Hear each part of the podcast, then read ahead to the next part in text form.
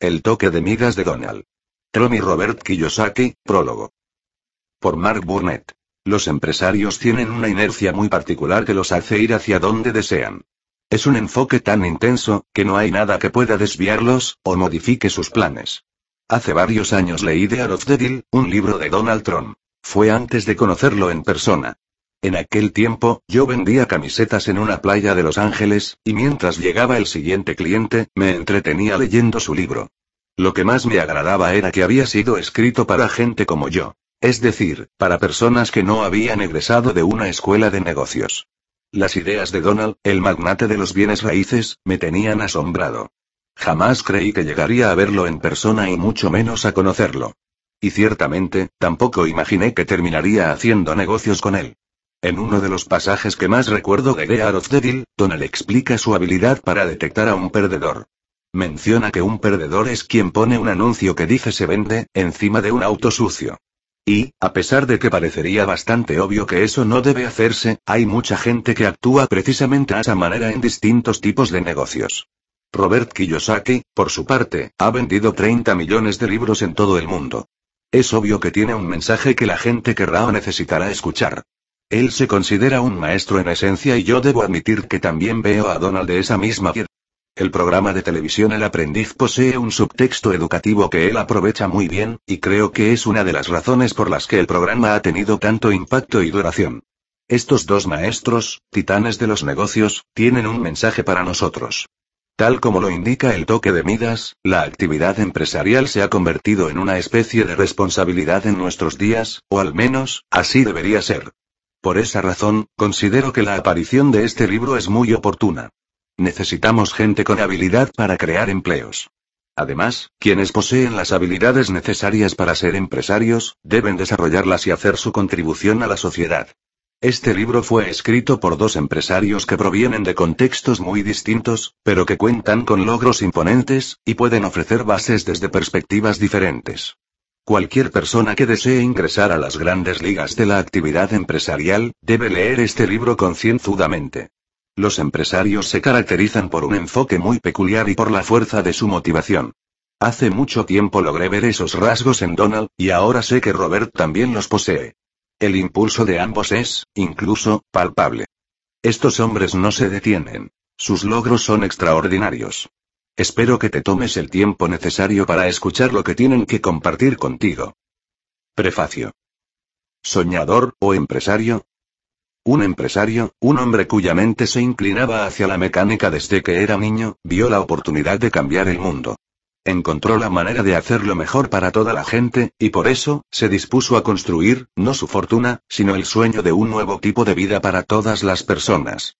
El hombre lidió con los desafíos de perfeccionar su idea, fabricar las incontables versiones de prototipos de su producto, cada una de ellas mejor que la anterior, y construir su compañía. Sin embargo, su mayor batalla fue contra la gente que no podía apreciar su visión, expandir su enfoque y ver las cosas como podrían llegar a ser, en lugar de como eran en ese momento. La lucha fue muy intensa pero él se mantuvo firme. En el camino llegó a dudar de sí mismo, hizo muchísimos sacrificios y se alejó de su objetivo en varias ocasiones. También fracasó con frecuencia, pero como siempre le gustaron los dichos, prefirió pensar que el fracaso era una oportunidad para comenzar de nuevo, con más inteligencia. No era muy buen estudiante y, para colmo, aprendió muy poco en la escuela. Sin embargo, le encantaba desarmar aparatos para ver cómo funcionaban. Su pasatiempo favorito era descuartizar relojes. No tenía título profesional, pero asistió a una escuela nocturna para fortalecer sus destrezas y, como también era muy inteligente, con el tiempo se convirtió en un maestro muy querido del oficio que practicaba. A él se acercaron estudiantes que igualaban su entusiasmo y que, ya muy tarde por la noche, se prestaban como voluntarios para trabajar en sus proyectos y aprender del proceso. Su habilidad para atraer el talento y el trabajo de otros era envidiable, y lo aprovechó para rodearse en su negocio de gente que entendía de asuntos con los que no estaba familiarizado. Tuvo mucho éxito cuando trató de reunir recursos por medio de inversionistas que creyeran en su producto. El problema fue que, en lo que no siempre tenían fe, era en su visión, y al hombre le descorazonó descubrir que la gente solo se enfocaba en el dinero. Llegó un momento en que lo despidieron de su propia compañía, que llevaba su nombre. Un hombre de menos valía habría abandonado la lucha y buscado otro empleo. Curiosamente, unos años antes, él mismo había renunciado al empleo que tenía en una compañía muy importante. Como su actividad empresarial no le redituaba lo suficiente, tuvo que mudarse varias veces con su familia a lugares más modestos. Cuando todavía trabajaba para otros durante el día, recibió inspiración del icónico individuo que dirigía la empresa donde laboraba. Era un hombre al que había idolatrado desde la infancia, y con quien tuvo la oportunidad de convivir brevemente un día.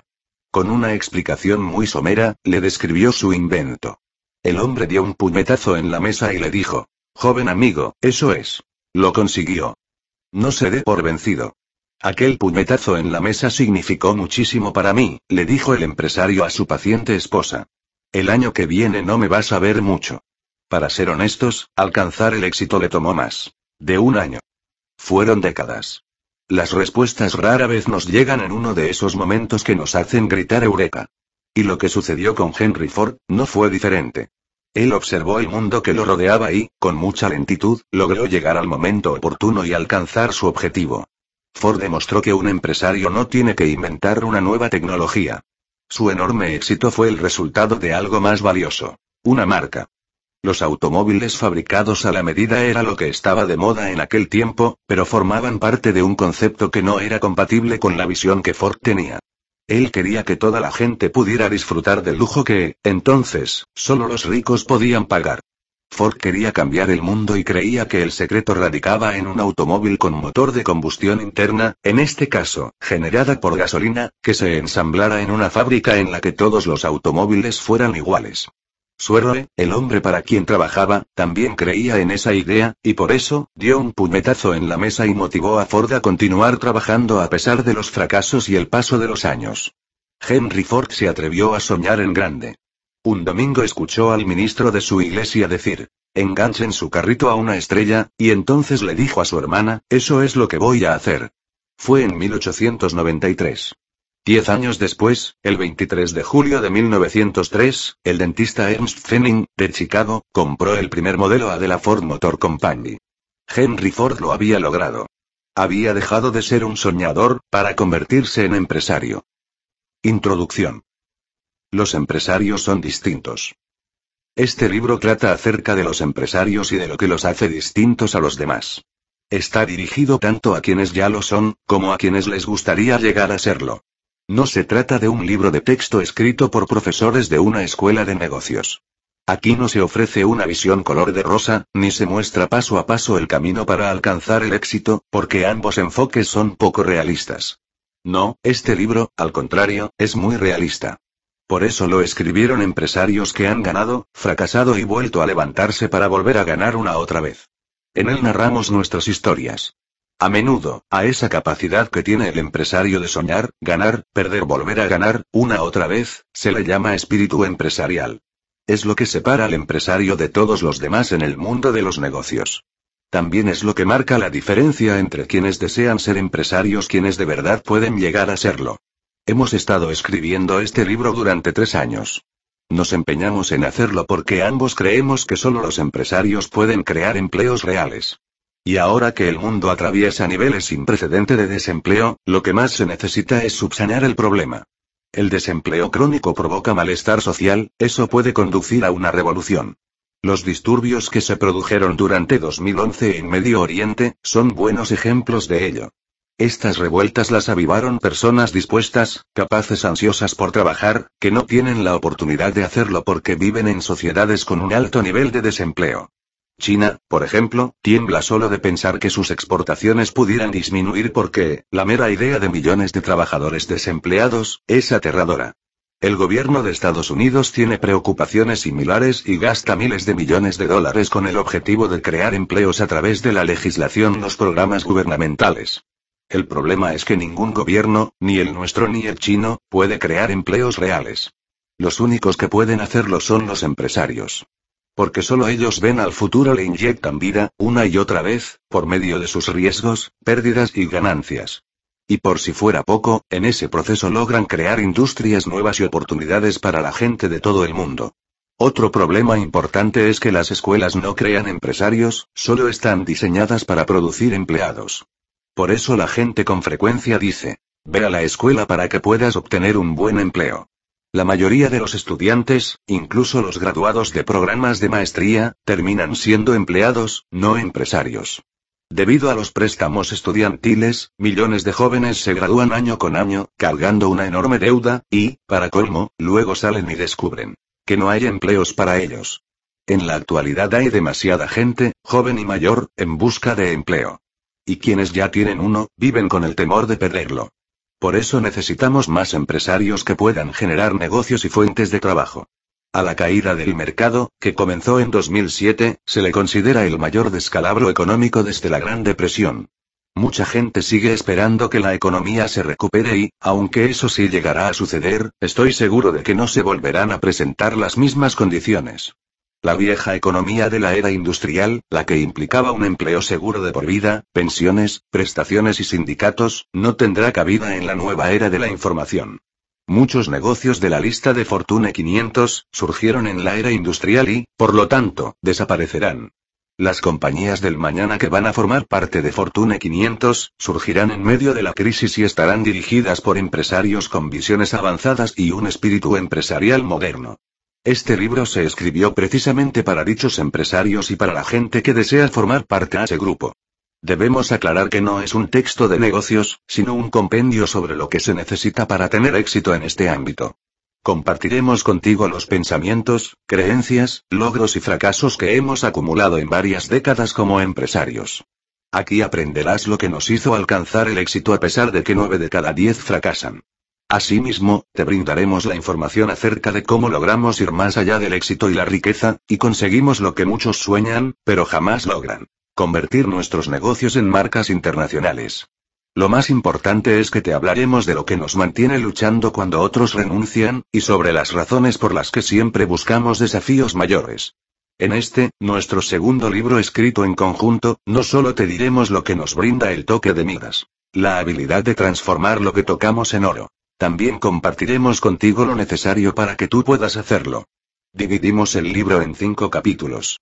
Cada uno de ellos representa los cinco dedos de la mano con el toque de Midas. Después de narrar nuestras historias de manera individual en cada capítulo, incluimos la sección llamada Desglose, en la que se ofrece una revisión objetiva de los puntos clave. Con la sección puntos a recordar barra vertical acciones para llevar a cabo se completa cada capítulo y se ofrece una lista de acciones que puedes aplicar en tu propia vida. Los cinco dedos representan los cinco factores clave de todo empresario que sueña con el éxito y debe llegar a dominar. Pero te advertimos que estos conceptos no se enseñan en las escuelas. La mano del toque de migas es la metáfora perfecta para representar los atributos esenciales requeridos para el éxito empresarial. Si llegas a dominar todos los dedos, descubrirás la magia que ha hecho increíblemente ricos a algunos empresarios, aunque no a la gran mayoría. El pulgar representa la fuerza de carácter. Sin ella, los empresarios no podrían soportar los inevitables fracasos y desilusiones que conlleva crear algo de la nada. Los territorios no explorados siempre están llenos de peligros. El dedo índice representa el enfoque. Los empresarios deben contar con el enfoque adecuado para alcanzar el verdadero éxito. El dedo medio, el más largo de todos, tiene que ver con la marca. Refleja aquello que representas. Si no tienes una marca sólida y la disposición para hacer que todo el mundo se entere, no podrás desarrollar el toque de migas. El dedo anular es el que tiene que ver con las relaciones cómo encontrar un buen socio, cómo ser un buen socio, y cómo construir distintos tipos de sociedades para lograr el éxito. Finalmente, el dedo meñique se relaciona con lo pequeño. Sin embargo, no solo se vincula con el dominio sobre los detalles. Muy pronto descubrirás que los detalles pueden convertirse en factores de gran importancia, y lanzarte en una dirección de logros exponenciales. Aprenderás a detectar ese pequeño elemento que puede convertirse en algo grande para tus clientes y para tu negocio. Cada uno de estos factores tiene su propia importancia. Pero ya en conjunto, cuando toda la atención, habilidad, aprendizaje y conocimiento se encuentran en tus manos, entonces el poder del toque de migas comienza a brillar de verdad. Y ciertamente, nuestro mundo se beneficiaría bastante con algo de brillo empresarial. De hecho, lo que el mundo necesita para resolver los problemas globales del desempleo y la falta de seguridad en cuanto a trabajo y recursos financieros, es más empresarios.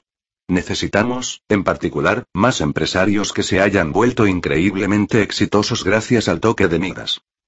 Donald J. Trump Robert T. Kiyosaki. Capítulo 1. El dedo pulgar fuerza de carácter.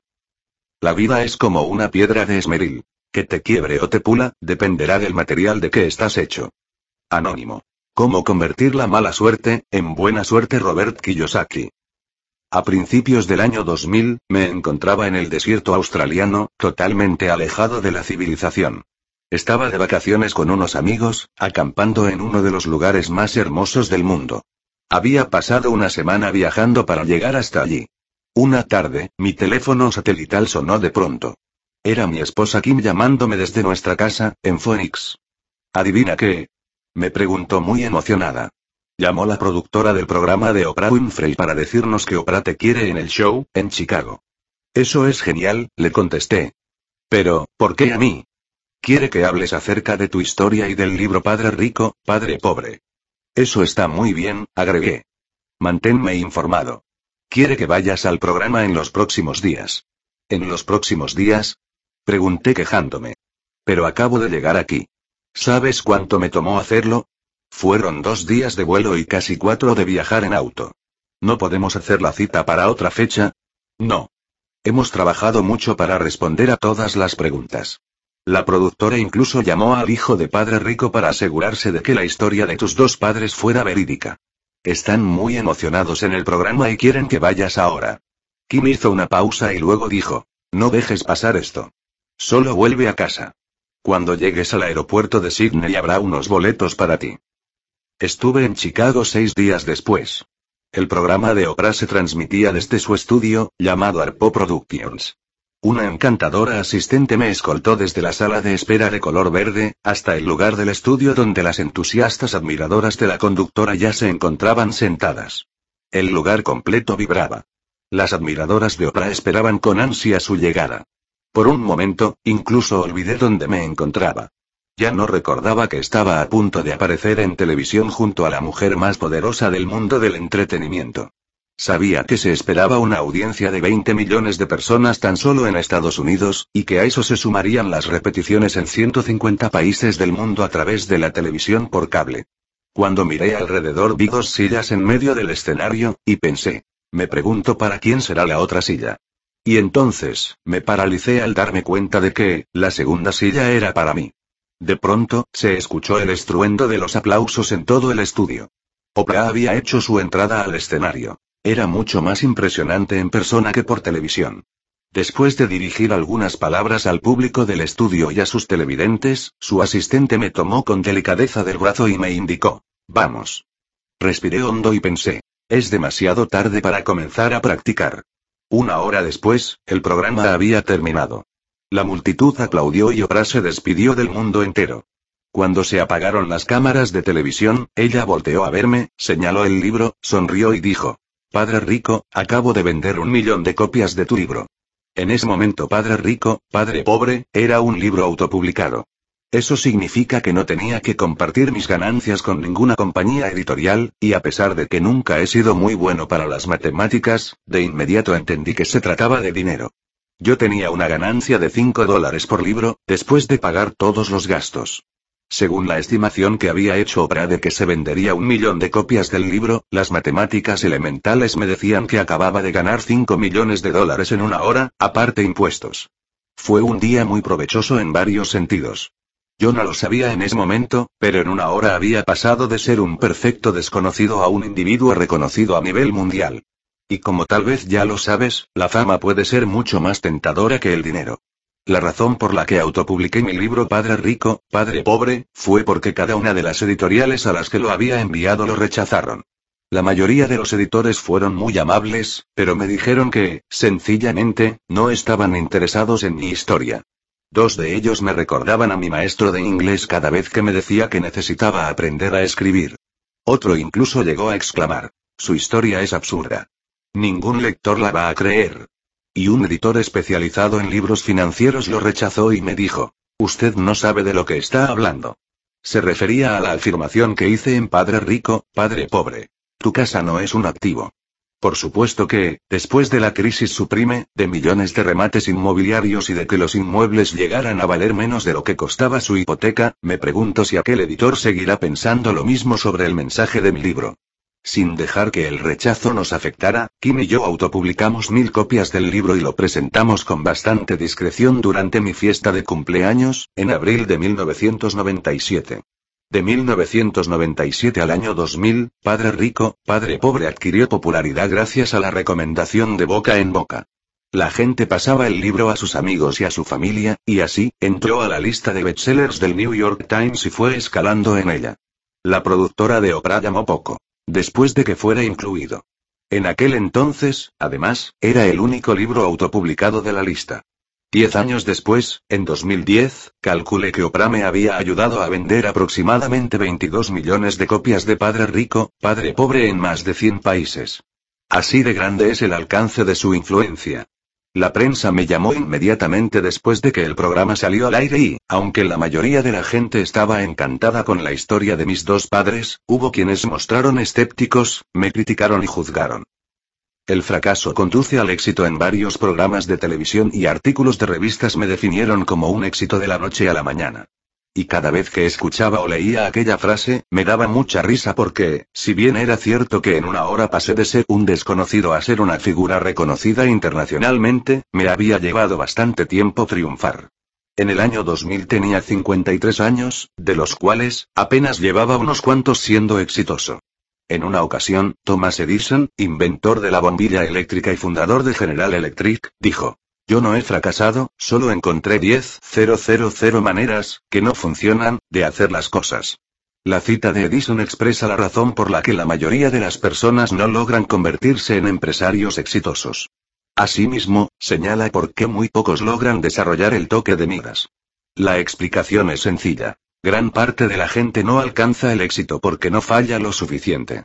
En lo que se refiere al concepto del toque de Midas, el pulgar representa tu madurez emocional y fuerza de carácter.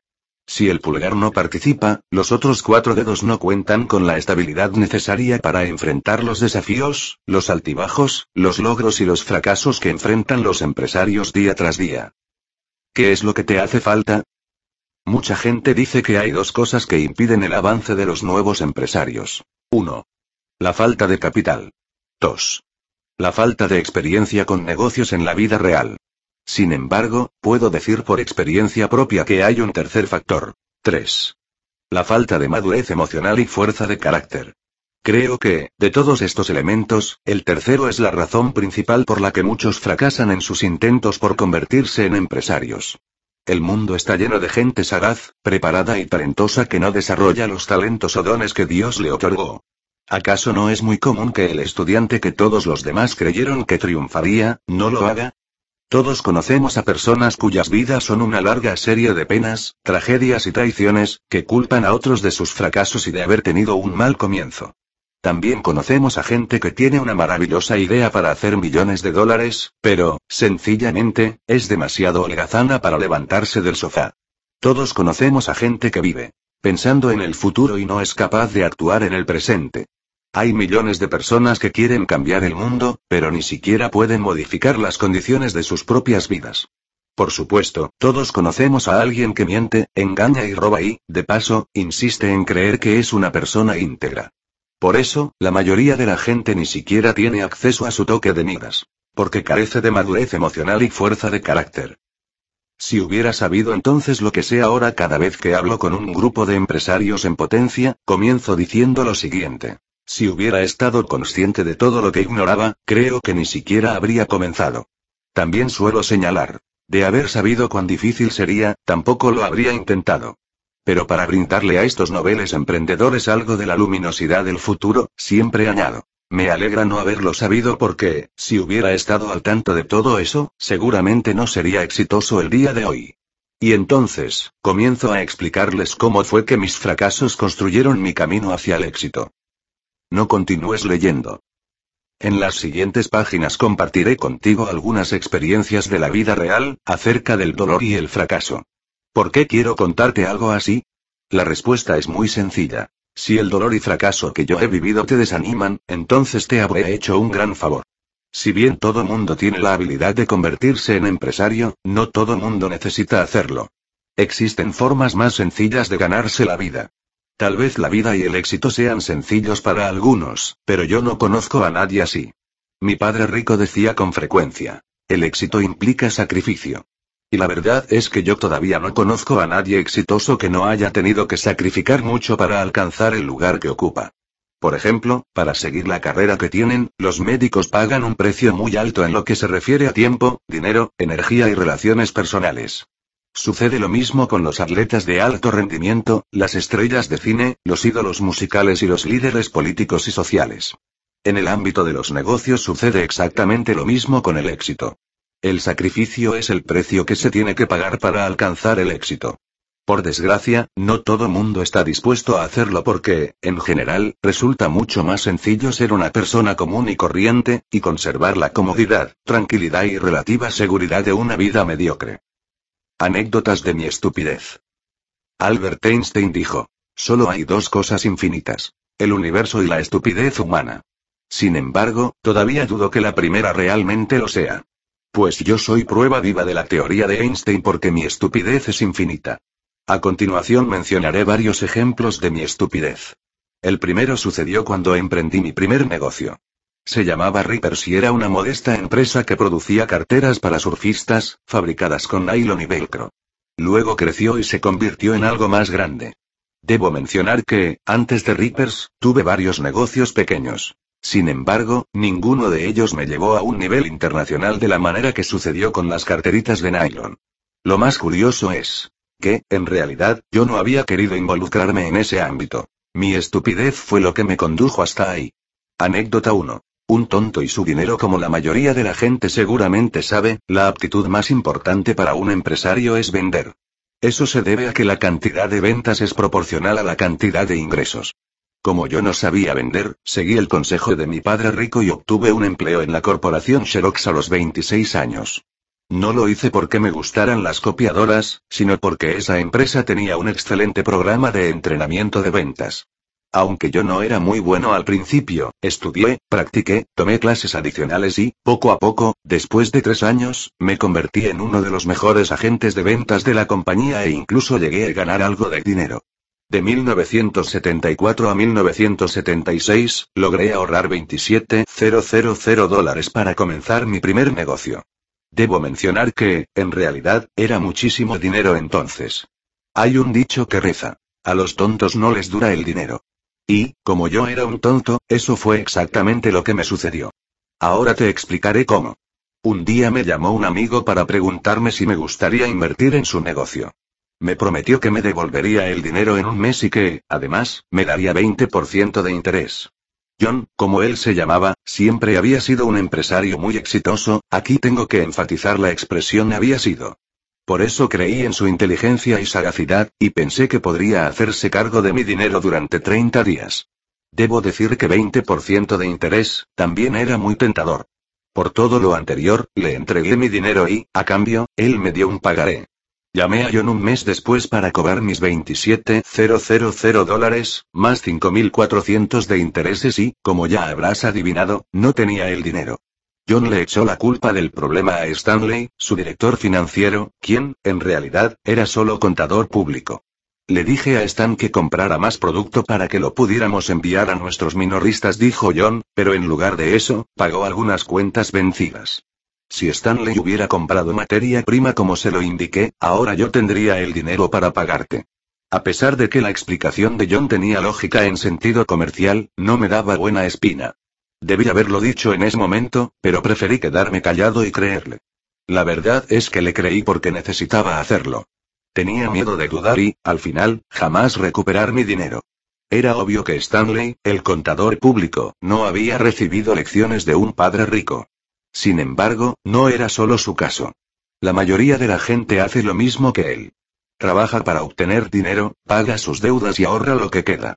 Por eso casi todo mundo vive al día. Los empresarios deben saber cómo gastar su dinero para generar más. Con esto me refiero a invertir tiempo y dinero en mercadotecnia, publicidad, promociones e incentivos para los representantes de ventas por sus logros.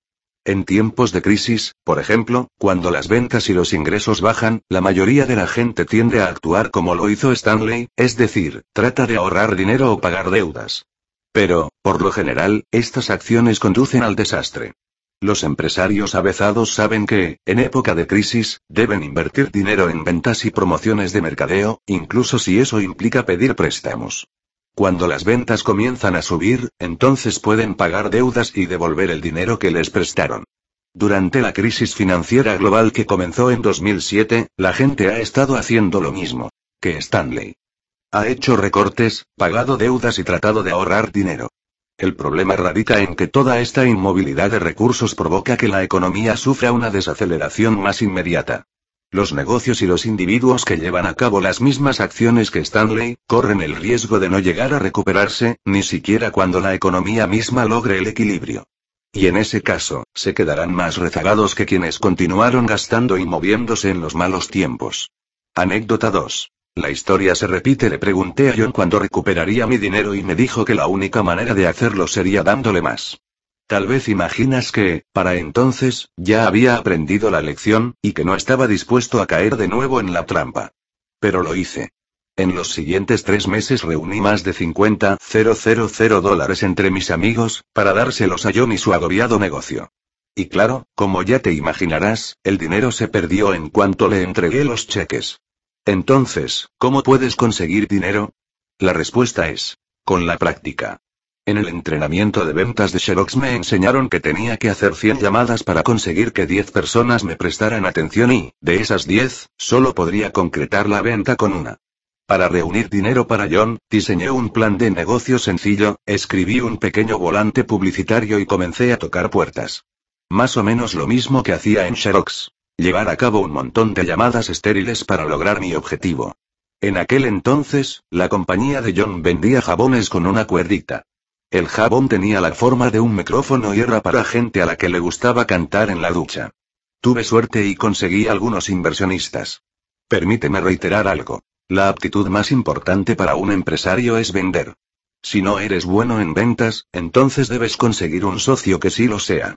Yo todavía estaba trabajando en Xerox cuando mis amigos comenzaron a llamarme para recuperar su dinero, más 20% de interés. Y tal como lo dicta la regla, a medida que entré en pánico, mi inteligencia fue disminuyendo. Fui demasiado ingenuo. Debí saber que, reunir dinero y promover los productos de un negocio mal manejado, era una estupidez. Sin darme cuenta, estaba participando en un modesto esquema Ponzi, en una versión a escala del escándalo de miles de millones de dólares que protagonizó Bernie Madoff. Por suerte, pude pagarle a la gente más adelante. La carrera siempre se gana avanzando lento, pero seguro. Eso se debe a que solo hay algunas oportunidades grandes en la vida, y promover un negocio o idea, requiere de tiempo. Anécdota 3. Sube a bordo una vez más, como un tonto, le pregunté a John cómo podía ayudarle a recuperar mi dinero. Él tuvo la brillante idea de que me uniera a su compañía, recuperara el dinero y, de paso, le ayudara a salvar el negocio. Y adivina qué. Acepté su oferta. Por eso trabajaba con mucho ahínco en Xerox todo el día y, al terminar mi jornada, cruzaba la calle para ir a la oficina de John en el centro de Honolulu y concentrarme en el plan para salvar su negocio. Durante la etapa inicial los empresarios tienen que trabajar 24 horas al día, 7 días a la semana. E incluso, a veces se ven obligados a trabajar durante meses o años sin sueldo. El número de horas que los empresarios trabajan sin cobrar, es lo que los define y los diferencia de los empleados. Ese mismo número de horas de trabajo o práctica, determina el nivel de éxito que tendrás en cualquier ámbito. Por ejemplo, los golfistas profesionales invierten años de estudio y práctica antes de recibir un centavo, si acaso llegan a pagarles. Por eso, lo mejor es que conserves tu empleo durante el día y construyas el negocio en tu tiempo libre. Tal vez tengas otros planes, pero te aseguro que pasarás un buen tiempo laborando sin recibir nada a cambio. Anécdota 4. Un tenue resplandor de esperanza John, Stanley y yo entramos en pánico cuando se acabó todo el dinero. Ahí surgió la idea de las carteras de nylon y velcro para surfistas. Como nosotros surfeábamos y también éramos marineros, usábamos ese tipo de carteras. Las fabricábamos con velas viejas de barcos. John pensó que se venderían muy bien. Estaba seguro de que las carteritas de nylon serían la salvación de su compañía.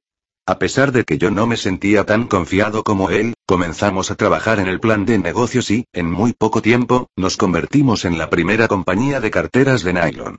El beneficio que recibí de aquella experiencia fue que aprendí a diseñar, empacar, manufacturar y mercadear un producto completamente nuevo. La lección fue muy costosa, pero, ahora que lo pienso, también fue invaluable. Aunque no me agradaría repetir lo sucedido, debo decir que ese descalabro fue lo que me condujo a la creación de los juegos de mesa Cashflow, los cuales continúan generándome un ingreso pasivo hasta la fecha. Anécdota 5. Estrés y miedo John se equivocó. El negocio de las carteras de nylon no fue la gran cosa. Nos metimos en más deudas de las que teníamos al principio y, de pronto, nos acercábamos peligrosamente a la quiebra. Entonces, en un arranque de desesperación, le mostré a John y a Stanley una idea para un producto nuevo. Se trataba de algo que yo mismo había diseñado, también de nylon. Como mencioné anteriormente, John y Stanley eran surfistas y marineros. A mí me gustaba correr, pero había detectado un problema. Los corredores no teníamos en dónde guardar las llaves, identificación y algo de dinero durante nuestros entrenamientos. Los shorts no tenían bolsillos, y la opción de meter todo en el zapato o en una calceta, no era nada agradable. Por eso se me ocurrió la idea de una mini cartera que se pudiera colgar de las agujetas de los tenis. Completamente en quiebra y con las tarjetas de crédito al tope, lanzamos los bolsillos de tenis Rippers para corredores. Lo hicimos en el show de artículos deportivos de Nueva York y, aunque no lo creas, fueron incluidos en la lista de productos nuevos y de actualidad producidos este año, de la industria de artículos deportivos. El producto incluso apareció como novedad en las revistas Runner's World, Playboy y Gentleman's Quarterly. Los empresarios deben saber manejar el estrés y el miedo porque estos pueden motivarlos a ser más creativos, a aprender más rápido, y a incrementar su conocimiento acerca de las otras personas y de los negocios. Dicho de otra forma, los empresarios deben, con toda celeridad, aprender y buscar nuevos conocimientos, innovaciones e ideas. El miedo se puede convertir en motivación, pero, si por lo general te paraliza, entonces no renuncies a tu empleo fijo. Lo que en realidad quiero decir es que los negocios solo crecen si el empresario también lo hace. Anécdota 6. El saco lleno de deudas poco tiempo después comenzamos a exportar los bolsillos a todo el mundo. A pesar de que éramos un éxito internacional, la compañía seguía en quiebra. Por supuesto, la cantidad de efectivo que entraba se había incrementado, sin embargo, los gastos seguían siendo mayores. En un último esfuerzo desesperado, John me pidió que reuniera aún más dinero. Y lo hice. Todavía recuerdo el día que entré a su oficina con un cheque de 100,000 dólares que me había dado un inversionista. John y Stanley me sonrieron agradecidos. Unos días después, estaba vendiendo los productos Ripper en Chicago, en una exposición de comercio de artículos deportivos y, cuando terminó el show, llamé a Honolulu para reportar mis logros. Me contestó Hannah, nuestra recepcionista. Estaba llorando. ¿Qué sucede? Le pregunté. Me duele mucho decirle esto, pero John y Stanley cerraron la compañía hoy. Se llevaron el dinero que quedaba y griega. Creo que salieron de la ciudad. No sé dónde están. Si en ese momento no me dio un ataque cardíaco, creo que ya nunca me dará. De pronto, un latigazo me recorrió el cuerpo. En realidad sentí como si me hubiera caído un rayo. Fue como si me hubieran pateado el estómago. Aquella llamada marcó el principio de una de las caídas más fuertes que he tenido en mi vida. Regresé a la habitación del hotel en Lakeshore Drive y observé el lago Michigan desde ahí. Me pregunté, una y otra vez, ¿cómo pude ser tan estúpido? John y Stan se habían ido. Les pagaron a sus conocidos, pero dejaron en mis manos un saco de deudas por casi un millón de dólares. Era dinero que yo había conseguido a través de amigos, familiares e inversionistas. De pronto me quedé sin empleo, sin negocio, sin casa y sin esposa. Ella me dejó en cuanto el dinero se acabó. Para ser más específico, cuando vendí nuestro condominio y pagué las deudas de tarjetas de crédito para poder volver a usarlas. Toqué fondo y ya no podía caer más bajo. Sentí que la vitalidad me había abandonado, pero, al mismo tiempo, continuaba preguntándome, una y otra vez. ¿Cómo pude ser tan estúpido? Mi padre rico me había advertido en varias ocasiones que no debía hacer negocios con John y Stanley. Con frecuencia llegó a llamarlos payasos y estafadores. El problema fue que no quise escucharlo e ignoré sus consejos. Padre Rico me dijo, un estafador solo puede timarte cuando quieres conseguir algo a cambio de nada. Sentado en aquella pequeña habitación de hotel, en Chicago, comencé a asimilar las advertencias de Padre Rico. Entonces me pregunté, ¿por qué quería yo algo a cambio de nada? Sabía que, si llegaba a entender eso, también comprendería por qué me habían estafado. Desearía poder decir que encontré una respuesta definitiva, pero hasta ahora, a pesar del paso de los años, lo único que puedo decir es que fui flojo y por eso pudieron estifarme. Aquí te presento una lista de gente que termina siendo estafada por su holgazanería. Los empleados que creen en la seguridad de un empleo. Los votantes que apoyan a los políticos que les prometen cuidar sus intereses. Inversionistas que creen a los asesores financieros cuando les dicen que deben invertir a largo plazo en acciones, bonos y fondos mutualistas. Gente que cree que obtener buenas calificaciones en la escuela le garantiza un empleo seguro de por vida. Gente desesperada que cae en trampas como, compra mi libro y conviértete en millonario de la noche a la mañana, o toma esta píldora y baja 5 kilos sin hacer ejercicio. Cualquiera que crea que las siguientes afirmaciones son ciertas. No necesitamos dinero. El amor será suficiente. Solo funciona si te vas a vivir con tus padres. Me voy a ganar la lotería. O tal vez me caiga un rayo. Mi esposo y yo somos totalmente íntegros. Creer en una afirmación similar, a mí me costó millones. Estará tan seguro como el dinero en el banco. Entonces, lo más probable es que no esté seguro. El gobierno resolverá el problema.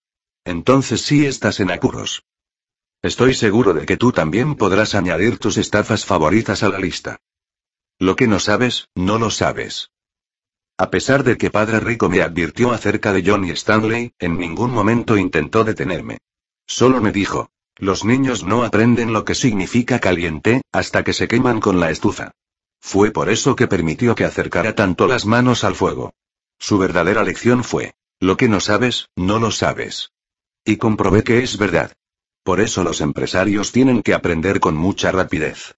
Padre Rico habría dicho, en cuanto una persona renuncia a su empleo y decide dedicarse a los negocios, su ignorancia se hace evidente de inmediato. Una de las razones por las que nueve de cada diez negocios fallan en los primeros cinco años, es porque al empresario lo abruma todo aquello que no sabe. Lo que destruye al negocio es su ignorancia, aun cuando él haya sido un excelente estudiante. Los estafadores son grandes maestros, Padre Rico solía decir. Los estafadores y estafadoras aparecerán en el preciso instante que comiences tu negocio. Jamás dijo que fueran malos porque, desde su perspectiva, siempre te hacen un favor. Enseñarte las lecciones que necesitas aprender. Por eso también repetía. Los estafadores son grandes maestros, solo no te conviertas en uno de ellos. Padre Rico también me enseñó que una de las tareas más importantes de los empresarios es proteger a sus empleados del mundo real.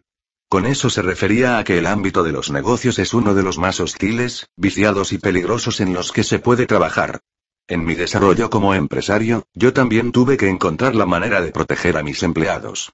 Estaba ansioso por aprender la lección debido a que, siendo joven, vi a mi propio padre, un maestro y administrador honesto, trabajador y muy preparado, convertirse en carne cruda para los perros en cuanto abandonó la seguridad del sistema escolar. Papá se postuló como candidato para vicegobernador del estado de Hawaii por el Partido Republicano. Perdió la elección y se quedó desempleado poco después de cumplir 50 años. Luego tomó los ahorros de toda su vida y su fondo para el retiro, compró una sucursal de una famosa franquicia de heladerías, y lo perdió todo. Dicho. Llanamente, estuvo a salvo mientras trabajó para el sistema escolar al que había pertenecido desde los cinco años. En cuanto se salió de él, a los cincuenta y tantos, y entró al mundo real de los negocios, se lo comieron vivo. En menos de un año perdió todo por lo que había trabajado en su vida. Por todo lo anterior, comprenderás que la madurez emocional y la fuerza de carácter son esenciales en el mundo empresarial. La ley de Murphy. Casi todos hemos oído hablar de la ley de Murphy. Cualquier cosa que pueda salir mal, lo hará. La mayoría de los empresarios fracasan porque, sencillamente, ignoran demasiadas cosas y no cometen suficientes errores para subsanar su ignorancia. En otras palabras, el éxito proviene del fracaso, no de memorizar las respuestas correctas. Por eso, a muchas de esas personas inteligentes y bien preparadas como mi padre, les va mal en los negocios. Es gente con mucha educación en el ámbito académico pero, en el mundo de los negocios, no sabe moverse. La definición de éxito es distinta. Tener éxito en el aspecto académico implica obtener calificaciones excelentes en la boleta y no cometer errores. En el mundo de los negocios, sucede lo contrario. Si le echas un vistazo a los programas de maestría, verás que la mayoría se enfoca en minimizar riesgos y en no cometer errores. Por eso muy pocos egresados de maestrías se convierten en empresarios. La mayoría obtiene su título con la esperanza de llegar a ser un empleado muy bien pagado. Algo similar sucede con los egresados de las escuelas de Derecho y Contabilidad. A fin de cuentas, en las universidades les enseñan a no cometer errores, y luego, alguien los contrata y les paga para que continúen así. Para poder alcanzar el éxito en el mundo empresarial, particularmente en las primeras etapas, la gente debe cometer errores, corregirlos, aprender de ellos, aplicar lo aprendido y, luego, cometer otros errores. Es el mismo camino que se tiene que recorrer para desarrollar el toque de Midas. Comencé este apartado con una lista de los errores que tuve en el negocio de las carteras de nylon, porque creo que es necesario aprender de los fracasos. Yo respeto mucho a Donald Trump.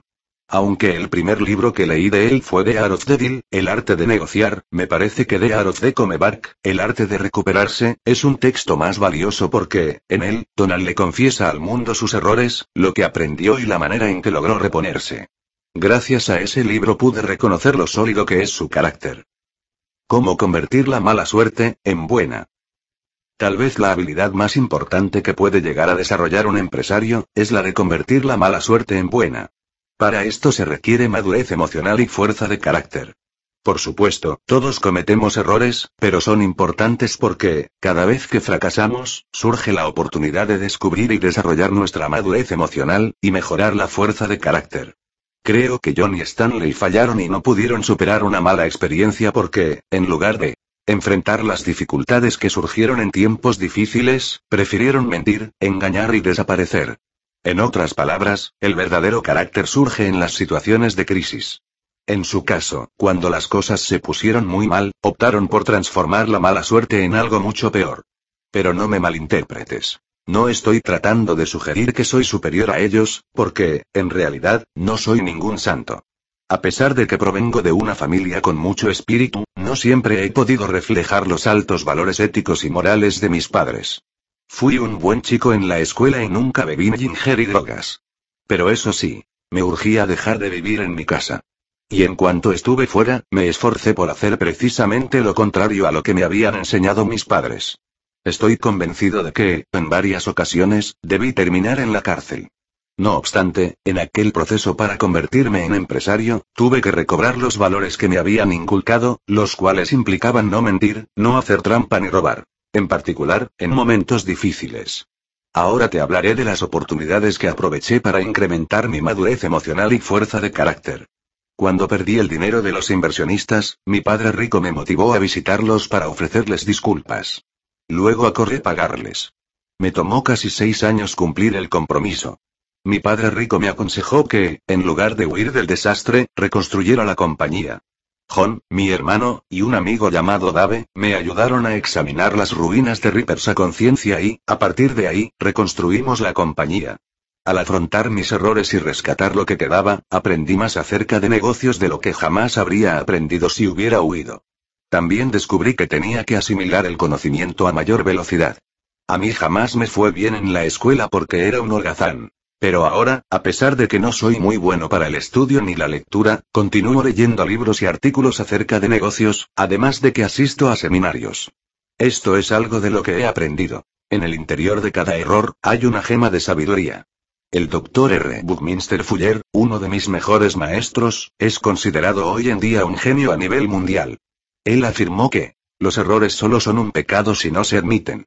Cada vez que me molesto por haber cometido un error, asumo mi responsabilidad a pesar de que, claro, me gustaría culpar a alguien más.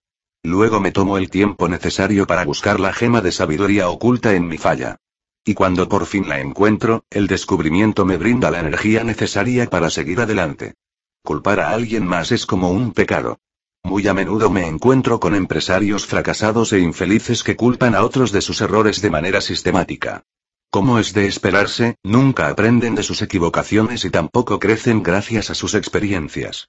Lo que esos empresarios no pueden ver es que en sus errores se encuentra la sabiduría que puede brindarles un futuro mejor. Culpar a alguien más es el peor pecado del mundo. Afronta tus errores y admítelos. Hay mucha gente que va cargando sus errores y se arrepiente de haberlos cometido.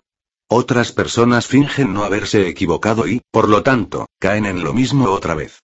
Y también hay algunos que se vuelven criminales, mienten acerca de sus fallas y, de esa forma, las tornan en algo todavía peor. El hecho es que, si una persona comete un error y miente, culpa a alguien más, justifica su falla o finge que no pasa nada, está dando un paso atrás. Es por eso que hay quienes no avanzan en la vida. Un buen ejemplo de este fenómeno es lo que sucedió con el presidente Bill Clinton cuando le mintió al mundo y negó haber tenido relaciones sexuales con una pasante de la Casa Blanca. Clinton pudo llegar a ser uno de los presidentes más grandes pero, en lugar de eso, ahora será recordado por su falta de carácter moral, por engañar a su esposa y, además, por mentir en televisión al respecto. Se requiere de mucho valor para enfrentar los errores y admitirlos. En cambio, para mentir no hace falta gran cosa. Los errores son el camino a tu toque de migas. Cometer errores en la escuela es algo malo, por eso se considera que los estudiantes que tienen menos equivocaciones son los más inteligentes. Sin embargo, en el mundo de los negocios, cometer un error, admitirlo y aprender, es como hacer que esa mala suerte se convierta en buena. Es un proceso esencial para alcanzar el éxito. Einstein afirmó, solo hay dos cosas infinitas. El universo y la estupidez humana. A esa teoría yo le añadiría que la capacidad humana para aprender, también es infinita. Si eres empresario, es posible que tus errores dañen tu negocio, pero recuerda que, por otra parte, si tus empleados los cometen, tú también te verás afectado. A veces, si tratas de corregir a tus subordinados y les pides que asuman su responsabilidad, su respuesta es dejar el empleo, buscar uno nuevo y dejar que seas quien pague por sus desaciertos. Es por eso que muchos empresarios prefieren trabajar con la menor cantidad posible de gente. Si el empresario no es un buen líder o si carece de las habilidades necesarias para tratar con la gente, puede ocasionar que, en vez de contar como un activo, sus empleados se conviertan en un pasivo. Para colmo, los empleados también pueden terminar actuando como criminales si la situación se pone difícil, si les das la espalda, o si llegan a creer que el dinero que has ganado les pertenece. Hay muchos timadores y estafadores en el mundo de los negocios. En el ámbito de lo ilegal se pueden detectar dos tipos de delitos. Los violentos y los denominados de cuello blanco. Los violentos, por lo general, involucran una víctima y un arma, o fuerza bruta aplicada. La mayoría de los delitos de cuello blanco, por otra parte, nunca llega a castigarse porque, sin arma ni daño físico, es muy difícil comprobar que alguien mintió, robó, engañó y actuó de manera deshonesta. Dicho de otra forma, en el mundo de los negocios, los peores criminales con los que te encontrarás, muy a menudo serán personas amables y bien preparadas, pero carentes de madurez emocional y fuerza de carácter. Cuando a ese tipo de personas no les salen las cosas como esperaban, les resulta más fácil convertirse en delincuentes. Por fortuna yo jamás he sido víctima de un delito violento. Sin embargo, gracias a personas con un alto nivel de preparación académica, he perdido enormes cantidades de dinero. En realidad eran individuos muy avezados que se creyeron demasiado inteligentes. Pensaron que jamás cometerían un error y, por lo tanto, asumieron que no tenían por qué admitir sus fallas. Y claro, a eso no le puedes llamar inteligencia, sino arrogancia. Una trágica falla de carácter. Y como una persona arrogante no puede recibir retroalimentación, aprender, ni modificar sus hábitos con suficiente rapidez para seguirle el paso a este mundo tan cambiante, siempre se quedará rezagada.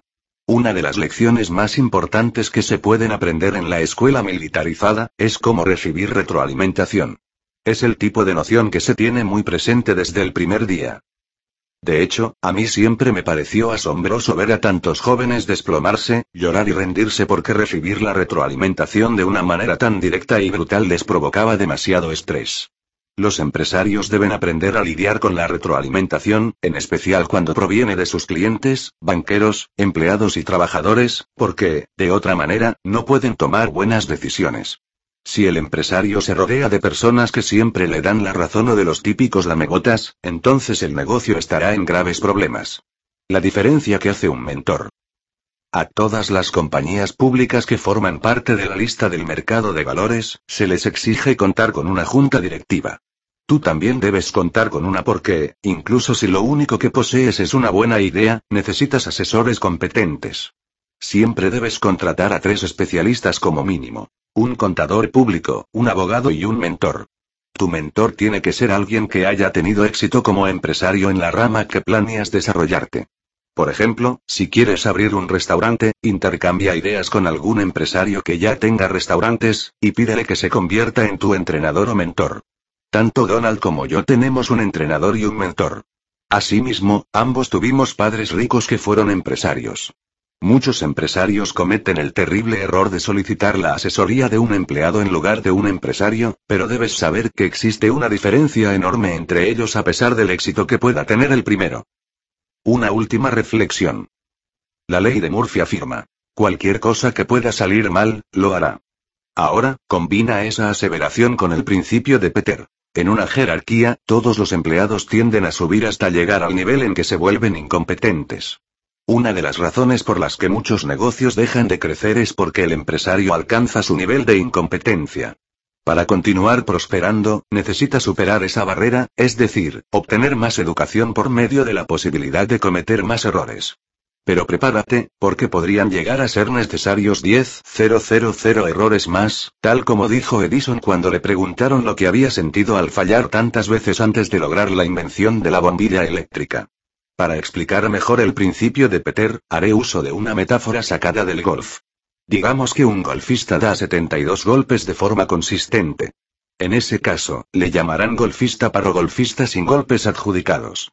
Como seguramente ya lo sabe la mayoría de quienes juegan, a pesar de que solo hay unos cuantos golpes de por medio, existe una tremenda diferencia entre un golfista par y uno profesional. Digamos que los profesionales deben tirar 70 de forma constante para sobrevivir en una vuelta a su nivel y, por lo tanto, la diferencia entre tirar 70 y tirar 72, es demasiada. Esa discrepancia de dos golpes, es el toque de migas. Si no fuera por la mala suerte. Donald Trump la metáfora del golf que utilizó Robert para explicar que el toque de migas es como la diferencia de dos golpes, no solo es muy ilustrativa, también conmueve mi corazón de jugador de golf. Como mucha gente sabe, soy un apasionado de este deporte y de su proceso en el campo donde se practica. Actualmente estoy desarrollando un campo de golf en dunas de arena en Aberdeen, Escocia. Después de visitar 200 lugares distintos en Europa, durante un periodo de 5 años, por fin di con el sitio ideal. Fui paciente porque quería encontrar el lugar perfecto y, finalmente, lo logré. Trom International Golf Links Scotland se encuentra ahora en desarrollo. Sin embargo, además de los cinco años que pasé eligiendo la ubicación, también invertí varios años más en una intensa negociación cuya mayor dificultad radicó en las preocupaciones ambientales. En ese tiempo casi me convertí en un experto en geomorfología, palabra que estaba muy de moda entonces y que se refiere al estudio de los movimientos y formas de la superficie terrestre, porque el terreno tenía vista al mar y, en él, había inmensas dunas de arena. Algunas personas se resistían a mi propuesta de desarrollo en esa zona y otras lo apoyaban con mucho entusiasmo. El proceso fue proporcionando los elementos requeridos para escribir una epopeya. Tanto así, que un autor escocés escribió un libro acerca de todo lo que enfrenté. Obtuvo material suficiente para llenar cientos de páginas, así que, a quienes estén interesados en los campos de golf o en historias relacionadas, les recomiendo leerlo. Se titula Chasing Paradise, Lucha por el Paraíso, y lo escribió David Eden. El subtítulo. Donald Trump y la batalla por el campo de golf más grande del mundo. Para conseguir el terreno tuve que lidiar con empresarios, personas que apoyaban al gobierno y gente local. Incluso se involucró Sir Sean Connery. Me apoyó cuando tuve demasiada oposición de parte de la gente que creía que arruinaría aquella zona en lugar de preservarla. La historia recibió atención internacional, lo cual tuvo ventajas y desventajas. Una popular revista estadounidense presentó en portada la historia de una persona que vivía en el lugar y no quería abandonar su casa. El reportaje le brindó muchísima fama y reconocimiento al propietario y, aunque su casa y su reticencia a mudarse tuvieron un impacto menor en nuestro proyecto, se convirtieron en una fuente considerable de publicidad, tanto para él como para el proyecto. El reporte ambiental del terreno ocupó dos carpetas, cada una de 13 centímetros de grosor. Se tuvo que analizar todo e incluir los aspectos de negocio del desarrollo.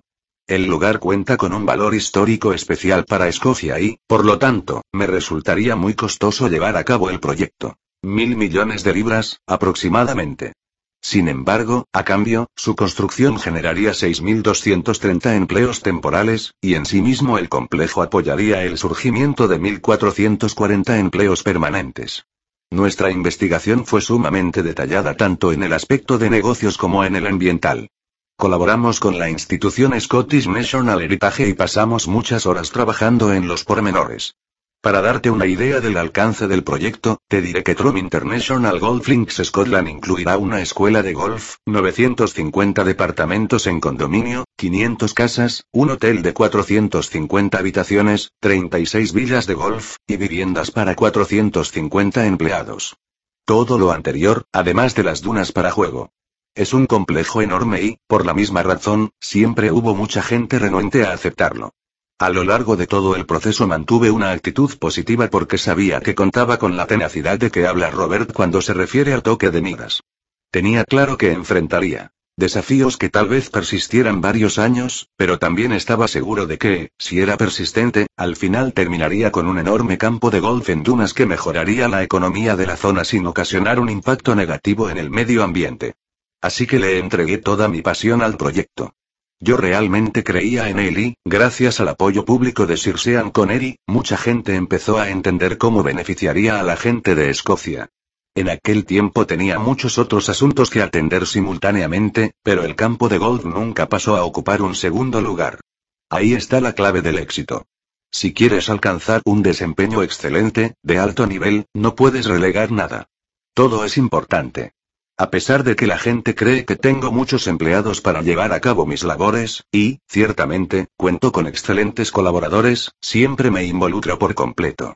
Conozco todos los detalles de este proyecto.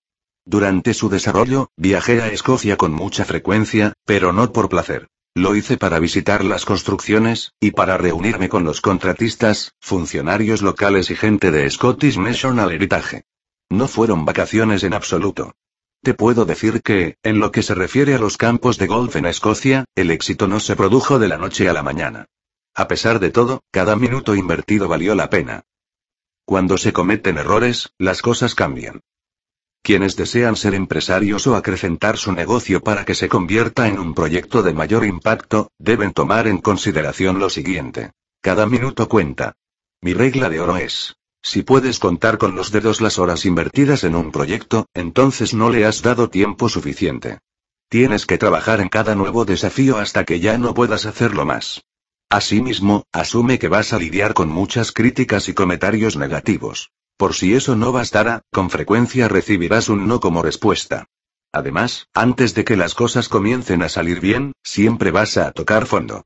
Pero no flaquees. Recuerda que en el toque de migas el pulgar significa madurez emocional y fuerza de carácter, y así alcanzarás tu objetivo. No es noticia que, a principios de la década de los 90, sufrí un revés financiero de enormes proporciones. A pesar de que mucha gente así lo creyó, nunca estuve en bancarrota. Solo llegué a deber varios miles de millones de dólares. Ciertamente, no estaba en un lecho de rosas y, aunque lo más sencillo habría sido considerar todo pura mala suerte, yo me negué a hacerlo. La economía y los bienes raíces tienen ciclos, pero lo que sucedió en Nueva York en aquel tiempo fue devastador para mucha gente. Los bienes raíces sufrieron un desplome tremendo y la ciudad vivió momentos muy difíciles. Todo eso me afectó mucho, pero sé que a otras personas les fue peor porque perdieron todo. Mi mayor error fue cambiar el enfoque y jugar demasiado. En ese entonces me iba a los desfiles de modas en París y no tenía bien sujetas las riendas de mis negocios. Pensaba que todo seguiría caminando como si nada, y que el dinero no dejaría de fluir. En una ocasión mi padre me dijo que todo lo que yo tocaba se convertía en oro, y yo me lo creí. Todo lo que emprendía me resultaba tan sencillo y lucrativo, que llegué a creer que no era necesario prestar atención, así que no lo hice. Sin embargo, cuando las cosas se pusieron de cabeza, lo interpreté como una fuerte llamada de atención. Por suerte, con el tiempo pude recobrar el enfoque y mi fortuna. De hecho, me volví mucho más exitoso después de aquella enorme pérdida. Pienso que todo eso sucedió porque siempre creí que era un tipo con suerte. Lo sigo creyendo hasta la fecha. Por eso no permití que la experiencia de una pérdida fuerte cambiara la opinión que tenía de mí mismo. Tomé la situación como un problema pasajero y nada más. Sabía que contaba con la habilidad necesaria para volver al juego, de la misma manera en que un golfista conoce una técnica y la usa para salir de una trampa de arena y anotar un birdie. ¿Que si todavía cometo errores? Sí, por supuesto. Pero así como lo hice cuando sufrí el descalabro financiero, me doy cuenta de que el único culpable soy yo. Me responsabilizo por completo porque así debe ser. Tal como dijo Robert, asumir los errores es una de las formas de adquirir el toque de miras. Todos cometemos errores, pero lo más importante es asumirlos y aprender de ellos. Este proceso forma parte de la adquisición de madurez emocional y fuerza de carácter. Tal vez uno de los mayores atributos con que puedes contar, es un intenso sentido de la responsabilidad. Porque, para empezar, este te otorgará poder y, cuando puedas aceptar lo bueno y lo malo de tus acciones, tu efectividad se incrementará muchísimo. Creo que, en mi caso, esa noción del control me ha servido como una especie de catalizador para el éxito. Mi historia de amor sin barreras en la zona West Side de Nueva York. Tal vez tienes la idea de que mi éxito se debe a que la marca Tron tiene gran peso y me facilita las cosas, pero yo sé que no siempre controlamos nuestro destino en lo que se refiere a la marca y a la organización. También se debe considerar el tiempo. En muchas ocasiones, para que un proyecto arranque o para que las cosas comiencen a andar, he tenido que esperar con mucha paciencia durante periodos prolongados. Por ejemplo, aunque no lo creas, esperé 20 años para que se iniciara la construcción del complejo habitacional Tron Place en el río Hudson. ¿Cuántas personas como tú tendrían la paciencia y el enfoque suficientes para aguardar tanto tiempo? ¿Cuántas tendrían tanta fe en el proyecto para soportar los desafíos y tribulaciones que surgieron en esas dos décadas? Es mucho tiempo, pero mi visión para el desarrollo del proyecto era muy clara y, además, tenía muchos deseos de verlo terminado. ¿Fue sencillo? No. Pero reitero que la espera valió la pena, me fortaleció y me hizo aún más decidido. Ahora te voy a contar algunos detalles. La historia comenzó en 1974, cuando afiancé con Penn Central Railroad la posibilidad de comprarles el área de almacenaje, carga y descarga de vehículos ferroviarios, en la zona West Side de Manhattan, sí, la misma de Amor sin barreras. En aquel entonces no le estaba yendo muy bien a la ciudad de Nueva York, por lo que, a pesar de que era una propiedad frente al río, tuve la oportunidad de conseguirla a precio muy bajo. Tenía otros proyectos que me mantenían muy ocupado, incluyendo la renovación del Commodore barra Ayat y los planes para la Torre Tron. Al principio encontré una fuerte resistencia por parte de la comunidad de la zona West Side porque la gente no quería que se construyera Tron Place. Además, las deducciones gubernamentales que ayudarían a que el proyecto fuera lucrativo, solo eran aplicables en cantidades muy modestas para el tipo de viviendas que yo planeaba construir. Tan solo esos dos problemas me colocaron en una situación tan difícil que, finalmente, admití que el trato no podría concretarse. Renuncié a la opción de compra en 1979 y la ciudad vendió la zona ferroviaria a alguien más. Por fortuna para mí, los compradores no tenían mucha experiencia en Nueva York y, mucho menos, en el proceso de división por zonas.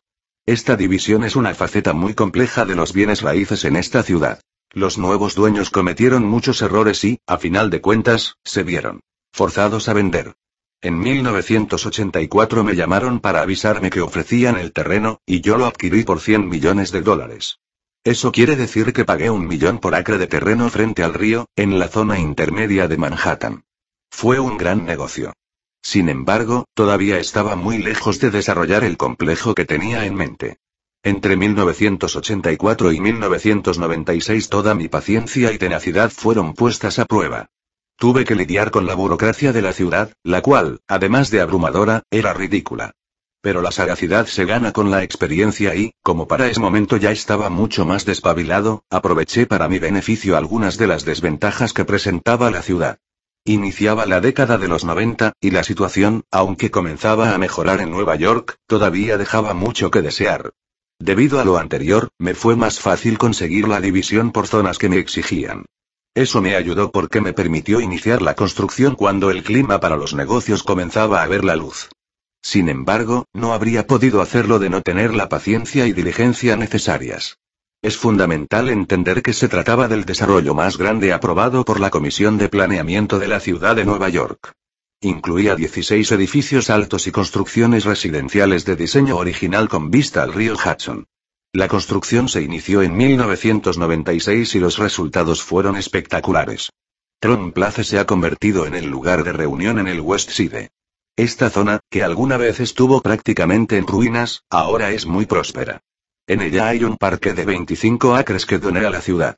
También hay circuitos para bicicletas que pueden usar los residentes de la zona, así como los demás habitantes de la ciudad. Áreas para organizar días de campo, instalaciones deportivas que sirven para que la gente conviva. Un embarcadero. Espacios abiertos para reuniones de la comunidad.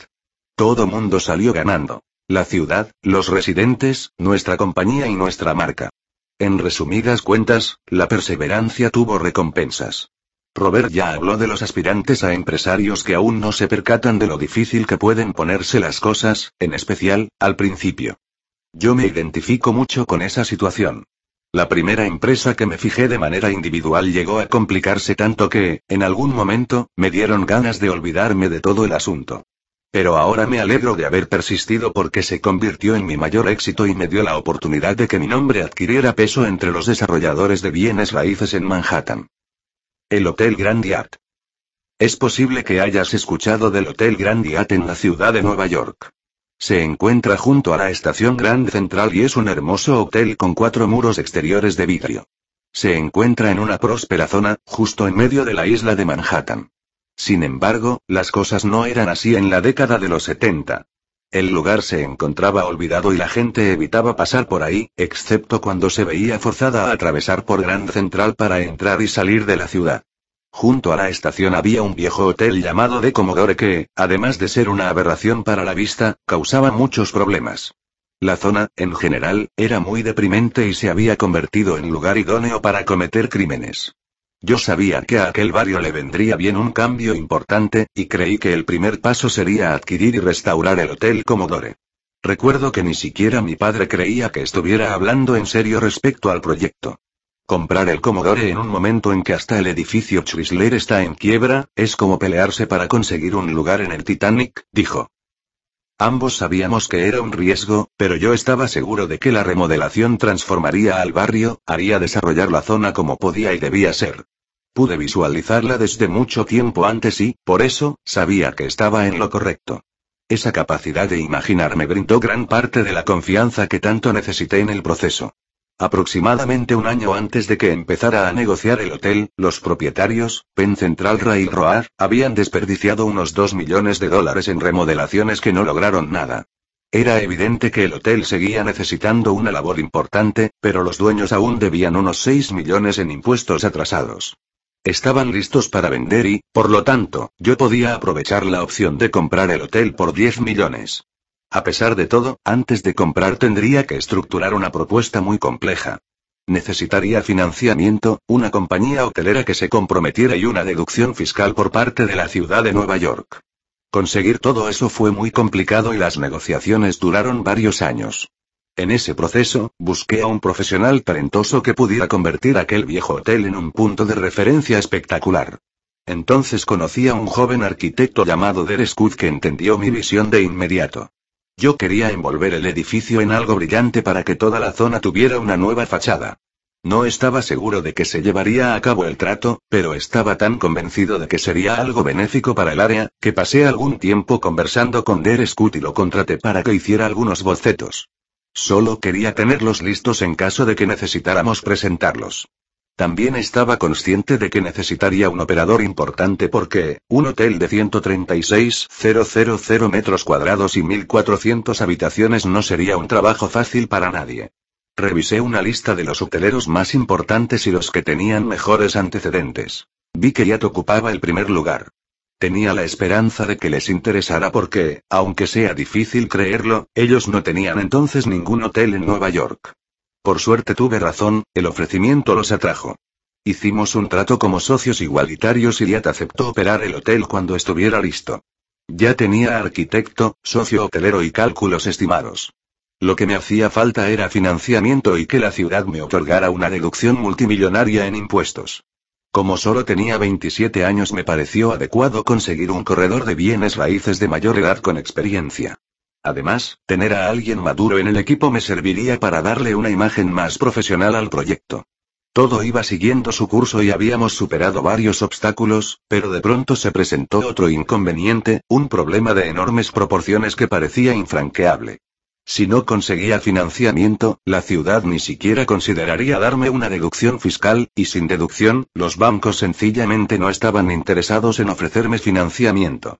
Como verás, debimos vencer todos los obstáculos y, con eso, me refiero a todos. Decidimos apelar a la preocupación de los banqueros por la forma en que la ciudad se estaba desmoronando. Creímos que tal vez podríamos hacerlos sentir culpables de no colaborar para que volviera a ser grandiosa. Pero no funcionó. Después de hablar prácticamente con todos los banqueros de la ciudad y darles todas las explicaciones que se nos ocurrieron para que participaran, finalmente encontramos un banco que parecía interesado. Pasamos muchísimas horas trabajando en el trato hasta que comenzó a lucir bien, bastante bien. De pronto, de la nada, alguien cambió de opinión y sacó a luz un asunto que no tenía nada que ver en el acuerdo, pero que, por alguna razón, hizo que todo se viniera abajo.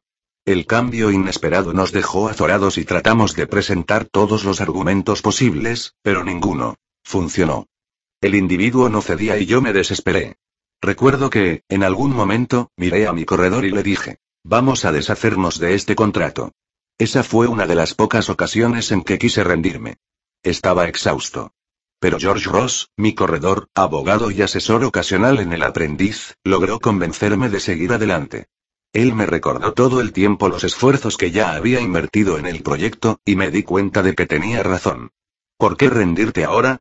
me preguntó. Y como no soy de los que se rinden, decidí sacar el trato adelante. Además, no quería ser un aspirante a empresario. Sabía que solo se trataba de una caída fuerte, de esas que tú también puedes esperar que sucedan. Y cuando me levanté, lo hice con más vigor que nunca. La caída se convirtió en un salto porque salí con la determinación de llevar el proyecto hasta sus últimas consecuencias. Mi nueva estrategia consistió en explicarle la situación a la ciudad, aun cuando todavía no tenía financiamiento. La organización hotelera Jet seguía interesada en abrir en Nueva York, pero el gobierno no nos ofrecía deducciones fiscales. Además, los costos serían demasiado altos y la realización del proyecto parecía cada vez menos posible.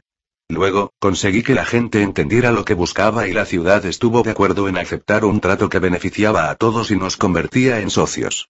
Yo recibiría una deducción fiscal por la propiedad durante 40 años, y compraría el Commodore por 10 millones, de los cuales la ciudad recibiría 6 por el pago de impuestos atrasados. Luego yo le vendería el hotel a la ciudad por un dólar, y ésta me lo arrendaría durante 99 años. Si te suena complicado, es porque lo era. Sin embargo, funcionó para todos. Finalmente conseguimos financiamiento de dos instituciones, y el Gran Díaz se convirtió en un éxito abrumador. Abrió sus puertas en 1980 y marcó el principio de la revigorización de la parte media de Manhattan y de la estación Grand Central. Hasta la fecha, continúa siendo un hotel muy hermoso. Creo que estarás de acuerdo en que, durante el proceso que implicó este proyecto, tuve mala suerte. Sin embargo, superé los problemas y todo fue acomodándose. Robert ya mencionó que a veces no estamos conscientes de lo difíciles que serán las cosas. Pero, sin que nada de eso importe, si quieres desarrollar el toque de Midas, debes perseverar y llegar hasta el final. Por supuesto, hay ocasiones en que desearía que todo fuera más sencillo, pero no es así. Cuando me convertí en socio de NBC para la realización de los concursos Miss Universo y Miss USA, los certámenes no estaban en su mejor momento. Eran material de segunda, tenían muy pocos patrocinadores y el nivel de audiencia estaba bajando. Algunas personas se preguntaban por qué estaría yo interesado en los concursos como negocio, además de que había mujeres hermosas, claro, y lo que sucede es que detecté un gran potencial y comprendí que los certámenes podían convertirse en grandes concursos si se realizaban bien. Cuando se transmitió Miss USA 2011, tuvo el mayor rating de la noche. Ambos concursos son ahora enormes sucesos nacionales e internacionales, y se les considera el paradigma de más alto nivel en el ramo. Algunas personas me han dicho, bien, tuviste suerte, pero fue algo más que eso. Yo y mi equipo trabajamos para crear un buen producto. Actualizamos el formato, contratamos excelentes productores y buscamos mejorar la presentación en todos los sentidos. Nuestro enfoque le funcionó a todo mundo. El éxito rara vez se da por casualidad y, lo mejor acerca de mis logros, ha sido esa sensación que se obtiene cuando tomas algo que está dando sus últimos suspiros y lo transformas en una entidad llena de vida. Sin importar si se trata de un programa de televisión, un barrio o un edificio, existe un desafío muy particular en la tarea de revitalizar algo casi muerto. Parte del toque de migas implica tenerla visión de concebir las cosas como podrían llegar a ser en lugar de asumir que solo pueden ser como lucen en determinado momento. Alguien tiene que hacerlo, y yo siempre he contado con la energía y la visión para mejorar las cosas. Para mí puede llegar a ser muy claro lo que se necesita y, por suerte, nunca he intentado eludir los desafíos. Siempre trato de acercarme a cada proyecto con control emocional y de una forma práctica. No obstante, conservo el entusiasmo necesario para llevar a cabo el trabajo. Es muy importante lograr este equilibrio. La ciudad de los vientos. El Trump International Hotel y Tower de Chicago ganó el premio que otorga a la revista Travel más Leisure hotel número uno en Estados Unidos y Canadá. Obtener esa distinción fue un honor maravilloso para un edificio tan extraordinario. Debo reiterar que su construcción tuvo algunos momentos en que las dificultades se multiplicaron. Por ejemplo, tres meses después de comenzar la cimentación, descubrimos que una buena cantidad de agua del río Chicago se había metido a la zona de excavaciones. Como las bases se colocaron bajo el nivel pluvial, las condiciones de la vieja mampara que protegía de inundaciones a la zona se convirtieron en un problema. ¿Soportaría la presión? Para colmo, el agua se estaba metiendo por la esquina donde se interceptaban la mampara y el puente de la avenida Wabash, y eso hacía que la situación fuera extremadamente delicada. De inmediato nos abocamos a resolver el problema. Después de eso descubrimos otro problema en el diseño estructural del edificio. Originalmente se había planeado que la base y los primeros 14 pisos se hicieran de acero y se cubrieran con concreto. Pero después, debido a que el crecimiento industrial de China estaba absorbiendo buena parte de las reservas mundiales de acero, su precio se disparó hasta los cielos. Entonces analizamos de nuevo el diseño y lo modificamos para que todo fuera de concreto. De esa manera ahorramos millones de dólares y simplificamos la logística de construcción. La aparente dificultad se convirtió en un beneficio para todos. La cronología del proyecto revela la paciencia que se necesitó para completarlo. Yo comencé a planear todo en el año 2000 y la construcción se inició en 2005. Tuvimos algunos tropiezos en el camino, pero, si alguna vez tienes la oportunidad de conocer el edificio, constatarás que nuestros esfuerzos valieron la pena y logramos revertir cualquier traza de mala suerte para que, a final de cuentas, terminara beneficiándonos. Considero que siempre he sido un hombre afortunado porque tuve una gran familia. Mis padres fueron ejemplos extraordinarios para mí, en especial mi padre, quien fue mi mentor. Además, recibí una buena educación. Como se me brindaron grandes ventajas, siempre espero mucho de mí mismo. En el camino he aprendido a darle la vuelta a la mala suerte y, por todo lo anterior, sé que es posible hacerlo. Fin del proyecto. A veces no he tenido que lidiar con mi mala suerte sino con la de alguien más, pero hace tiempo descubrí que, afrontar los problemas de otras personas, es la clave para encontrar nuevas oportunidades. En 1980 la ciudad de Nueva York anunció que renovaría la pista de patinaje Wallman, una vieja instalación en Central Park, que siempre ha sido una atracción popular para niños, familias y gente de todas las edades. Después de gastar 12 millones de dólares en renovaciones durante más de seis años, la pista seguía cerrada. Por eso, en 1986, la ciudad anunció que comenzaría la remodelación. Durante esos seis años observé desde la ventana de mi departamento ese proceso, o fiasco, como en realidad debería llamársele. No lograron cambiar nada. Entonces decidí hacer algo al respecto porque, el hecho de que esa hermosa pista no estuviera disponible para los ciudadanos y los visitantes, me parecía un desperdicio. Le escribí al alcalde Koch, a cargo del asunto en aquel tiempo. Le ofrecí construir una pista nueva y tenerla disponible en seis meses sin costo para la ciudad. Yo solo quería regalársela a Nueva York y a los ciudadanos. El alcalde desdeñó mi oferta y mi sinceridad, y publicó mi carta en los periódicos de la ciudad para mofarse de mí. Sin embargo, su táctica se le revirtió en cuanto los periodistas y el público en general se pusieron de mi lado. Hubo una fuerte reacción por parte de la prensa y un periódico comentó. Lo único que ha demostrado el gobierno de la ciudad es que no puede con su trabajo. El alcalde Koch se retractó al día siguiente y, de pronto, Nueva York quería que me hiciera cargo del asunto.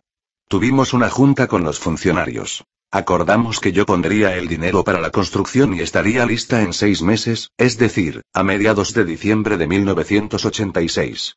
Cuando la pista se abriera, y se llegaba a funcionar para el público, la ciudad me reembolsaría hasta 3 millones. Pero si yo me salía del presupuesto, entonces el excedente correría por mi cuenta. Por supuesto, estaba muy emocionado de poder hacer algo con la pista Wallman. Fue un proyecto enorme porque, para empezar, la superficie de la pista tiene un acre, y requiere 35 kilómetros de ductos y dos unidades de refrigeración, cada una de 17 toneladas y media. Además, el techo del resguardo para los patinadores tenía agujeros y daños por fugas de agua. Por si fuera poco, había serios problemas de liderazgo en los trabajos realizados. Sabía que, si quería ver la pista terminada, tendría que participar activamente en la remodelación. Hablé con muchos expertos y, finalmente, di con el mejor constructor de pistas de patinaje disponible. Día tras día, verifiqué en persona los progresos, tanto en el sitio, como desde mi departamento. Después de dos meses de iniciado el proyecto, comencé a pensar, por momentos, que mi reputación se vería seriamente dañada si aquel ambicioso plan no daba resultado. Además, era obvio que la prensa se pondría en mi contra de inmediato. A pesar de todo, mantuve intacta la visión que tenía de una hermosa pista terminada, y me concentré en la idea de que el proyecto sería benéfico para la ciudad y sus habitantes, quienes ya habían vivido seis años de mala suerte. De verdad quería ayudarlos a efectuar un cambio. La pista se inauguró después de cinco meses de trabajo, con un costo total inferior al presupuesto original y 30 días de anticipación. Sobra decir que me sentí muy aliviado y orgulloso. Quedó bellísima y en la ciudad se pudo vivir una atmósfera de celebración porque comenzó a funcionar a tiempo para las fiestas decembrinas. Tuvimos una inauguración de gala a la que, para celebrar un día tan especial, asistieron Peggy Fleming, Dorothy Amid y Scott Hamilton, entre otros. Ver la pista de patinaje Wallman abierta al fin, me produjo una sensación increíble. Por otra parte, todas las ganancias se donaron a obras de caridad y al departamento de parques de la ciudad. A eso llamo volver la mala suerte en buena, grande y para todos. El toque de Midas. Desglose. Fuerza de carácter. Las historias que presentamos en este capítulo muestran que la fuerza de carácter es fundamental para desarrollar el toque de Midas. El pulgar representa esa fortaleza porque es uno de los dedos que nos permite sujetar las cosas y ejercer control sobre ellas. Nos separa del resto de los integrantes del reino animal porque, gracias a él, tenemos manos, no garras. El pulgar también representa, de manera simbólica, la habilidad del empresario para renovar los bríos cuando los demás salen corriendo, se ocultan, renuncian o culpan a otras personas de sus fallas. También es emblema de la habilidad única del empresario para transformar los tiempos difíciles en triunfos. Estoy seguro de que, si las ganancias estuvieran garantizadas, muchos se convertirían en empresarios. Lo sé porque ya me ha tocado escuchar a mucha gente decir con un profundo suspiro. Claro que sería maravilloso ser mi propio jefe. Y es que, la noción de poder decidir cuánto tiempo trabajar y la forma de hacerlo, suena muy bien. Sin embargo, hay otros para quienes el aspecto más atractivo de ser empresario radica en la satisfacción de construir un negocio y, tal vez, obtener gran popularidad y fortuna. Pero, si no fuera por ese maldito miedo al fracaso, el miedo al fracaso es una de las razones por las que la mayoría de las personas deciden no involucrarse en actividades empresariales. Y es que el temor a equivocarse es mucho mayor que los deseos de sobresalir. Claro, la vida, por desgracia, tiene altibajos, y eso significa que, si quieres triunfar, deberás también aceptar que a veces se pierde. Lo que definitivamente hay que entender es que, vivir en medio de ambas opciones, es imposible. La vida nos lanza golpes fuertes, nos guste o no, y esperar que solo nos sucedan cosas buenas, es poco realista. Por eso, lo que diferencia a los empresarios con el toque de migas de los demás es que, cuando afrontan una pérdida, se recuperan de inmediato, aprenden de sus errores y siguen adelante. Los empresarios exitosos saben que la experiencia ganada a través de sus fracasos les brinda sabiduría y fuerza para afrontar el siguiente desafío. Hay muchas personas a quienes el fracaso convierte en perdedores, pero a los empresarios con el toque de Midas, los hace más inteligentes. El salón de clase sube es la vida. La paradoja es esta. Si a los estudiantes con calificaciones excelentes se les considera los más inteligentes, entonces, ¿por qué no todos se convierten en empresarios excesivamente ricos? La respuesta es que la mayoría de dichos estudiantes son ganadores en un salón de clases en donde sobresale quien comete menos errores y se equivoca menos. Ahí aprenden que las equivocaciones y las fallas son malas y, por lo tanto, se esfuerzan para tener un desempeño excelente. En contraste, en el mundo real de los empresarios, solo ganan quienes cometen más fallas y aprenden de ellas con mayor rapidez. Los negocios recompensan a la gente así. Lo anterior significa que los programas de educación tradicional, tratan de eludir los desafíos en los que existe el riesgo de cometer errores, o se acercan a ellos con demasiada cautela y vacilación, lo cual no es mucho mejor. Algunas personas se quedan paralizadas en ese tipo de situaciones y no son capaces de tomar una decisión, ni buena ni mala. Por eso no es sorprendente que la mayoría de la gente se pase la vida tratando de evitar el riesgo. Ese tipo de personas prefiere recibir un cheque de nómina constante y contar con un empleo, que adquirir gran riqueza y llegar a poseer sus propios negocios. Y claro, si eso es lo que en verdad quieres, no hay nada de malo en ello. Los empresarios aman los desafíos a pesar de que, en muchos casos, no fueron estudiantes sobresalientes. Ellos saben y aceptan el hecho de que, en el futuro, se encontrarán con errores, frustración, desventajas y fracasos. Saben que su verdadero salón de clases es la vida y la posibilidad de sobreponerse a las derrotas, ahí encontrarán el camino para ser mejores empresarios. Esto no quiere decir que quieran errar, porque no es así. La diferencia es que, en lugar de eludir desafíos, los empresarios saben que los errores que puedan cometer y los riesgos que correrán en la vida, los forzarán a ser más inteligentes y sagaces, y a ganar más dinero. En la mayoría de las escuelas de negocios se enseña que los riesgos deben minimizarse. Por ello, mientras los estudiantes sobresalientes consideran que arriesgarse es malo, los empresarios genuinos lo ven como un reto, una oportunidad para hacer lo que los demás evitan. El riesgo estimula su creatividad y pone a prueba la confianza en sí mismos. Por eso, cada vez que triunfan, sienten una enorme satisfacción que, a su vez, los alienta a seguir adelante. El verdadero carácter del empresario surge cuando éste comete errores y se ve obligado a seguir creciendo. Algunas preguntas personales.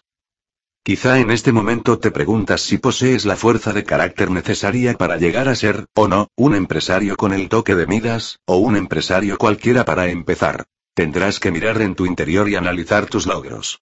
Aquí hay algunas preguntas para comenzar. ¿Cómo afrontas los fracasos? ¿Cómo manejas el miedo?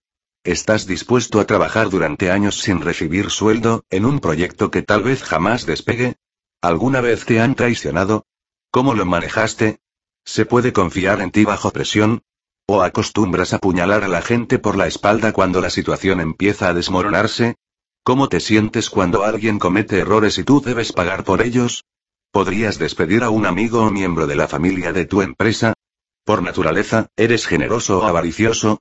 ¿Cómo te sientes cuando no tienes dinero? Cuando eso sucede, tú llamas a mamá. ¿Llamas a papá? ¿Le pides limosna al gobierno? ¿Buscas empleo? ¿Te metes otra vez a estudiar? ¿Culpas a alguien más por tus problemas financieros? Si no tienes respuestas a estas preguntas o sientes que no puedes contestarlas de manera objetiva, pídele a un amigo que las responda por ti con toda franqueza. Porque, para ser un empresario exitoso, debes recibir retroalimentación. Si no puedes manejar comentarios crudos y directos, será mejor que no renuncies a tu empleo. La gente que carece de carácter no puede lidiar con comentarios fuertes, y eso es muy peligroso porque un negocio es ante todo un enorme mecanismo de retroalimentación. Puedes llegar a recibir comentarios negativos sin importar el nivel que haya alcanzado tu negocio, y es algo que debes aceptar desde ahora. Si a los clientes no les gusta tu producto, no lo compran. Eso es retroalimentación. También puede surgir en forma de datos o hechos irrefutables, como cuando descubres que tu compañía tiene gastos elevados e ingresos bajos. Cuando le dices a un empleado que haga algo y termina haciendo lo contrario. Cuando descubres que un socio en quien confiabas te está robando, o cuando el banco te niega un préstamo. Busca a un amigo dispuesto a darte respuestas fiables. A pesar de lo cruel que pueda ser el ejercicio, hazlo y termina con las dudas. Recibe la retroalimentación aun cuando no te guste lo que te digan. Piensa que se trata de una oportunidad para fortalecer el carácter, algo que, por cierto, necesitarás bastante. Como ya se mencionó anteriormente, es más sencillo y barato recibir la retroalimentación de un amigo, que del mercado entero. A lo largo del libro aprenderás que llegar a ser empresario exitoso implica, más que tener un buen producto, contar con recursos, educación o un plan sólido de negocios. Ser un gran empresario requiere de inteligencia. Sin embargo, no creas que es el mismo tipo de inteligencia que nos imaginamos al pensar en los grandes genios. De hecho, existen siete tipos de inteligencia. Si logras un desempeño excelente en, por lo menos, una en particular, tendrás las bases para desarrollar el toque de miras. Las siete inteligencias. Howard Gardner, psicólogo de desarrollo y profesor de cognición y educación en la Escuela de Posgrado de Harvard, desarrolló la teoría de que no existe solamente un tipo de inteligencia sino siete. Para el toque de migas se requiere de una en particular y, hasta que no la domines, el toque te eludirá. Las siete inteligencias según Howard Gardner. Reimpreso con permiso. Todos los derechos reservados. Gardner creía que la gente poseía distintos tipos de inteligencia que representan formas diversas de aprender y procesar información. Estés de acuerdo con él, o no, creo que todos podemos ubicar personas que tienen dones en una o más de las áreas que Garner denomina inteligencias. Hay músicos y atletas muy talentosos. Genios de la matemática y diseñadores sorprendentes.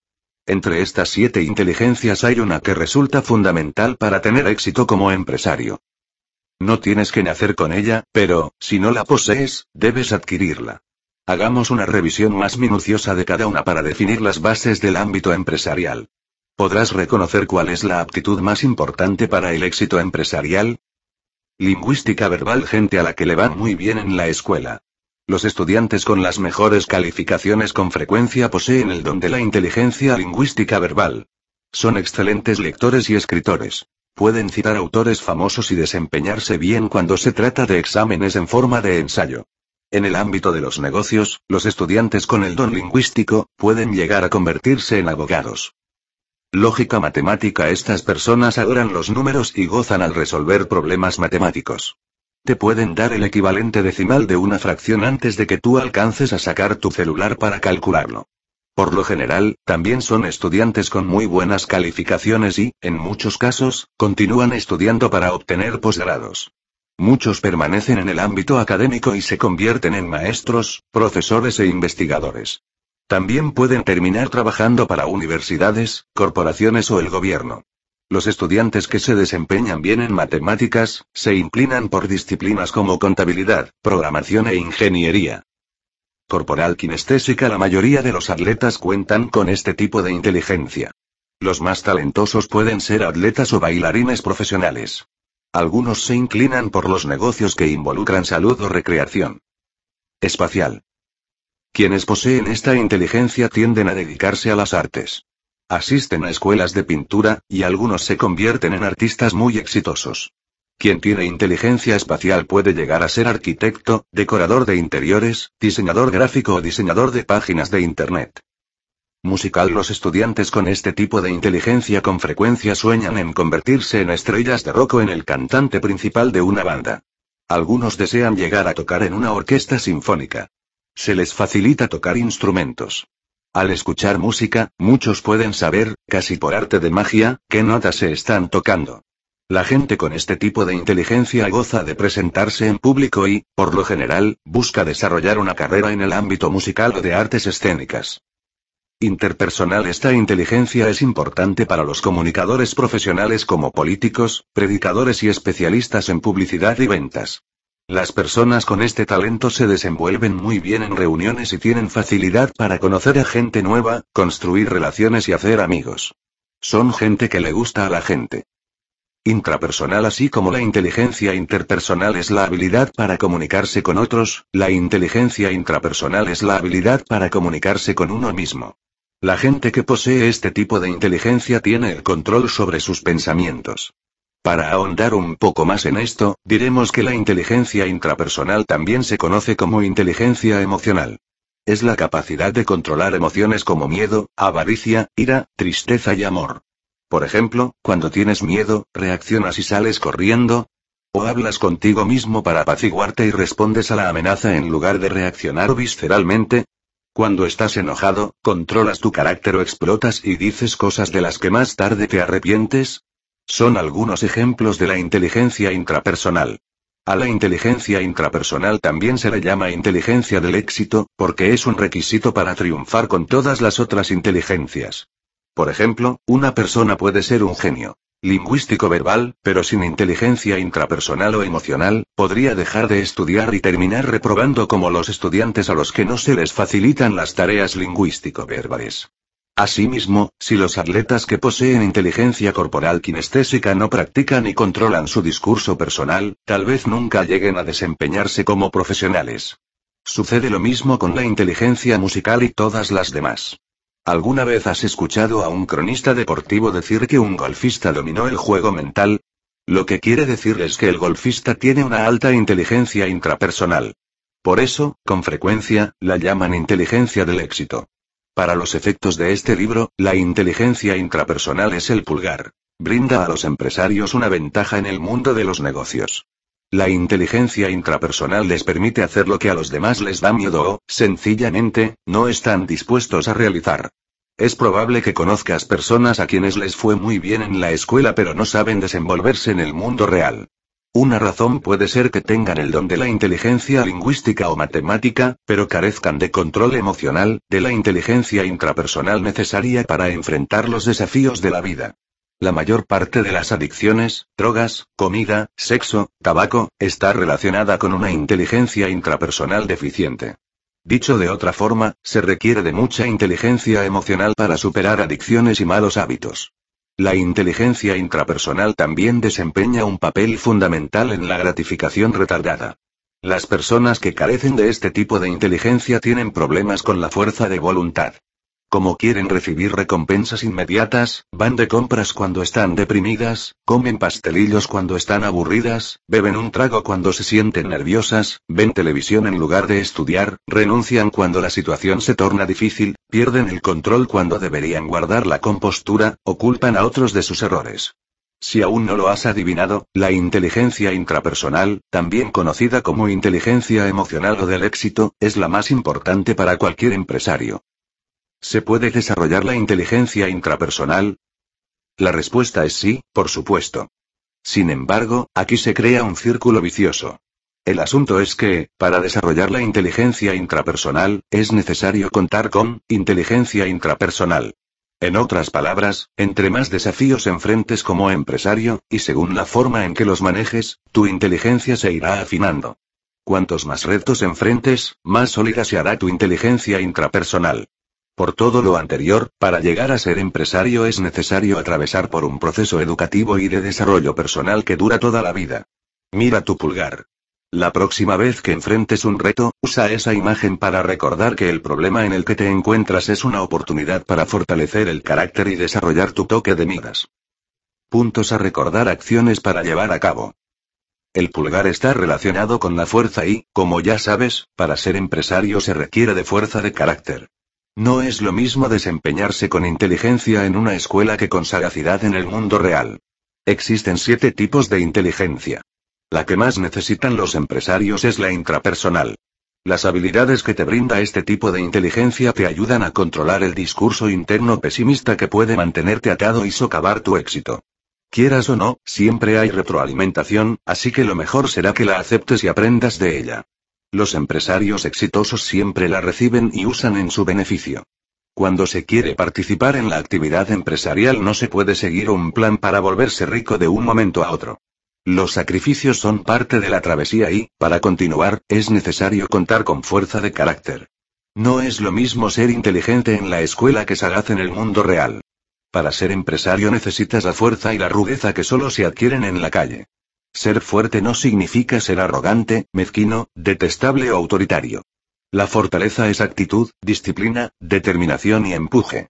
Ahora que lo sabes, encuentra tu fuerza. El mercado contrata y despide todos los días. Sin embargo, los empresarios con el toque de miga se levantan, sacuden su pantalón y vuelven a lanzarse al ruedo. Capítulo 2. El dedo índice enfoque. Concentra todos tus pensamientos en el trabajo que te ocupa. Los rayos del sol arden cuando se enfocan. Alexander Graham Bell. En la guerra, en los negocios y en la vida. Robert Kiyosaki. En junio de 1971 caminé hasta la línea de vuelo en donde esperaba mi aeronave, pero en esa ocasión noté algo distinto en el helicóptero. No era el mismo en que había estado entrenando durante dos años. Aquel día le habían añadido cañones de misiles, cuatro ametralladoras a los lados para que el piloto las accionara, y dos más para los artilleros. De pronto, la razón por la que me había estado entrenando como piloto se volvió demasiado real. Mi helicóptero cambió y yo tuve que hacerlo también. Ese día siempre había volado solo con un copiloto y un jefe de tripulación. Éramos tres y trabajábamos sin armas. Por esa razón, abordar un helicóptero con camiones para misiles, ametralladoras, latas de municiones y una tripulación de cinco, me produjo una sensación extraña. Además de que la diferencia en peso hizo que el vuelo fuera peculiar, también provocó que la aeronave no respondiera con la rapidez de costumbre. Eso me obligó a anticipar movimientos para controlarlo. Debía decidir qué maniobra efectuaría desde antes. Anticipar los giros o retroceder las picadas en menos tiempo. De pronto, volar se volvió una situación amenazante y, de forma inesperada, mi helicóptero dejó de ser una nave de entrenamiento. Aquel día volé una nave que solía ser un vehículo pero se transformó en un instrumento de guerra. Entonces supe que yo también tendría que sufrir un cambio. Una historia de la guerra. Para llegar a ser piloto entrené intensamente durante dos años en la Estación Naval de Pensacola, Florida. En abril de 1971 obtuve por fin mis alas de la Marina. Fue uno de los días de mayor orgullo en mi vida. Después de la graduación atravesé todo el país en auto para llegar a California y comenzar el entrenamiento avanzado en Camp Pendleton, gigantesca base del Cuerpo de Infantería de Marina que se encuentra a 80 kilómetros al norte de San Diego. La mayoría de mis compañeros de la escuela en Pensacola fue asignada a escuadrones de transición con helicópteros de transporte. Los pilotos volaban muy distinto a los pilotos de artilleros como yo. Sus helicópteros eran mucho más grandes, como el Sea CH-46 de doble rotor y el CH-53 Sea Estallón al que con frecuencia llamaban el gigante verde y feliz. Solo a algunos de nosotros nos asignaron a la escuela de artilleros para volar los Wayguns y los Cobras. Los primeros pilotos que conocí en Camp Pendleton acababan de regresar de Vietnam. Eran muy distintos a mi instructor de vuelo en Florida. Aquí, los instructores de artilleros eran más serios, oscos e intolerantes. A pesar de que técnicamente yo era un aviador calificado de la infantería de marina, los veteranos de combate a los que ahora les correspondía enseñarme, me trataban como novato. De abril a junio me pusieron a prueba y me obligaron a arriesgarme con maniobras que yo habría jurado que eran imposibles de ejecutar. Si un piloto nuevo pasaba la prueba, le ponían ametralladoras y cañones, y comenzaba una nueva fase de entrenamiento avanzado. Pero si no lo lograba, lo mandaban a volar en un escritorio. Es decir, le asignaban trabajo administrativo en una oficina. La película Top Gun con Tom Cruise fue filmada a unas cuadras de Camp Pendleton en la Estación Aérea Naval de Miramar, también al norte de San Diego y, aunque por momentos es una película demasiado comercial al estilo de Hollywood, logra registrar la intensidad del entrenamiento de combate en el aire, y el hecho de que ahí se vive un ambiente en el que, ser buen piloto, no basta para sobrevivir. En Camp Pendleton nos entrenaron para el combate aire-tierra, lo cual significa que debíamos volar a alturas extremadamente bajas. En lugar de mantener la aeronave en el cielo, nos enseñaron a luchar contra hombres en tierra. Una de las cosas que aprendí entonces fue que, según los cálculos, el promedio de supervivencia de los pilotos de artilleros en Vietnam era de 31 días, y disminuía conforme el enemigo adquiría más experiencia y se hacía de equipo más moderno.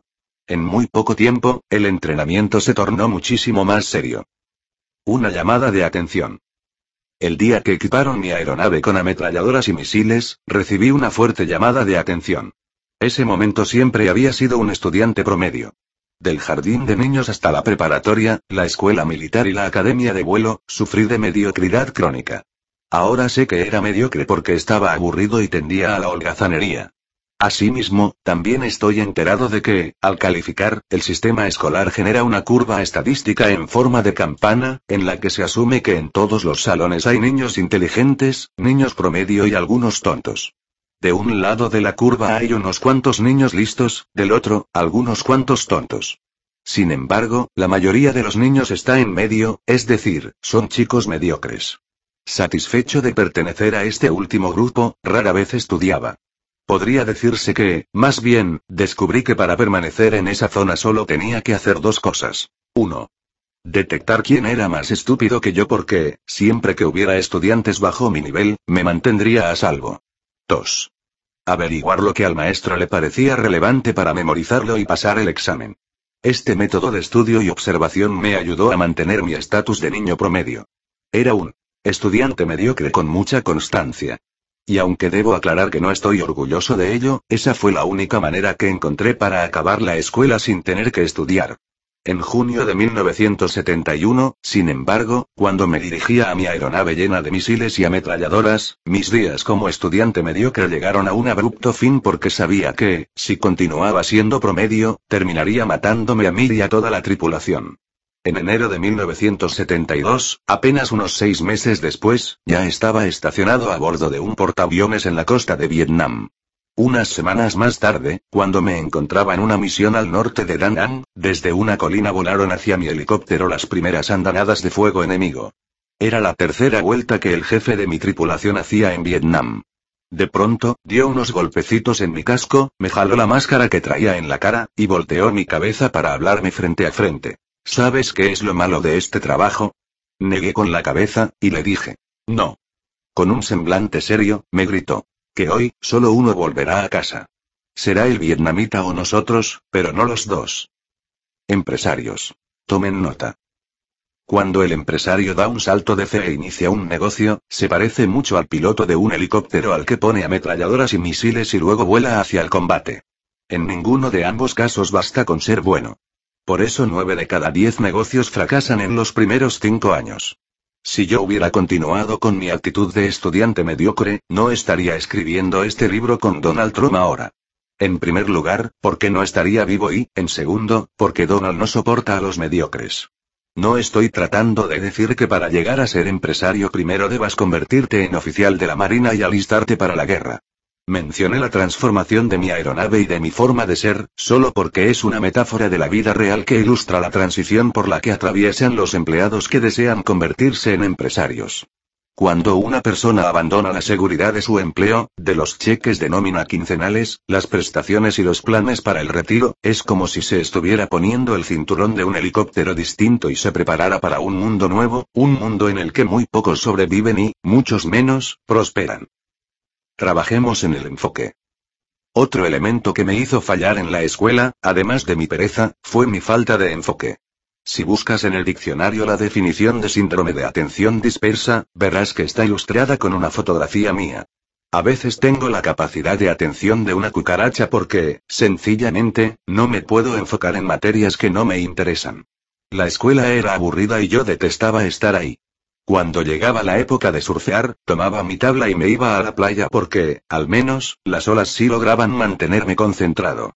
Dejar de ser un piloto de transporte para convertirme en piloto de un helicóptero artillado, fue muy benéfico porque me vi forzado a estudiar de verdad. Era imperativo aprender. Tuve que enfocarme para resguardar mi vida y protegerla de mi tripulación y sus familias. El combate me forzó a concentrarme de la misma manera en que lo hacían las enormes olas cuando surfeaba. Porque cuando estás en la guerra, no hay segundo lugar. De cierta forma, la guerra sacó lo mejor de mí, y te Aseguro que sucede lo mismo con la actividad empresarial. Enfoque es poder. Enfoque es una palabra muy sencilla y, debido a su simplicidad, a veces la gente abusa de ella y le pierde el respeto. También se le malinterpreta porque muchas personas soslayan el hecho de que enfoque es igual a poder. Quienes pueden enfocarse tienen la capacidad de reunir todas sus habilidades y centrarlas en la tarea o objetivo que tienen frente a sí. El enfoque es esencial para el éxito, y, por ende, la gente que triunfa es aquella que puede enfocarse o concentrarse. Es muy fácil distinguir a las personas que no tienen una dirección en la vida porque carecen de enfoque. Todos conocemos a alguien que siempre renuncia cuando las cosas se ponen difíciles, a personas que permiten que problemas menores, como quedarse sin dinero, las detenga. De hecho, hay una gran cantidad de gente que ni siquiera comienza a trabajar en sus objetivos porque deja que el miedo a fracasar le impida dar el primer paso. Es típico conocer a alguien que dice que está a dieta, pero renuncia a ella en cuanto se corta la primera rebanada de pastel de chocolate. Sucede lo mismo con el ejercicio. Este tipo de gente se ejercita durante una semana y luego se rinde, se va de parranda para paliar el dolor muscular. También es común conocer a personas que quieren ser ricas pero permiten que pretextos como no tengo dinero, las detengan. A gente que le encantaría renunciar a su empleo porque lo odia pero que con decir, tengo muchas deudas que pagar, se da la oportunidad de seguir sufriendo ocho horas diarias. La salud, la riqueza y la felicidad son un reflejo de la habilidad de cada uno para enfocarse, porque estos aspectos demuestran si alguien tiene la capacidad de manejar sus poderes personales para lograr lo que quiere en la vida. Enfócate en obtener lo que quieres. La gente puede desarrollar y mejorar su capacidad de enfoque. Yo soy prueba viva de ello porque, para acabar mis estudios en la escuela de vuelo y convertirme en piloto, tuve que enfocarme. Llegar a operar un helicóptero artillado exigió de mí el tipo de concentración que ni siquiera creía poseer. La habilidad de volar en una poderosa aeronave, apenas por encima de la selva, y concentrarme en el soldado que, con una ametralladora entre los árboles, trataba de derribarnos al mismo tiempo que nosotros intentábamos matarlo, exigió que yo centrara mi atención al máximo. Si la capacidad de mi enemigo sobrepasaba la mía, entonces él regresaba a casa, y yo y mi tripulación moríamos. Actualmente hago uso del mismo tipo de capacidad de enfoque para manejar mis negocios, mi dieta y el ejercicio físico que realizo. Si digo que voy a hacer algo, lo que me permite concretarlo es la capacidad de enfoque. Todos le prestamos atención a distintas cosas, y eso es lo que nos diferencia. Mucha gente fracasa como empresaria porque lo principal en su vida es la seguridad y la tranquilidad. Muchos estudiantes destacados se enfocan en conseguir buenas calificaciones solo porque desean obtener la seguridad que brinda un empleo. La mayoría de los empleados anhelan la tranquilidad de horas fijas de trabajo, un salario y prestaciones definidos, de los fines de semana libres y de una garantía para cuando se retiren. La posibilidad de tener algo seguro les hace dar lo mejor de sí. Pero, para otros, es la incertidumbre lo que los obliga a esforzarse al máximo. Regresé de la guerra en enero de 1973. El año que pasé en Vietnam había llegado a su fin. Le pedí consejos a mi padre sobre lo que debía hacer a continuación, y él me recomendó volver a estudiar, obtener una maestría, tal vez un doctorado, y tratar de conseguir un empleo en el gobierno. En otras palabras, me sugirió enfocarme en la seguridad de un empleo y de un fondo de retiro. Pero yo me negué de inmediato porque sabía que mi espíritu moriría en un ambiente así. Habría sido como estar atrapado en la escuela por el resto de mi vida, esperando que sonara la campana. Habían pasado muchos años y una guerra que no me permitirían volver a eso. Como no acepté su propuesta, me sugirió que volara para aerolíneas comerciales como ya lo hacían muchos de mis compañeros de la Marina. Pero luego se molestó cuando le dije, papá, eso para mí sería un retroceso. Ya sé volar y descubrí que me encanta el combate. El ambiente bélico me vigorizó como nunca y, volar para una aerolínea, sería como manejar un autobús. Sabía bien que eso no era para mí, pero el enfoque de mi padre pobre estaba fijo en la seguridad. Una vez más, se hizo evidente que teníamos visiones muy dispares. En 2009, la película de Urt Locker, Zona de Miedo, ganó el premio de la Academia. En el filme, un joven soldado regresa de Irak después de realizar uno de los trabajos más peligrosos en zonas de guerra. Técnico en neutralización de artefactos explosivos, es decir, una persona que desactiva bombas improvisadas. En la escena final de la película se ve que el joven, después de estar en casa por algunos meses, en el supuesto mundo civilizado, se pone de nuevo su traje para neutralizar bombas y camina por un sendero en Irak. Cuando volví a casa, también pensé en volver a la guerra, en convertirme en mercenario, ir a luchar a África o volar sobre Asia para la CIA. Eso sucedió porque no podía dejar de sentir que la aparente seguridad que ofrecían los empleos tradicionales, matarían mi espíritu y, tarde o temprano, a mí también. Por eso me convertí en empresario. Define el enfoque. A mí me gusta pensar en la palabra enfoque como el acrónimo que se forma con focus en idioma inglés. Follow one course of action until successful, persigue un solo objetivo hasta que tengas éxito. Mi parte favorita del acrónimo es, hasta que tengas éxito. Al enfoque se le representa con el dedo índice. Es esencial para desarrollar tu toque de migas y siempre te hace mostrar lo mejor que hay en ti. El enfoque también se define como el poder medido a través del tiempo. Por ejemplo, a mí no me cuesta trabajo respetar mi dieta de la hora del desayuno a la hora de la comida, pero el verdadero poder del enfoque es lo único que me permitiría observarla durante años. Yo he estado a dieta, he perdido peso, lo he vuelto a ganar y, luego, lo he tenido que perder de nuevo. Eso se debe a la falta de enfoque que se produce a medida que pasa el tiempo. En el mundo del dinero sucede lo mismo. La gente se vuelve rica y luego lo pierde todo. Los ganadores de loterías y las estrellas del deporte son excelentes ejemplos de la pérdida de enfoque con el transcurso del tiempo. Muchos atletas profesionales pasan años practicando con ahínco para ganar dinero en el ámbito de los deportes, pero, cinco años después de retirarse, están en la ruina. Se enfocaron en los deportes, pero no en su inteligencia financiera. En el primer capítulo del libro se habló del poder del pulgar y ahí narré algunos de los muchos fracasos que he tenido. De no haber sido por el poder del enfoque, me habría dado por vencido. Dicho de otra forma, la mayoría de los empresarios fracasan porque carecen de la fuerza de carácter que representa el pulgar, y del poder del enfoque. De la capacidad de perseguir un objetivo hasta alcanzar el éxito.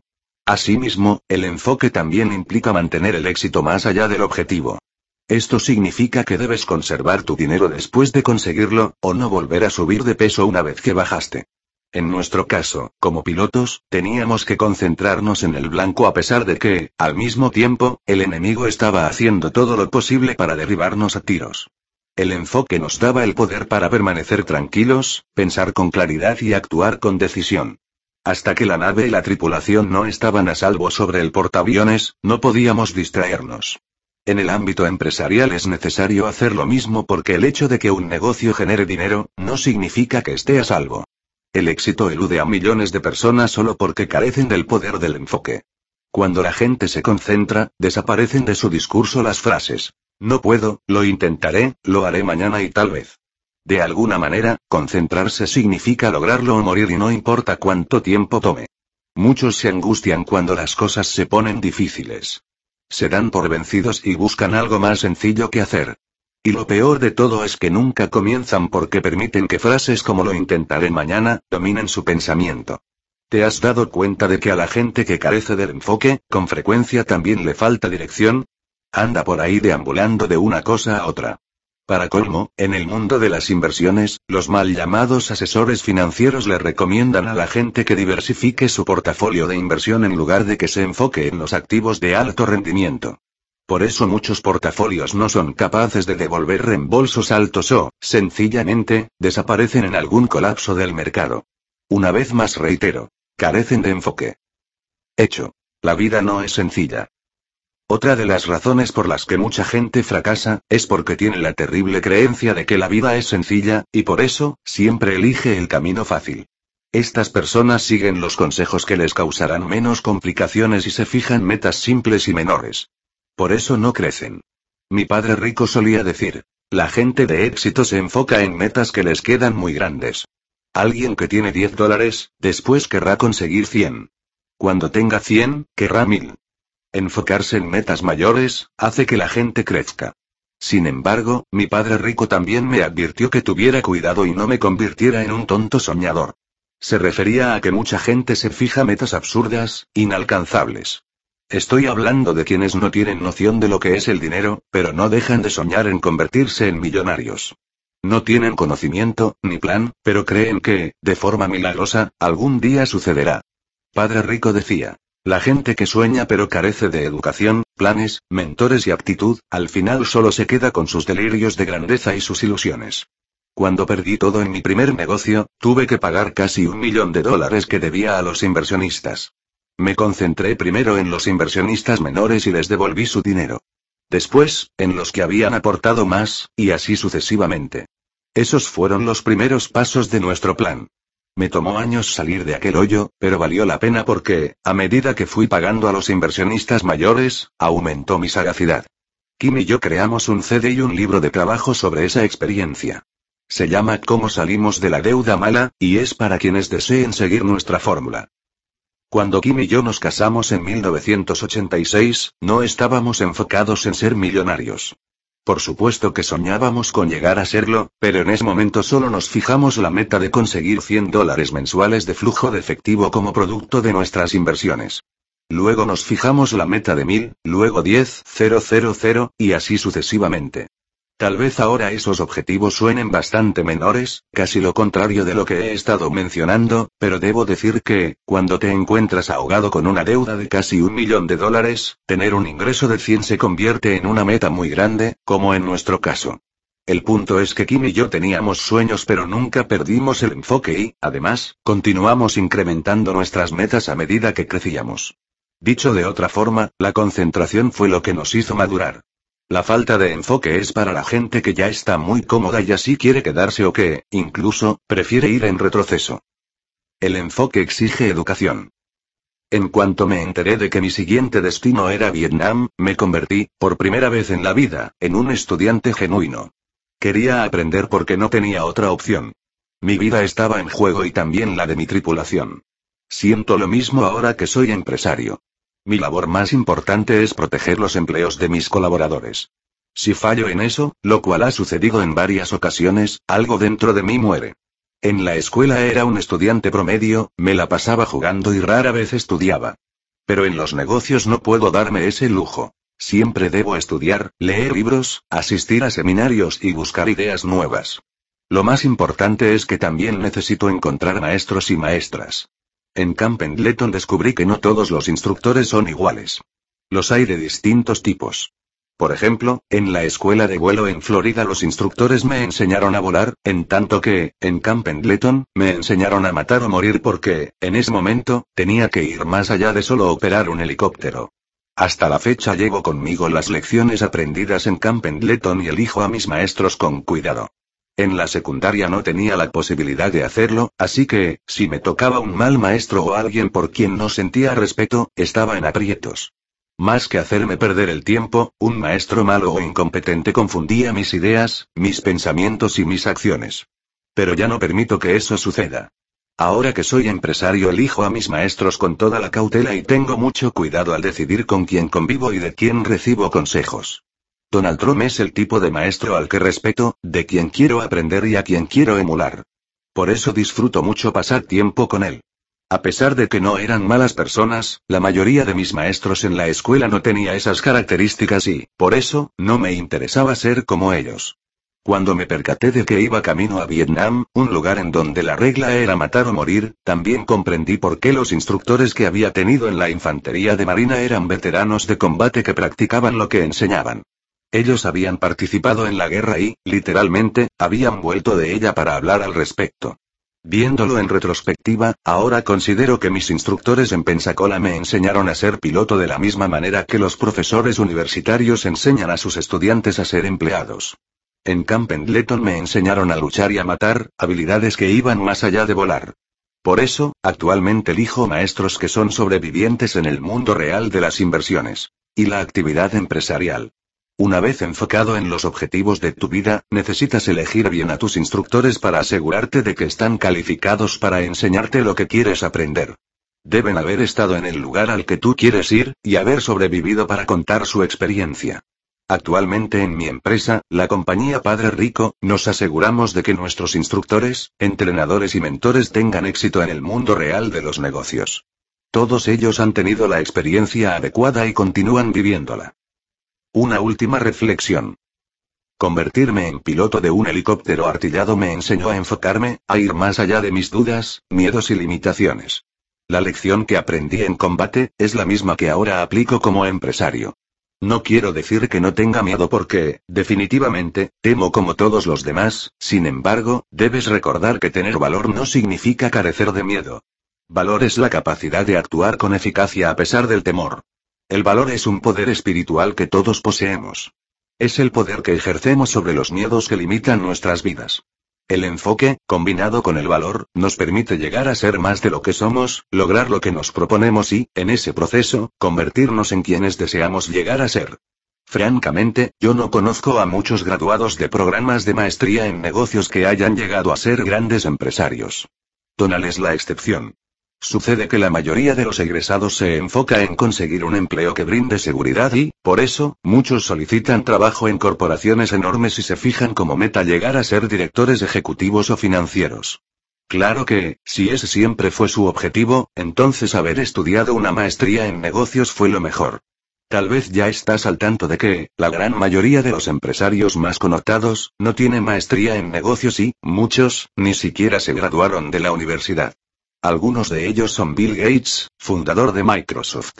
Steve Jobs, fundador de Apple, Thomas Edison, fundador de General Electric. Richard Branson, fundador de Virgin. Y Walt Disney, fundador de los estudios Disney y de Disneylandia. En la actualidad, muchas universidades cuentan con programas empresariales, pero muy pocas personas abandonan la escuela de negocios y se convierten en empresarios como Donald Trump. Eso sucede porque la mayoría de los maestros de las universidades son como mis instructores de Pensacola, quienes entrenan a los futuros pilotos de aerolíneas que volarán para grandes corporaciones como United Airlines o British Airways. Los instructores de Camp Pendleton llevaban a los pilotos imberbes más allá del vuelo. Nos conducían hasta la batalla y nos preparaban para los ambientes más hostiles del mundo. En mi opinión, muchos de los programas para empresarios que tienen las universidades, son incompletos porque, de cierta forma, las escuelas contratan a conductores de autobuses para que traten de enseñarles a los estudiantes a ser pilotos de combate. Ambos saben cómo volar, pero solo uno de ellos tiene el tipo de enfoque que se requiere para entrenar a empresarios con el toque de miras. El poder del enfoque implacable. Donald Trump. Las referencias de Robert provienen del combate y el entrenamiento militar, y como yo asistí a una escuela militarizada, creo que tengo una visión de lo que se requiere para ser piloto del cuerpo de infantería de marina. Los comentarios de Robert, sin embargo, son para todo mundo, haya pertenecido o no al ejército, porque el enfoque resulta fundamental para el éxito y la supervivencia. Todo esto me trae a la mente a un reportero que me visitó en las oficinas de la organización Tron, y se refirió a su experiencia como un día en las trincheras con Donald Trump. Aquel reportero lo definió así porque se dio cuenta de la inco y la velocidad con que laborábamos. Yo mismo he comparado en varias ocasiones los negocios con una zona de combate porque, en ambos casos, todos tus sentidos deben estar alerta y tú enfocado al 100%. Anteriormente mencioné que la falta de enfoque me hizo meterme en problemas financieros inmensos a principios de la década de los 90. Tú no trates de aprender esta lección por las malas como yo lo hice. También toma en cuenta la gran paradoja respecto a este tema. Para tener éxito, tu enfoque debe ser suficientemente amplio y pensar en grande al mismo tiempo. En este capítulo analizaremos cómo es posible. La mayoría de la gente ha escuchado hablar de la Torre Tron porque es una de las atracciones turísticas más importantes de la ciudad de Nueva York, pero, además, es un gran ejemplo del poder del enfoque. La torre se inauguró en 1983, pero hay toda una historia antes de esa fecha. Como es típico en mí, estaba tan interesado en que todo saliera bien, que yo mismo fui hasta una cantera en Italia para buscar las losas adecuadas de Breccia Pernice, un raro y muy hermoso mármol de forma irregular. Con cinta de aislar fui marcando las mejores losas. Las demás, se las venderían a alguien más. Saga de la Torre Tron. Parte primero. Por supuesto, la anécdota de las losas italianas tuvo lugar mucho después, cuando la torre ya estaba en construcción. Antes de eso, hay una larga historia. Me tomó casi tres años recibir respuesta del hombre que administraba el terreno que deseaba comprar. Pero no solo le envié una carta o le hice una llamada telefónica en ese tiempo. Fueron cientos. Mi tenacidad se vería recompensada más adelante, pero pasaron casi tres años. Robert ya mencionó el salto de fe que deben dar los empresarios, y te puedo decir que el mío no fue tanto un salto como un período muy prolongado en que tuve que aferrarme al plan. Quería construir la Torre Trom en el terreno adyacente a la joyería Tiffany's, por lo que debí convencer a su gente de que me permitiera adquirir sus derechos aéreos y sus derechos para construir un rascacielos, casi encima de la tienda, por 5 millones de dólares. Esas maniobras legales, a su vez, impedirían que alguien más pudiera demoler Tiffany's después y construir otra torre que bloqueara las vistas panorámicas desde la mía. Luego obtuve los permisos de rezonificación. Por alguna razón, para hacer estos trámites, era indispensable contar con la aprobación para poseer los derechos aéreos, pero el señor Owen, ejecutivo de Tiffany's a cargo de ese asunto, se había ido de vacaciones un mes. Dijo que me contactaría a su regreso.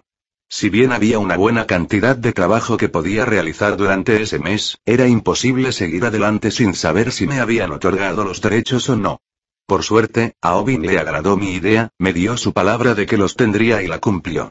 Luego surgió otro requisito en cuanto a zonificación, que le exigía al desarrollador un mínimo de 10 metros de espacio abierto atrás del edificio y, debido a eso, a menos de que compráramos un fragmento del otro terreno que estaba junto a Tiffany's, tendríamos que cortar el jardín trasero del edificio que habíamos diseñado.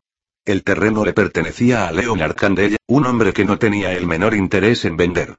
Por suerte encontré una cláusula en los contratos del acuerdo con Tiffany's en la que se les otorgaba la posibilidad de comprar la propiedad de Candell dentro de cierto tiempo, solo porque era adyacente a la joyería misma. Luego volví con Ovin de Tiffany's para preguntarle si podría aceptar que yo adquiriera esa opción de compra sobre la propiedad de Candell como parte del trato que tenía con ellos. Ovin estuvo de acuerdo, pero Candell argumentó que esa opción le pertenecía a Tiffany's y no era transferible. Tal vez estaba en lo cierto. Entonces me percaté de que, tal vez, yo podría demandarlo para cuestionar sus argumentos, y le expliqué a Candell que había posibilidad de entrar a un proceso legal, pero, como ninguno de los dos quería involucrarse en algo así, llegamos a un acuerdo que nos convino a ambos. Candell estuvo de acuerdo en extender mi contrato de 20 a 100 años, lo cual me daría tiempo suficiente para que el proyecto fuera financiable y eliminar cualquier posibilidad de prohibición en cuanto a rezonificación. Por suerte, Ovin y Candale se comportaron como caballeros, y yo tuve una suerte enorme al poder hacer tratos con ellos. Las negociaciones con Candale tomaron, de hecho, solo media hora, por lo que esa parte fluyó bien. No obstante, debes considerar que antes de eso pasaron tres años para que mis solicitudes tuvieran respuesta. Durante todo ese tiempo estuve construyendo la Torre Trom en mi mente. Nunca perdí el enfoque de lo que quería hacer y, por lo tanto, mis planes siempre fueron precisos y vívidos. En el tiempo que pasé armando el rompecabezas para construir la torre, con frecuencia recordé a Robert Moses, importante figura en la historia de la ciudad de Nueva York. Él solía decir, no se puede hacer tortilla francesa sin romper el cascarón de los huevos. Yo sabía que todavía me quedaban varios cascarones más por romper. Saga de la Torre Tron. Parte segundo El terreno en donde quería construir la Torre Tron le pertenecía a Genesco. Bonuit Teller, la famosa tienda departamental, estaba ahí. Por suerte, soy un buen negociador. Necesité mucha experiencia para cubrir todos los requisitos de construcción. Genesco y yo mantuvimos nuestro trato en secreto durante algún tiempo, y esperábamos poder firmar los contratos en unos cuantos meses más. Pero entonces, surgieron noticias. De repente había una serie de compradores importantes interesados en Genesco. Entre ellos, algunos inversionistas árabes muy ricos del ámbito petrolero. De la misma repentina forma, supe que Genesco quería salirse del trato. ¿Recuerdas todas esas cartas que escribí durante tres años? Le llegaban a un hombre de Genesco llamado Yakanigan. Por suerte, él me había enviado una especie de carta compromiso de una cuartilla. Entonces le hice saber a Genesco que, si no respetaban el trato, los demandaría legalmente y que, con eso, retrasaría cualquier intento de su parte por venderle a alguien más el terreno en donde estaba Bonuit. En realidad, no estaba seguro de que la carta los obligara legalmente a algo, pero, al menos, corrían al riesgo de que me convirtiera en un tremendo dolor de cabeza para ellos. Además, para ese momento ya había demasiado en juego como para andarse con suposiciones. Con frecuencia Robert menciona el factor riesgo que implica ser empresario. Pues lo que sucedió después en la historia de la torre, es un buen ejemplo de ello. Recibí una llamada del periódico New York Times. Ya se habían enterado del trato que tenía con Genesco respecto al edificio de la tienda Bonuit. A pesar de que habíamos buscado guardar el secreto, supe que había llegado el momento de hacer algún movimiento porque la gente de Genesco se estaba echando para atrás. Le dije al reportero que habíamos llegado a un acuerdo, que mi plan era construir la torre en donde estaba Bonuit, y que la tienda cerraría en unos cuantos meses. Supuse que con eso le añadiría un poco más de presión a Genesco. Era obvio que el asunto había crecido bastante.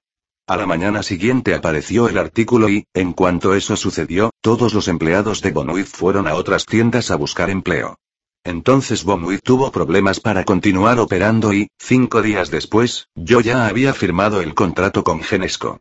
Como ya mencioné, en los negocios también puede haber un intenso combate, y no estaba bromeando. Para construir la torre yo estaba dispuesto a romper muchos cascarones. Pasó el tiempo, presenciamos varias batallas, y ni siquiera habíamos comenzado la construcción de la torre Tron todavía. Creo que conocer algunas anécdotas te servirá para ver el nivel de enfoque requerido y para darte cuenta de que se debe luchar bastante para que los proyectos avancen. Tal como dijo Robert, la vida no es fácil, y si te convences de lo contrario, no vas a llegar a ningún lugar y, además, vas a ser bastante infeliz. Todo empresario enfocado con seriedad en lo que hace y en lo que quiere lograr, aprenderá lo indispensable para ganar en el campo de batalla que conocemos como negocios. Así que prepárate para levantar el rostro, arriesgarte cuando sea necesario. Actualmente, cada vez que la gente voltea hacia la Torre Tron, contempla su belleza y, a mí, eso me da gran satisfacción.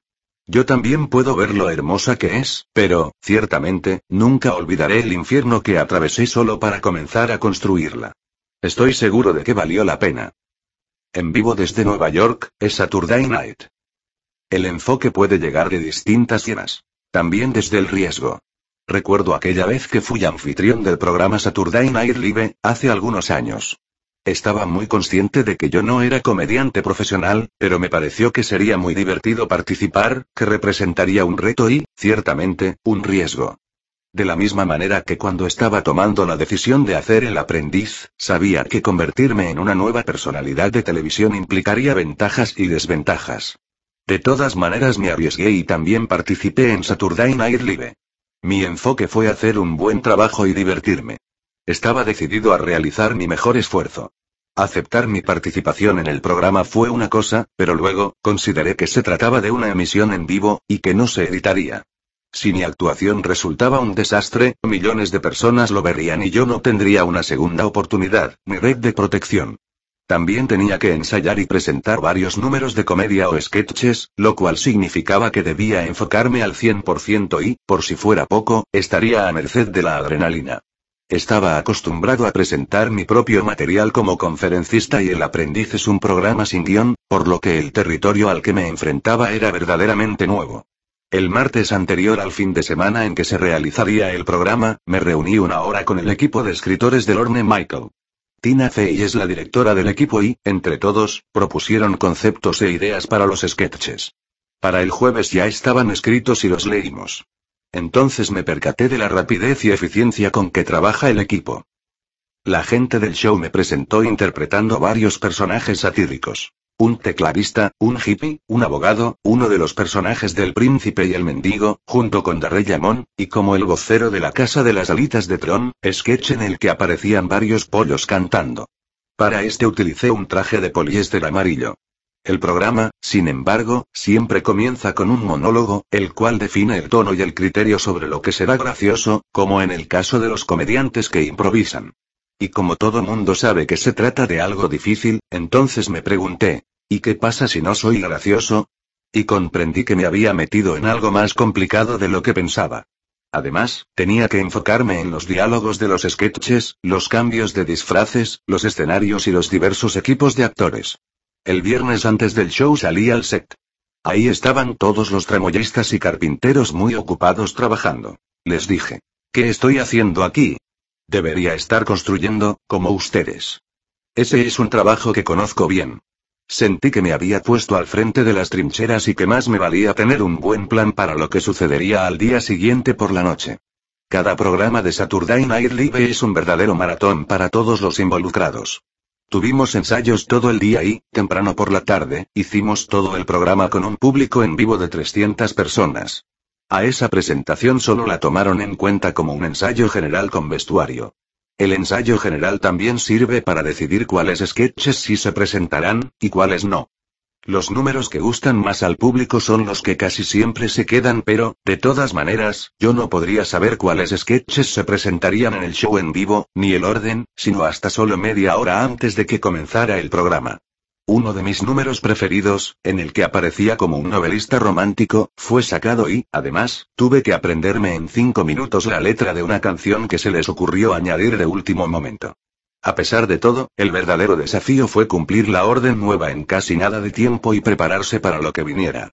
Sabía que la adrenalina corría por mi cuerpo y, por lo tanto, tuve que enfocarme mucho hasta el final. Una de las ventajas es que todo el personal de Saturday Night Live, de los escritores a los camarógrafos, de los vestuaristas a los actores, son profesionales de altísimo nivel. Todos fueron muy amables y, con mucha gentileza, me llevaron hasta donde tenía que estar para entrar y salir del set. Para cuando llegó el momento de hacer el programa, ya estaba muy emocionado. Encendí la televisión en mi camerino para ver algo de golf y relajarme. Todo saldría bien porque estaba enfocado y quería que todo mundo se divirtiera. Y eso fue lo que sucedió. Ni siquiera me molestó usar el traje de poliéster amarillo y bailar y cantar con los pollos. De hecho, ese fue mi sketch favorito. La noche fue una buena lección y se convirtió en un recuerdo maravilloso. El poder del enfoque fue de gran ayuda en ese caso y, que si me da gusto haber corrido ese riesgo. Claro que sí. Puso a prueba mi concentración y me generó un enorme respeto por todas las personas que trabajan en el programa y en la televisión en vivo en general. Creo que el gusto por el riesgo corre por mis venas o, al menos, el gusto por los grandes desafíos. Desde que era niño supe que quería construir rascacielos. De hecho, lo hacía con mis cúbitos de juguete, y luego tomaba prestados los de mi hermano para que los edificios fueran más altos. El problema era que los unía con pegamento y, por eso, él nunca podía recuperar los suyos. Definitivamente, la construcción de rascacielos fue mi meta desde pequeño. El edificio Prom International Hotel y Tower de Nueva York ha recibido muchos premios, incluyendo el codiciado Mobile Five Star Award. También es reconocido como el hotel número uno de Nueva York, pero poca gente conoce su historia, la cual resulta muy interesante porque es un ejemplo del enfoque puesto en acción. En algún momento mi oferta para comprar el edificio estuvo a punto de ser rechazada, y eso fue incluso mucho después de un prolongado y arduo proceso en el que traté de adquirirlo. El predio albergaba en ese entonces al edificio Gulfen Western barra Paramount. Era un edificio de oficinas que le pertenecía a General Electric. Cuando yo me quedé a cargo, en 1995, era una de las pocas torres altas en el West Side. Se construyó a principios de los 60, antes de que las leyes de zonificación prohibieran una construcción de esas dimensiones en aquella área. Yo sabía que el edificio tenía algunos problemas antes de comprarlo. Uno de los más notorios era que tendía a inclinarse con el viento y a flexionarse en la parte superior. Ni siquiera se necesitaba de gran fuerza. Con vientos de 25 kilómetros por hora, bastaba. En los días de clima más ventoso, los elevadores dejaban de funcionar y la gente que trabajaba ahí se quejaba de que el movimiento le causaba mareos. Es cierto que los edificios deben tener algo de flexibilidad, pero aquello era una locura. Además estaba lleno de asbesto, un material cancerígeno que, evidentemente, debía ser retirado. Como si eso no hubiera sido suficiente, la cortina exterior estaba fabricada con vidrio y aluminio baratos. En cuanto me enteré de que el edificio estaba a la venta, llamé de inmediato a Dale Frey, uno de los propietarios. Tal vez te preguntes por qué estaría yo interesado en comprar un edificio con fallas tan graves. La verdad es que me interesaba porque tenía techos muy altos y porque la estructura era clásica. También sabía que con las leyes de zonificación vigentes, si llegaban a demolerlo, solo podría ser reconstruido con 19 pisos en lugar de los 52 que ya tenía. Muchos otros desarrolladores también mostraron interés, por lo que solicité una reunión. También comencé a hacer una investigación para saber qué tanto podíamos salvar. Asigné a gente muy capacitada a esa tarea, y se descubrió que sería posible fortalecer la estructura. Eso significaba que podríamos mantener intactos sus rasgos más atractivos, como los techos altos, tan apropiados para edificios residenciales. Además, su ubicación, a la derecha de Central Park en Columbus Circle, lo hacía perfecto para venderse como edificio residencial de lujo. Obviamente nuestra investigación fue bastante completa y General Electric reaccionó bastante bien a todo lo que presenté. Por eso me sorprendió mucho que Dale Frey me llamara para avisarme que el edificio sería subastado. Solicitaron que participaran las agencias de bienes raíces más importantes del país y, a pesar de la presentación tan minuciosa que yo había hecho, solo me dijo que, si así lo deseaba, podía unirme al grupo de ofertantes. Eso era como empezar otra vez de cero. Me sentí muy molesto y desalentado, pero ¿cuáles eran mis opciones? Definitivamente, seguía interesado, así que me tragué mi orgullo y me lancé de lleno, una vez más. Tomé el tiempo que tenía y trabajé en una presentación tremendamente pormenorizada, y con una investigación muy minuciosa. Me aseguré de que cubriéramos cada pregunta y cada ángulo de forma extensiva. Si creía que ya nos habíamos esforzado, pues estaba equivocado.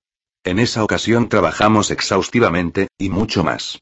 Tomamos en cuenta la rentabilidad de la propiedad y muchísimos otros detalles como el de las placas de asbesto, ¿recuerdas? Pues ese, en particular, requeriría una solución muy costosa. A pesar de que sabía que al principio causaría una buena impresión, no quise confiarme en la buena voluntad de nadie. Cuando Robert habla de combate y de aquellos soldados que siempre vuelven por más, me identifico muy bien con el ejemplo. Yo volví por más y lo hice con gran estruendo. Fui furioso en mi enfoque. No recuerdo bien cuánto tiempo pasó, pero después de la presentación, General Electric me llamó por fin. Estamos hablando del poderoso grupo G al que pertenecían Jack Welch, Dale Frey y John Mears. Habían decidido aceptar mi propuesta y, como era de esperarse, me sentí muy orgulloso. El enfoque me recompensaba de nuevo. Según nuestro plan, cuando comenzáramos a remodelar el edificio lo haríamos a partir de la estructura de acero exclusivamente. Eso fue en 1995. Philip Johnson era el arquitecto, y trabajaría en equipo con Costas Condilis y Asociates. Con eso me aseguraba de que el resultado fuera elegante y contemporáneo. También decidimos hacerlo hotel condominio porque, en aquel tiempo, el concepto de los edificios de usos combinados resultaba innovador. No obstante, yo lo hacía más que nada porque mi sentido común así me lo dictaba. Desde entonces, ese formato se ha replicado en todo el mundo. Ha tenido muchísimo éxito y puede servirle a los empresarios como un ejemplo de las ventajas de hacer uso del sentido común. Recuerda que el sentido común te puede ahorrar muchísimo tiempo y conducirte a ideas bien fundamentadas. La historia es prueba de que, si lo intentas una vez, entonces debes volver a hacerlo. Mantén tu enfoque justamente en donde debe estar, en ganar. Fue de esa manera que el edificio Gulf Western barra Paramount se convirtió en el hotel número uno de Nueva York, y el Trump International Hotel y Tower en el número uno de Central Park West. Actualmente tengo muchos campos de golf, pero ahora te voy a contar una historia especial que va de la mano con el Trump National Golf Club de Los Ángeles. La anécdota complementa bien este capítulo porque tiene mucho que ver con los objetivos, el enfoque y la visión. El campo de golf del que te hablo compite en belleza con Pebble Beach. Está frente al Océano Pacífico y es espectacular de verdad. Sin embargo, el problema que tuve para adquirirlo, fue proporcionalmente enorme. El hoyo 18 se había deslizado hasta el mar, lo cual dañó bastante los tres hoyos adyacentes. Este campo de 18 hoyos ahora solo tenía 15 y necesitaba una rehabilitación impresionante. Además, los propietarios estaban en bancarrota. Yo sabía que sería una labor titánica, pero quería convertir el campo en lo que imaginaba que podía ser. Le veía potencial y sabía que, a pesar de que tendría que aprender algunas lecciones en el camino, no podía irme y dejarlo atrás. Pague 27 millones por el campo de golf. Eso incluía el terreno y la casa club. En un artículo de la revista Firewise en Green se habló del trato, y se describió al hoyo 18 como la zona 0 más 61 millones porque es lo que costaría reparar el daño que había ocasionado el deslizamiento de tierra que involucraba 17 acres de terreno. Por si fuera poco, las líneas del agua bajo la calle, habían cedido, situación que provocó un desastre mayor. La reconstrucción del campo implicaba que se debería diseñar una capa estructural extendida por el acantilado hasta la playa, una serie de muros construidos con roca palo verde, y una plataforma de acero como refuerzo cada tres metros. Sería un procedimiento bastante complicado, y 61 millones de dólares eran demasiado para rescatar un hoyo. Sin embargo, yo quería que se hiciera y que se hiciera bien, y esa actitud me permitió omitir las dudas surgidas en aquel prolongado y arduo proceso.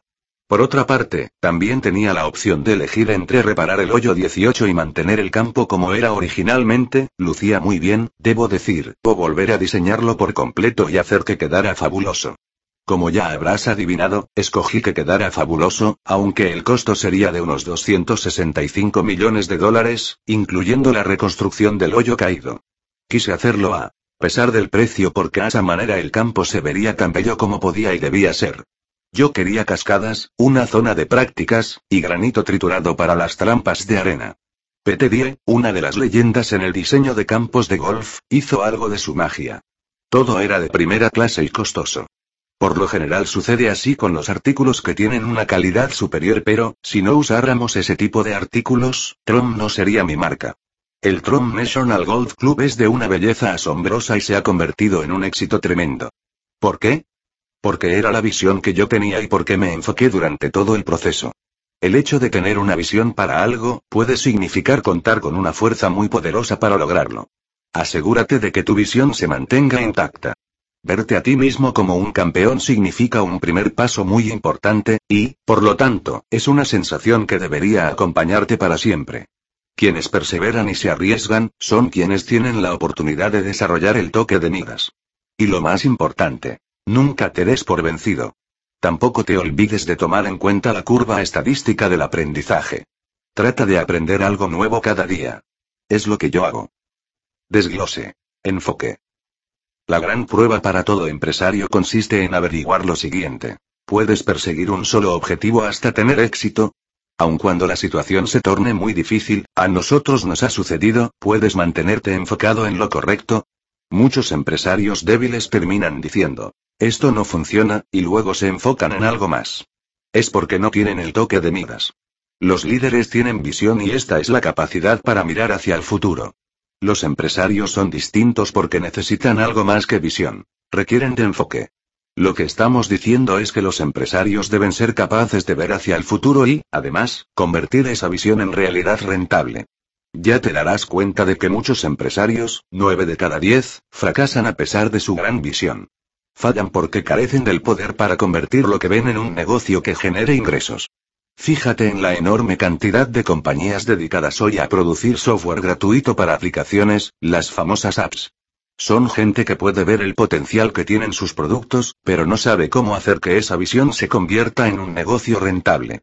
Algunos trabajarán con ahínco y llegarán a tener éxito, pero la mayoría, no. Las anécdotas que hemos relatado deberían forzar a todos los empresarios a preguntarse, ¿Qué tan desarrollada está mi habilidad para tener enfoque, o focus, persigue un solo objetivo hasta tener éxito? Tómate unos minutos y contesta las preguntas de la siguiente prueba de autoevaluación. ¿Cuánto tiempo puedes continuar esforzándote si la situación se torna difícil? ¿Con cuánta facilidad te distraes? ¿Qué tan sencillo te resulta vender tus ideas a otros? ¿Puedes convencer a otras personas de que inviertan tiempo y dinero en una simple visión, en algo que no existe? Piensa en algunos proyectos desarrollados a partir de la nada. ¿Qué tan preparado estás para el mundo de los empresarios? ¿Puedes continuar trabajando aun cuando dudas de ti mismo? Sin enfoque es casi imposible tener éxito en algo, sin importar lo que sea. Piensa en el golf. ¿Cuántos excelentes golfistas aficionados conoces que puedan tirar, de vez en cuando, encima de los 60 y apenas por arriba de los 70 golpes? No a muchos, pero seguramente conoces a un par.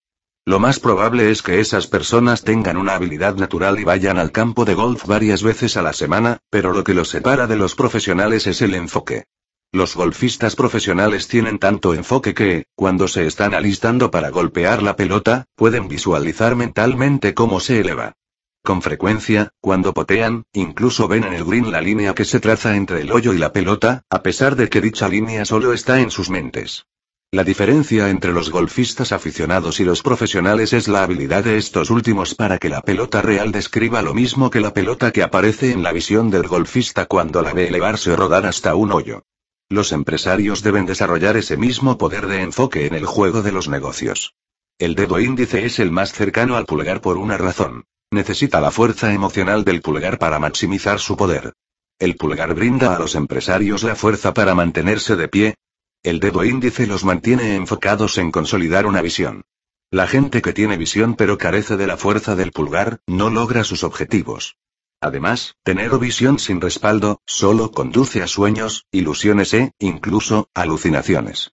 Seguramente conoces personas que han caído en esto. ¿En dónde está tu enfoque?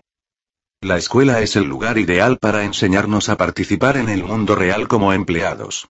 De hecho, los chicos asisten a la escuela para que el sistema los programe y les enseñe que deben enfocarse en obtener un trabajo en cuanto salgan de la preparatoria o la universidad. Por eso muchos padres dicen a sus hijos, debes estudiar para que después consigas un empleo bien pagado. O tal vez los maestros les advierten, si no sacas buenas calificaciones, no tendrás un buen empleo. Incluso llegamos a verlo y escucharlo en los medios de comunicación. Por eso muchas personas se enfocan en llegar a ser empleados, enfermeras, policías o ejecutivos en alguna empresa. Algunos estudiantes con las mejores calificaciones eligen carreras muy bien pagadas, como medicina, leyes, ingeniería o contabilidad.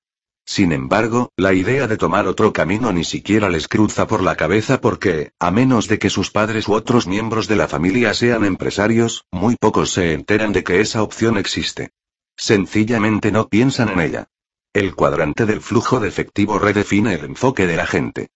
El padre pobre de Robert fue un maestro que en repetidas ocasiones le recordó que debía enfocarse en obtener un buen trabajo en una compañía grande, es decir, que se convirtiera en un E, o empleado, o que tratara de tener buenas calificaciones para que, más adelante, pudiera ejercer como profesionista, o sea, convertirse en una muy bien pagado. Recuerda que significa autoempleado o profesionista. El padre rico de Robert, en cambio, le sugirió enfocarse en establecer su propio negocio, de, y en invertir, y. El padre de Donald lo motivó más o menos de la misma manera y, por ello, nunca quiso trabajar para alguien más. Ni siquiera lo consideró una opción. Su enfoque estaba en hacer negocios, de, y en invertir, y, a un nivel muy alto, desde el principio. Entonces, ¿qué significa todo lo anterior? Pues que no resulta sorprendente que tantos empresarios fracasen en sus intentos. Finalmente, fueron educados y entrenados en la escuela para convertirse en empleados y, en el caso de los más inteligentes, para ser especialistas. Piénsalo bien. A casi todos nos educaron así. Nadie nos preparó para pertenecer a los grupos de hoy. Ahora vamos a definir E, A, D y con más detalle, y podrás notar que en algunos cuadrantes resulta muy difícil tener éxito en los negocios, especialmente si lo que deseas es ser un empresario con el toque de miras. La E significa empleado. Los empleados pueden ser cualquier cosa, desde intendentes hasta recepcionistas de una organización, gerentes o directores ejecutivos. Los empleados buscan un trabajo seguro y con prestaciones. Es la definición de la estructura mental del empleado, y dicha estructura provoca que se concentren en la garantía que implica pertenecer a una nómina, les paguen constantemente, asegurarse algo de tiempo libre, prestaciones y que los asciendan de puesto. Problema. Es difícil convertirse en empresario enfocado si tu estructura mental continúa fija en el cheque quincenal de nómina y en la seguridad a futuro. Dadas las lecciones que aprendimos en la pasada recesión y durante otros descalabros económicos recientes, ¿qué tan seguro y constante crees que será tu pago de nómina? ¿No será acaso otra ilusión?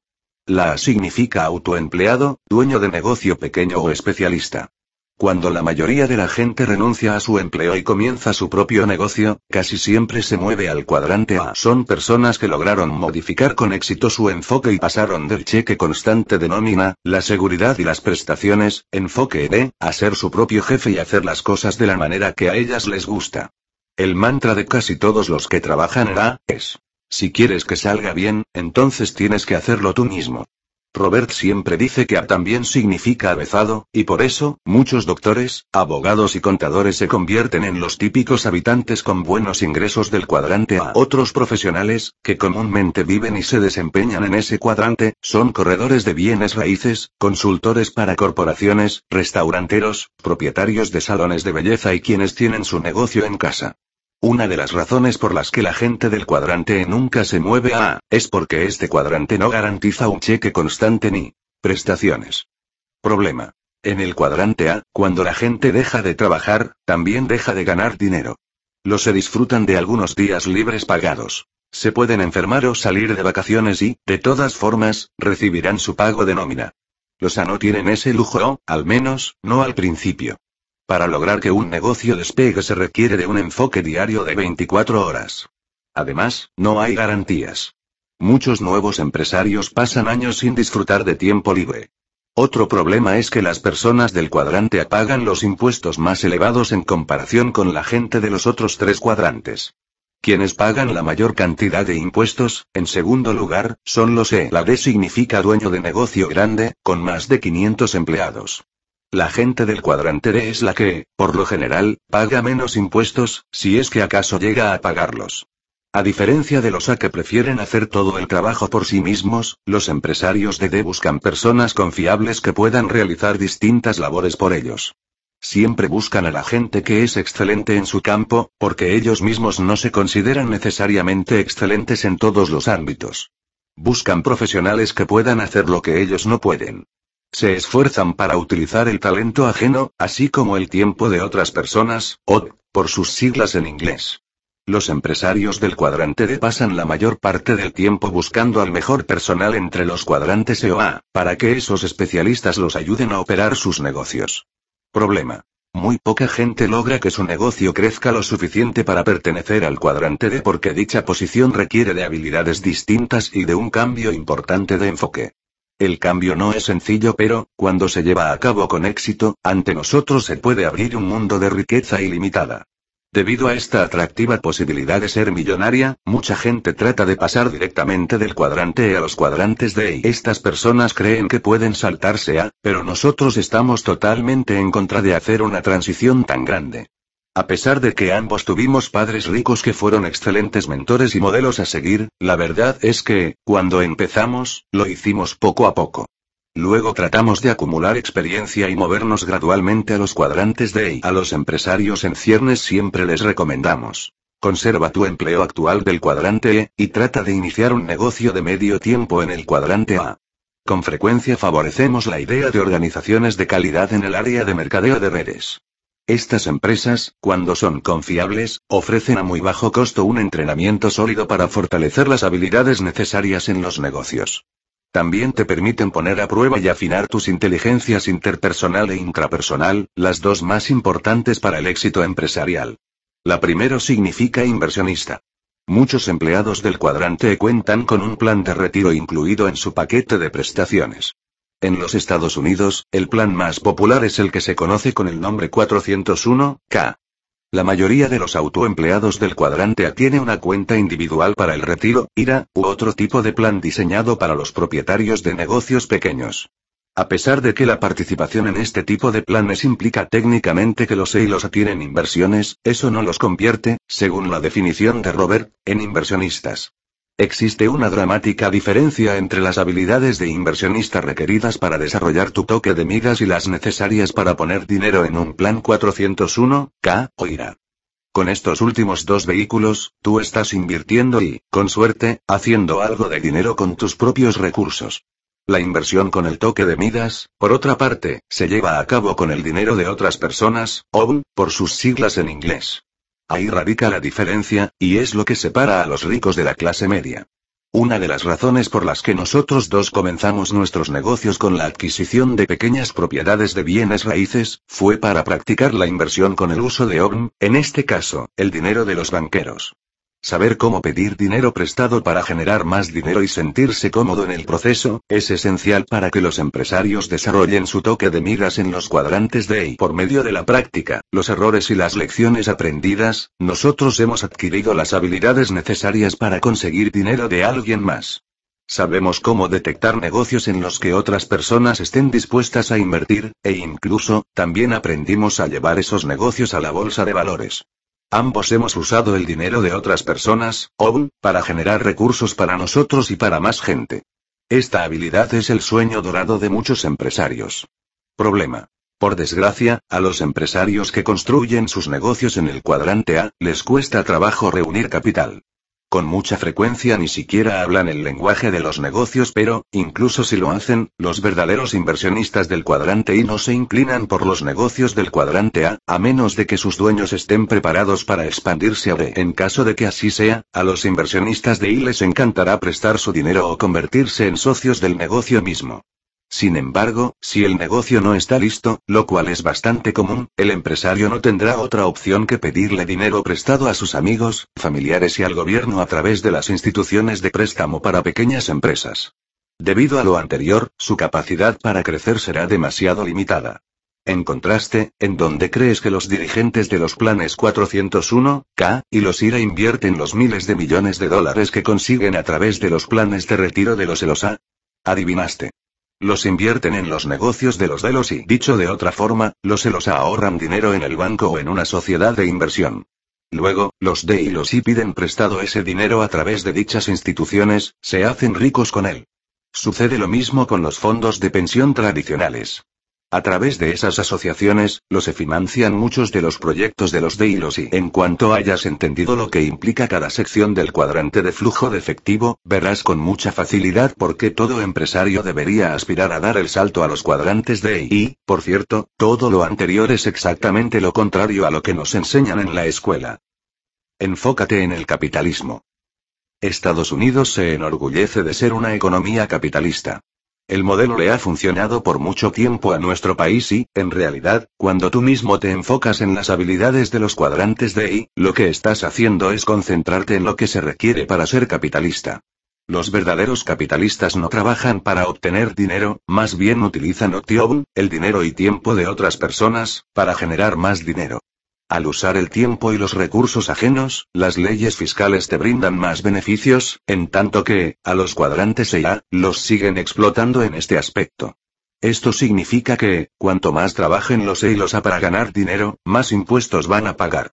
Por otra parte, cuando los D y los I utilizan el tiempo y el dinero de otras personas para generar más dinero, reciben más beneficios fiscales. No se trata de ningún truco, es solo la forma en que nuestro gobierno estimula a la gente para que cree negocios y nuevos empleos. Tal vez estés pensando ahora. Espera un minuto, yo conozco a algunos empleados que ganan muchísimo dinero. Mi vecino, el cirujano plástico, se revuelca en billetes, y quizá tengas razón.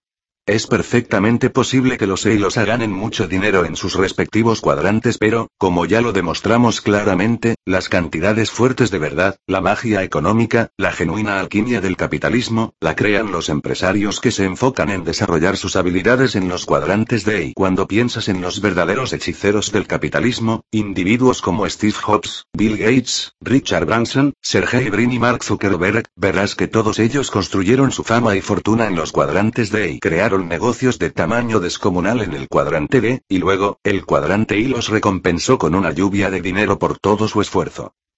¿Tienes un enfoque demasiado estrecho? Entre más tiempo pasas en la escuela, más estrecho se hace tu enfoque porque comienzas a aprender más acerca de una materia en particular y a especializarte. Ahora piensa lo siguiente. Te gradúas de la preparatoria, luego de la universidad y luego de algún posgrado. Con cada título que obtienes, te vuelves más y más especializado. Si eres bueno en matemáticas, tal vez te enfoques en la contabilidad. Si tus cualidades tienen que ver con la lectura y la escritura, tal vez termines en la escuela de derecho y estudies para ser abogado. O tal vez vayas a una escuela de periodismo y llegues a ser periodista o bloguero.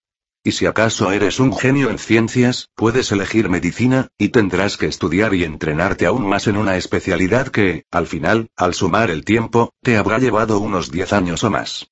Si lo que te interesa son los negocios, entonces lo más natural, en el mundo de hoy es pensar que debes estudiar una maestría en administración, como mínimo, para poder tener éxito. Para cuando tienes tu diplomado, maestría o doctorado, ya entraste al grupo de gente que más sabe en el mundo acerca de muy poco. Eres un especialista, es decir, lo contrario de un generalista. Nosotros, como empresarios, vivimos y respiramos una vida diferente. Sabemos algo acerca de muchos temas, y podemos operar exitosamente en muchos ámbitos.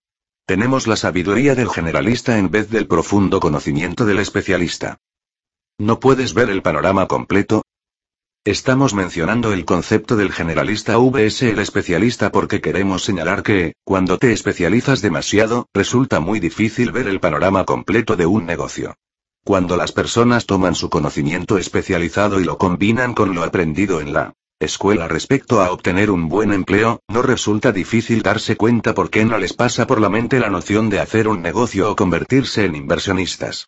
Estas personas están demasiado ocupadas viviendo y trabajando en los cuadrantes ella para siquiera concebir que de ahí existen.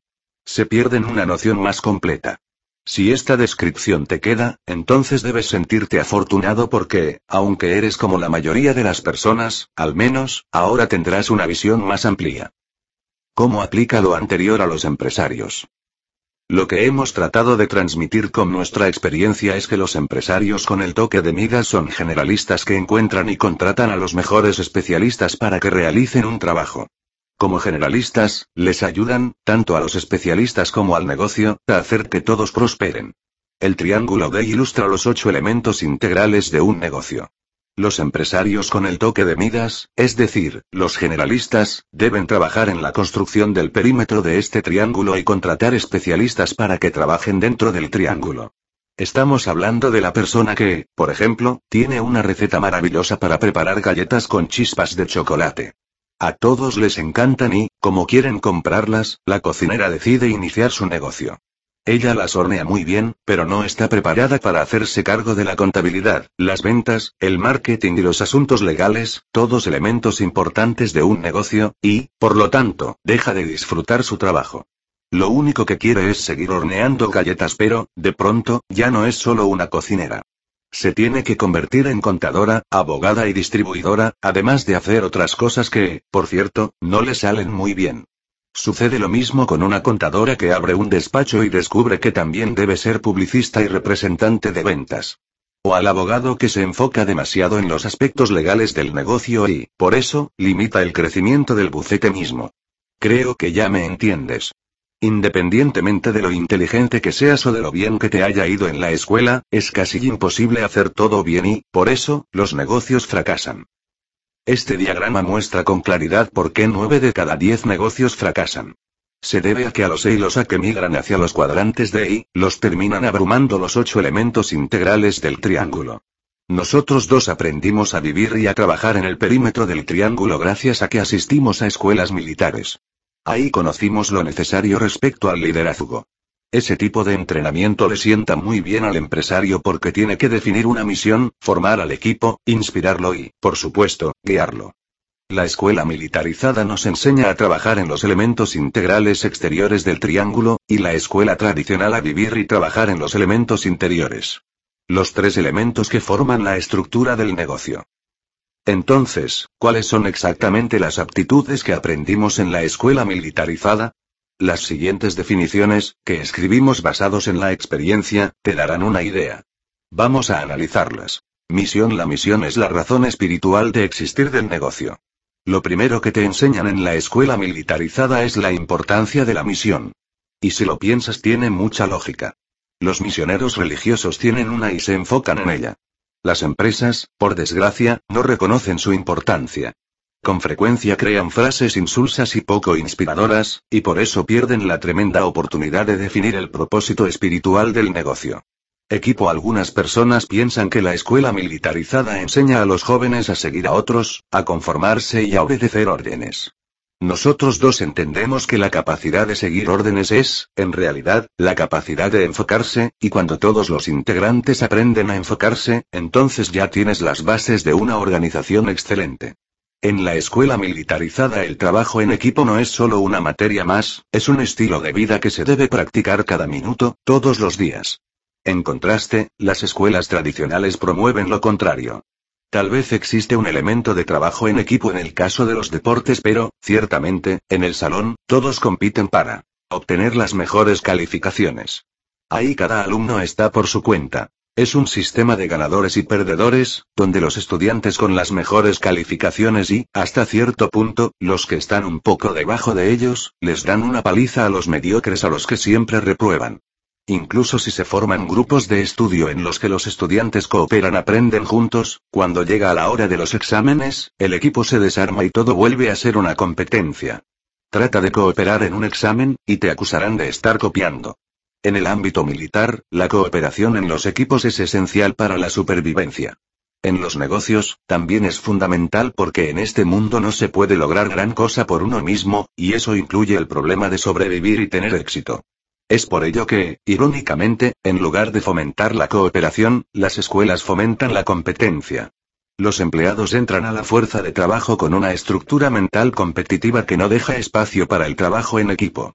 Todos compiten por los ascensos, los aumentos, las oficinas más grandes, los títulos más prestigiosos, lo que sea.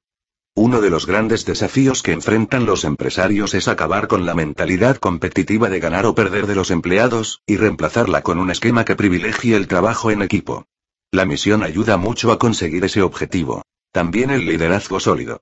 Liderazgo en la escuela militarizada, cada vez que obedecíamos y dábamos órdenes, estábamos desarrollando nuestras habilidades de liderazgo. La vida es así en ese ámbito. Quienes no podían hacerlo, al final fracasaban. Era en un ambiente de disciplina y no había excepciones para nadie. Tal vez ya conoces el dicho que reza. No hay soldados malos, solo malos oficiales. Esta frase ilustra la filosofía que se mete en la cabeza a todos los soldados que se convertirán en oficiales militares. El dicho también se puede aplicar a los negocios, porque no hay empleados malos, solo malos líderes. Piensa en las compañías para las que has trabajado. Si un negocio tiene problemas financieros, moral baja, productividad y ventas decrecientes, así como gastos en aumento, lo más probable es que se deba a un mal liderazgo. Los verdaderos líderes asumen la responsabilidad del éxito del equipo y entienden que también deben asumir el fracaso en caso de que se presente. Muy a menudo los empresarios culpan a los empleados, a la economía o a sus competidores, del mal desempeño del negocio. Sin embargo, lo primero que hacen los empresarios genuinos, es mirarse a sí mismos para detectar errores y aprender de ellos.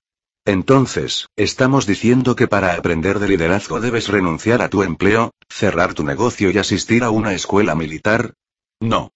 El liderazgo, la construcción de equipos y las demás habilidades que inspiran a todos a cumplir la misión, se pueden aprender en muchas otras instancias de la vida. Creo que ya mencionamos el ámbito deportivo. Llegar a ser el capitán de un equipo de la liga local de voleibol o baloncesto, te puede ayudar. También ser el líder de algún comité de tu iglesia, participar en el manejo de una organización profesional o planear un suceso para tu causa preferida. El hecho de colocarte en posiciones de liderazgo te proveerá las habilidades necesarias para trabajar con equipos, lo cual siempre es bueno para los negocios. Nosotros te recomendamos que tomes un empleo de medio tiempo en algún negocio de mercadeo de redes porque eso te puede ayudar a tener más entrenamiento de liderazgo. Todas las oportunidades anteriores te forzarán a conocer más gente y comunicarte con ella. A muchas personas les resulta bastante difícil hacer eso, pero es un requisito indispensable para todo empresario exitoso. Es mucho mejor tratar de crecer e intentar cosas que te cuestan trabajo cuando no tienes mucho que perder, que cuando tu vida depende de ello. Tal vez descubras que todo este asunto de ser empresario en realidad no sea para ti, pero no te preocupes, no hay problema. Lo que sí debemos advertirte es que las habilidades de relacionarse con otras personas, no son opcionales. Son fundamentales para llegar a tener éxito en Geo y aprender a obedecer órdenes también es básico para el buen liderazgo porque, antes de convertirte en un buen líder, debes aprender a seguir a otros. Solo entonces podrás comunicarte de manera efectiva con la gente que quieres que te siga. Hay muchos A bastante inteligentes que no logran convertirse en Geo en I porque no pueden comunicarse bien con los demás. No saben hacer amigos ni construir relaciones.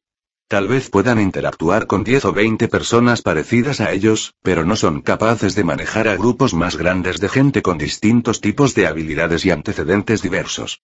Ciertamente se pueden comportar bien en una entrevista con otra persona, pero jamás podrán enfrentarse a 100, 1000, ni a un millón. Gracias a nuestro entrenamiento de liderazgo, hemos podido influir en millones de personas en todo el mundo. Los cinco elementos de la operación del negocio. Los tres elementos integrales en el perímetro del triángulo Dell dan poder a los cinco elementos del interior, que se aprenden gracias a la educación tradicional.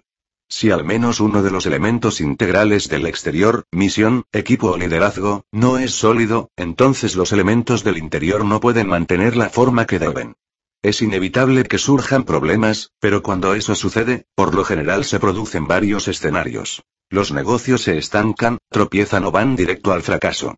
Cuando un negocio está en dificultades, es necesario inspeccionar el triángulo porque, casi en todas las situaciones, es posible señalar la fuente del problema en alguno de los ocho elementos.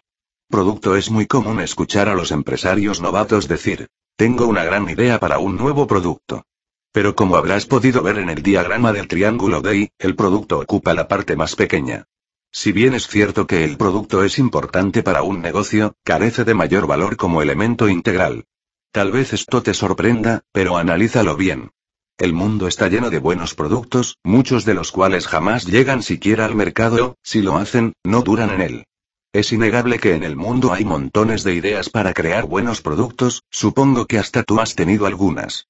Sin embargo, lo que hace falta son empresarios valiosos que puedan darle vida a esos productos. La mayoría de los empresarios novatos solo se enfocan en el producto. Se pasan todo el tiempo afinando sus ideas, e incluso contratan compañías que les prometen asesoría y desarrollo de prototipos. Esa labor requiere de mucho tiempo y dinero y, al final, los prototipos terminan olvidados en cajas que ni siquiera llegan a las tiendas. Un buen empresario sabe cómo convertir una idea en un gran producto por medio del desarrollo del triángulo DEI. El triángulo no es solo un concepto, es una herramienta que muchos empresarios exitosos han utilizado para darle forma a sus negocios. No olvides la importancia de la palabra enfoque y de aquello en lo que muchas personas se concentran. Asesoría Legal Robert aprendió muy pronto que un producto no protegido legalmente es un producto de todos, es decir, no te pertenece. Su idea de las carteras de velcro fue copiada una y otra vez. Los contratos legales son importantes porque sirven para proteger derechos. En el caso del negocio de las carteras, los contratos legales habrían protegido la propiedad intelectual.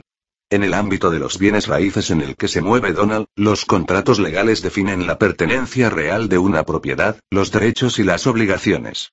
Cuando se hacen negocios es imposible operar sin contratos legales, son fundamentales para definir y crear productos.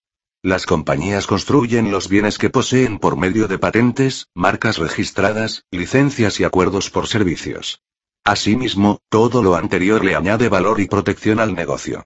En caso de que no existan contratos ni un equipo de asesoría legal fuerte en una compañía, siempre habrá confusión, caos e incluso delitos, y todo eso cuesta dinero debilita al negocio.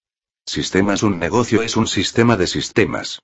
Tiene que ser así porque, de otra manera, ninguno crecería más allá de las capacidades de su fundador de, tal vez, algunas cuantas personas clave. Si el negocio crece sin los sistemas correspondientes, será cada vez más frágil. Nuestros cuerpos o los autos, por ejemplo, también son sistemas de sistemas. En el caso del cuerpo, ya sabemos que está conformado por sistema esquelético, nervioso, digestivo, endocrino, etc. El auto tiene sistemas de frenos, combustible, encendido, eléctrico y escape, entre otros. Todos tienen una función específica, e idealmente trabajan de manera simultánea. En el caso de los negocios necesitas sistemas de contabilidad, comunicaciones, asesoría legal, distribución en cadena, manufactura, y varios más. El punto es que la compañía, el cuerpo y el auto, dependen de sus sistemas para funcionar de manera eficiente. Basta con que uno de ellos falle para que impida el trabajo o provoque que todo el cuerpo, auto o negocio, colapse. Imagina lo que significa correr kilómetro y medio para una persona que fuma dos cajetillas diarias de cigarros. Ahora imagina cómo sería hacer que creciera un negocio dirigido por contadores que, para ahorrar, se niegan a invertir dinero en publicidad. Si llegara a fallar algún sistema, en cualquiera de los dos casos, el resultado sería desastroso. Comunicaciones Los empresarios deben ser muy buenos comunicadores y hablar varios idiomas. Pero cuidado, no me refiero necesariamente a hablar francés, español, alemán o mandarín. Estoy hablando de los lenguajes de los negocios. Los empresarios deben conocer el lenguaje legal. También los de contabilidad, bienes raíces, mercadeo, Internet y demás disciplinas que manejan en sus compañías.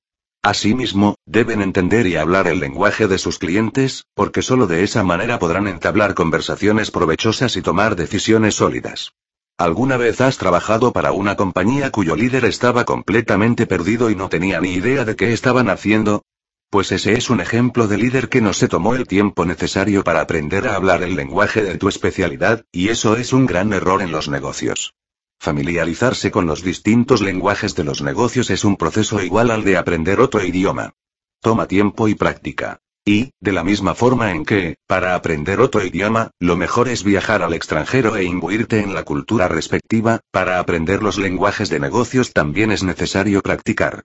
Solo lánzate y comienza a experimentar, a escuchar y a hablarlo.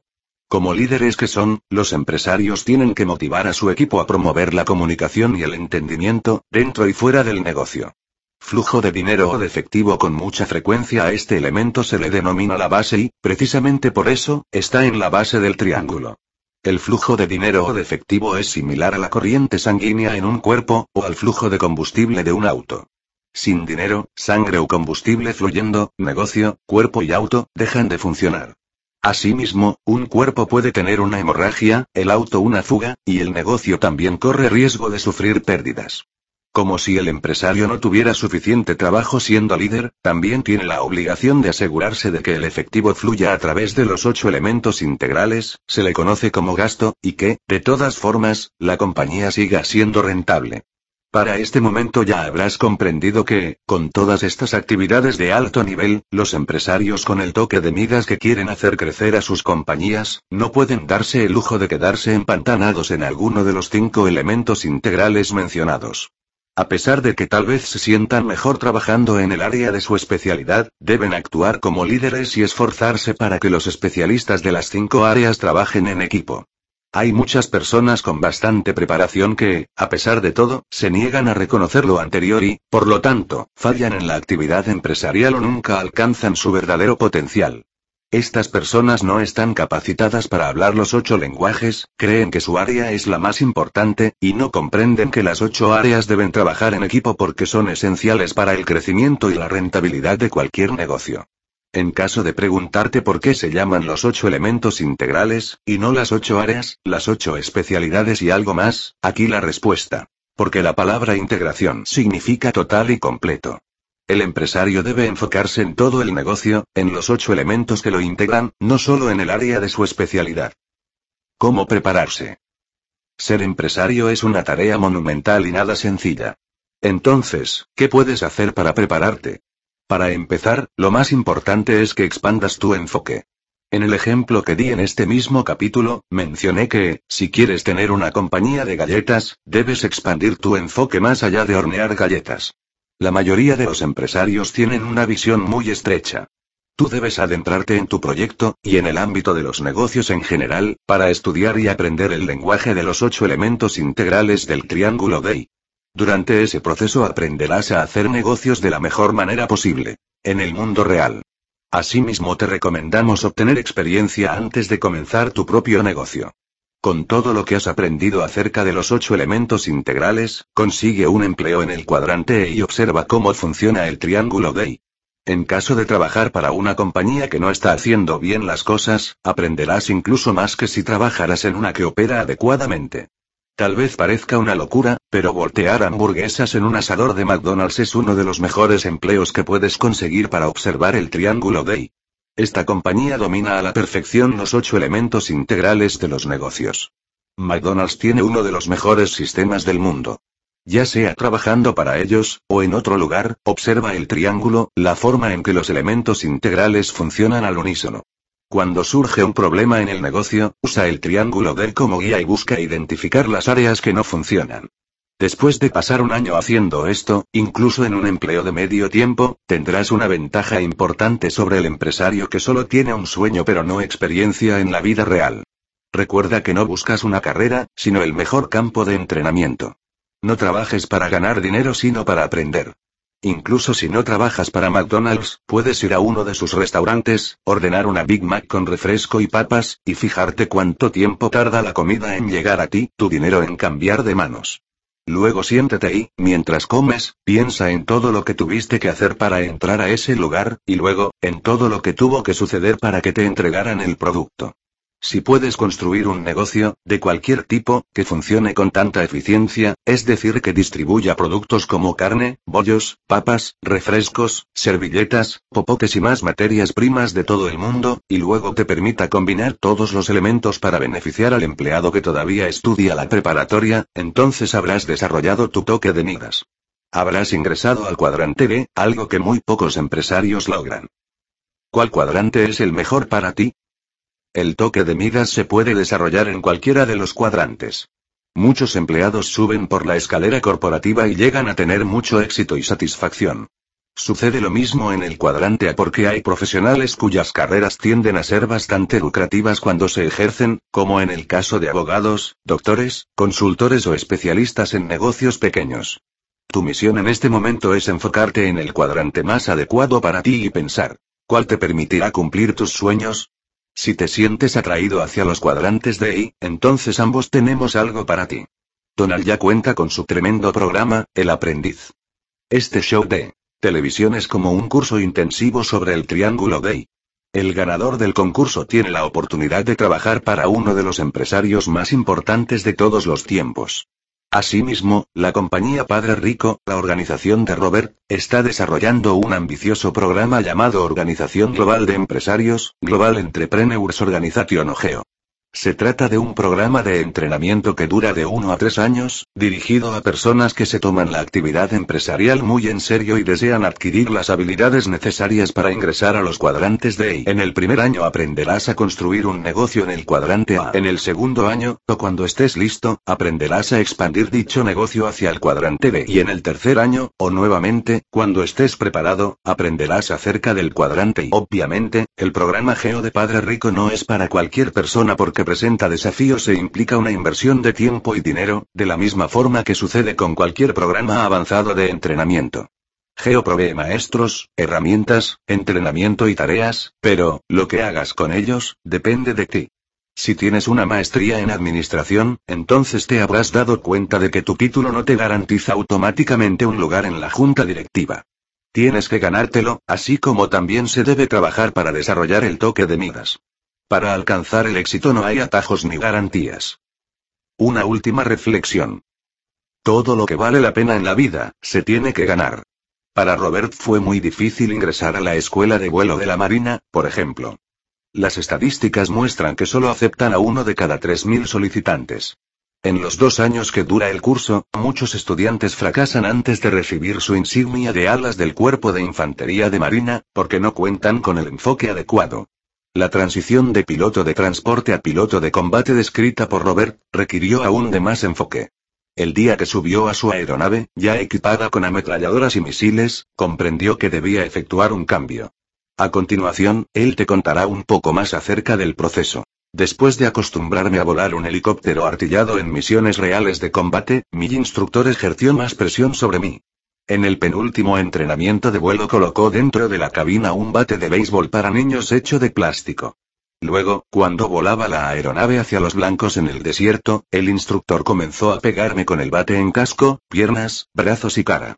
Volté a verlo, le pregunté gritando. ¿Qué demonios está haciendo? Estás muerto, contestó en tono de burla. Nos mataste a todos. ¿De qué está hablando? Pregunté al mismo tiempo que remontaba el vuelo de nuevo sin haber disparado un solo tiro. Perdiste el enfoque, me contestó el instructor. Cualquier persona puede disparar ametralladoras misiles en el desierto, pero en un mes, cuando estés en Vietnam, los blancos te van a estar disparando a ti también. Este bate de plástico me ayuda a simular lo que se siente que las balas atraviesen la aeronave y la vayan desgarrando. En cuanto golpeé tu casco y la mascarilla, perdiste el enfoque Y. Nos mataste a todos. Lección aprendida. Durante el vuelo final con ese mismo instructor, no importó cuán duro me golpeó con el bate de plástico, yo mantuve el enfoque todo el trayecto hasta que di en el blanco y lo destruí con cuatro misiles y una ametralladora, antes de remontar el vuelo. El juego había cambiado de la misma manera en que mudarse de cuadrante cambia todo para un empresario. No es una transición fácil, de hecho, puede ser muy incómoda porque cada cuadrante exige diferentes tipos de habilidades y equipos, más experiencia y un enfoque mayor. Cuando abandones la seguridad del cuadrante E, debes mantener tu enfoque sin importar los embates. Si sobrevives, continúa concentrado y, en el momento adecuado, esfuérzate por ingresar a los cuadrantes de E. Ahí encontrarás la riqueza, el éxito y el poder que muy pocos empresarios logran.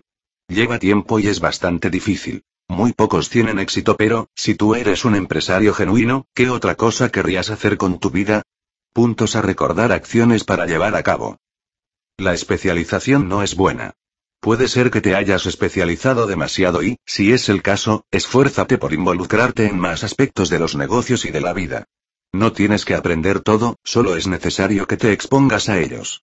Trata de deshacerte a esa tendencia a permanecer en tu zona de comodidad y no permitas que los detalles te abrumen. Con frecuencia, mientras más tiempo permaneces en la escuela, más especializado te vuelves. Aprendes más y más acerca de menos y menos temas. Libérate. Involúcrate en proyectos diversos, realiza trabajo voluntario y lleva a cabo todas las acciones necesarias para expandir tus horizontes. La actividad empresarial favorece a los generalistas. A medida que lees, ves, escuchas y haces más, tu experiencia de vida se incrementa. Debes comenzar a pensar que, saber un poco acerca de muchos temas, te puede favorecer. Contrata a especialistas para que lleven a cabo las tareas. Tu trabajo es guiarlos. Utiliza el triángulo D como estructura base para organizar tu compañía y ejercer tu liderazgo. Debes convertirte en unas en lo que se refiere a delegar trabajo dentro del triángulo para que tú puedas llevar a cabo la labor de guiar la misión y al equipo. Establece tus objetivos y apunta bien alto. Nunca podrás saber de lo que eres capaz hasta que te enfoques en lograrlo. Pregúntate lo siguiente con honestidad. Si no tuvieras obstáculos, ¿qué tan grande te gustaría llegar a ser? En este mundo tan conectado, ya todo es posible si te enfocas y te das permiso de lograrlo. Antes de establecer tu propia compañía, trata de adquirir experiencia. Trabaja para aprender, no para ganar dinero, y estudia a las empresas que implementan el triángulo DEI de la mejor manera. Analiza por qué a veces las cosas funcionan, y por qué a veces no. Conviértete en un empresario que habla muchos lenguajes. Aprende la forma en que se habla en cada ámbito, imbuyéndote de lleno. Eso te permitirá ganar fluidez en poco tiempo y te ayudará a ser un mejor líder, uno que puede asesorar y guiar a otros a cualquier nivel dentro de la compañía. Capítulo 3. El dedo medio marca. La marca es en una compañía, lo que la reputación para una persona.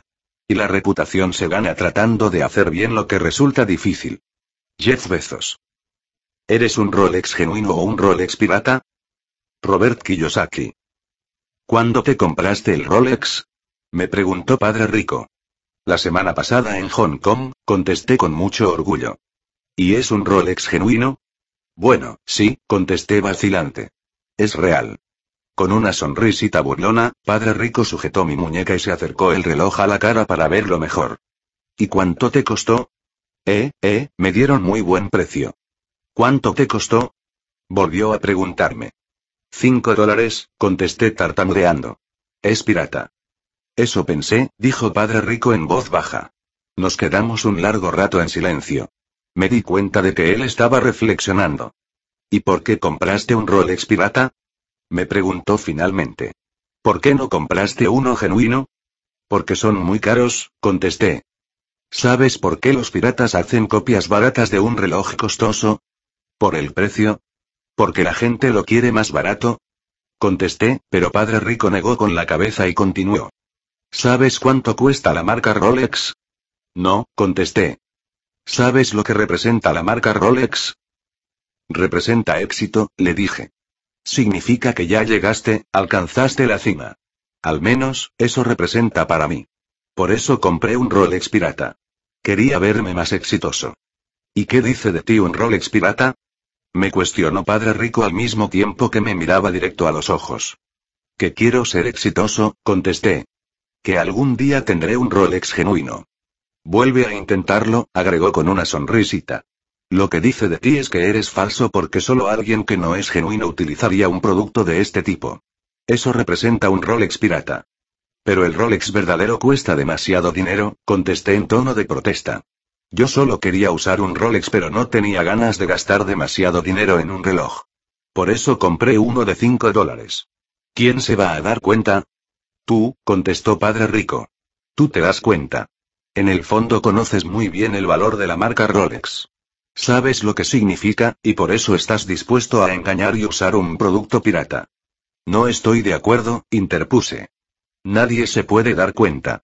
Lo sé porque inspeccioné el reloj antes de comprarlo. Se ve real. Pero tú sabes que no lo es, dijo con aire muy severo. Tal vez creas que estás engañando a casi todo mundo, pero faltas tú. Lo importante es lo que tienes que decir acerca de ti mismo y, en este momento, lo que estás diciendo es, soy pobre. No tengo éxito y no puedo darme el lujo de comprar un Rolex genuino, por eso compré uno pirata. Porque soy falso.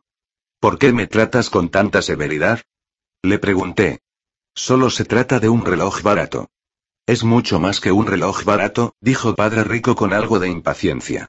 Es un reloj pirata, una copia, propiedad robada. Si estás dispuesto a comprar artículos robados, ¿qué también habla eso de ti? Yo todavía no entendía por qué mi padre rico hacía tanta alaraca por un reloj. Sabía que era falso y que era una copia pirata, ¿y qué? ¿Cuál es el problema? ¿A quién le estoy haciendo daño? Luego, padre rico dijo.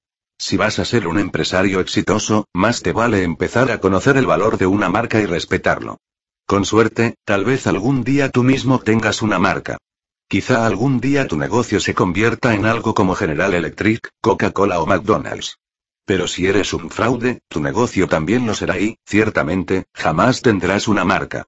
Yo no estaba de acuerdo con él y no me gustó la forma en que me habló, pero tenía edad e inteligencia suficientes para saber que debía quedarme callado y permitirme asimilar el mensaje con el tiempo. A mí ya no me hacía falta seguir sufriendo por su ira, pero luego vi que él aún no había terminado. Si no eres una marca, entonces solo eres un producto más sin rostro, de los muchos que navegan en un mar de objetos impersonales. ¿Y cuál es el problema de ser un producto más? Pregunté. Nada. Si a ti no te molesta, entonces no hay problema, contestó Padre Rico. Sin embargo, es la diferencia entre ser hamburguesas Bobby y ser McDonald's. La marca McDonald's vale miles de millones de dólares, en tanto que, hamburguesas Bobby no vale un centavo. ¿Para qué pasar toda tu vida construyendo un negocio si no te interesa crear una marca? Padre Rico dejó pasar un momento para recobrar el aliento, o tal vez, para reflexionar más a fondo. Yo había entendido. Deseaba que aprendiera a respetar las marcas y lo que representaban, y también deseaba que, algún día, llegara a ser un empresario con la capacidad de convertir a su negocio en una marca importante. Padre Rico no quería que me convirtiera en un empresario mediocre. ¿Sabías que tan solo el nombre de Coca-Cola vale más que el negocio completo de la compañía? Es más valioso que todo el equipo, los bienes raíces y los sistemas de negocios combinados, dijo Padre Rico, esforzándose para que aprendiera bien la lección. No importa de dónde vayas en el mundo, Coca-Cola sigue siendo una marca reconocida. Entonces, si utilizo un Rolex pirata, ¿le estoy robando a Rolex? ¿Es eso lo que tratas de decir? Padre Rico asintió diciendo. Sí, y cada vez que le compras productos a la gente que le roba a Rolex, es como si dijeras, yo compro artículos robados. Además, robé el buen nombre de una compañía. ¿Y quién quiere hacer negocios con alguien deshonesto, barato, artero y fraudulento? Solo quienes también son deshonestos, baratos, arteros y fraudulentos, contesté con reticencia. Si te enteraras de que tu vecino, el que tiene varios autos de lujo y un bote, en realidad es un criminal, ¿cómo te sentirías? Decepcionado, contesté. Trataría de evitarlo. Ese es el tipo de juicio que se hace en el mundo de los negocios todos los días, dijo Padre Rico. La gente honesta no hace negocios continuadores. Tu reputación es el cimiento de tu marca y, por lo tanto, debes protegerla con tu vida. En los negocios, la reputación es más importante incluso que el negocio. Y después de decir eso, Padre Rico extendió su mano hacia mí con la palma mirando para arriba. Me quité el reloj y se lo entregué. Padre Rico lo puso en el piso, colocó su zapato encima y lo hizo ánicos. Y como solo costaba 5 dólares, fue bastante sencillo. Entonces entendí. Eso sucedió hace muchos años. En la actualidad, las falsificaciones, las copias y los artículos piratas se encuentran por todos lados. Es un negocio de mega miles de millones de dólares. Incluso existen productos piratas en la industria farmacéutica, muchos de los cuales son verdaderamente peligrosos. ¿Puedes imaginar lo que debe sentirse perder un ser amado porque ingirió una medicina pirata pensando que era auténtica? En todas las ciudades importantes del mundo hay, por lo menos, una calle donde se pueden encontrar marcas falsificadas y productos piratas. Por ahí puedes comprar bolsos Louis Vuitton, zapatos deportivos para baloncesto Nike, jeans Armani y gafas para sol de Prada. Todos falsos. Los piratas también son empresarios solo que, en lugar de crear sus propias marcas, roban las de alguien más. Mientras siga habiendo gente que compre este tipo de productos, seguirán existiendo los piratas. Si los clientes fueran honestos, no existiría la posibilidad de que se mercadearan productos pirata. Solo la gente deshonesta vende artículos robados, solo la gente deshonesta compra marcas robadas. La gente íntegra no hace eso. Mientras recogía los trozos de mi Rolex pirata, Padre Rico continuó con su lección me dijo. Muy pocos empresarios logran convertir su negocio en una marca. Una marca es algo invaluable. Es la promesa del empresario para sus clientes. Una verdadera marca comienza en el alma de su creador y se conecta con la del cliente. Más que una transacción, se trata de un vínculo. En muchos casos es casi como un romance, una dulce relación que puede durar años. Si el alma del empresario es deshonesta, avariciosa o si solo le importa el dinero del cliente, pero no el cliente en realidad, el negocio jamás se convertirá en una relación. Perdurará solo como una transacción, y una transacción no es más que un intercambio impersonal. Cuando las piezas de mi reloj pirata estuvieron en el cesto de basura, Padre Rico añadió. La razón por la que muy pocos negocios se convierten en marcas, es porque, en general, solo están interesados en hacer dinero. Dicen que quieren lo mejor para el cliente, pero, por supuesto, es una falsedad. No lo dicen de corazón. Cuanto más te interesas por tu cliente, más oportunidades tendrás de que tu negocio se transforme en una marca. E incluso si no crece hasta convertirse en algo como Coca-Cola o McDonald's, si tú te preocupas por tu cliente, este llevará tu marca en el corazón. La creación de mi propia marca. El día que Padre Rico hizo añicos mi Rolex pirata, comenzó mi educación acerca del poder de una marca. Sentí mucha curiosidad. Yo no quería iniciar un negocio nada más. Estaba interesado en crear mi propio sello y, para hacer eso, tendría que escudriñar otras marcas y, al mismo tiempo, comenzar a buscar lo que yo mismo representaba, lo que mi cliente quería y lo que yo quería para mis clientes. Supe entonces que, para lograrlo, tendría que indagar en mí mismo y en mi negocio. Tendría que enfocarme más en dar que en recibir.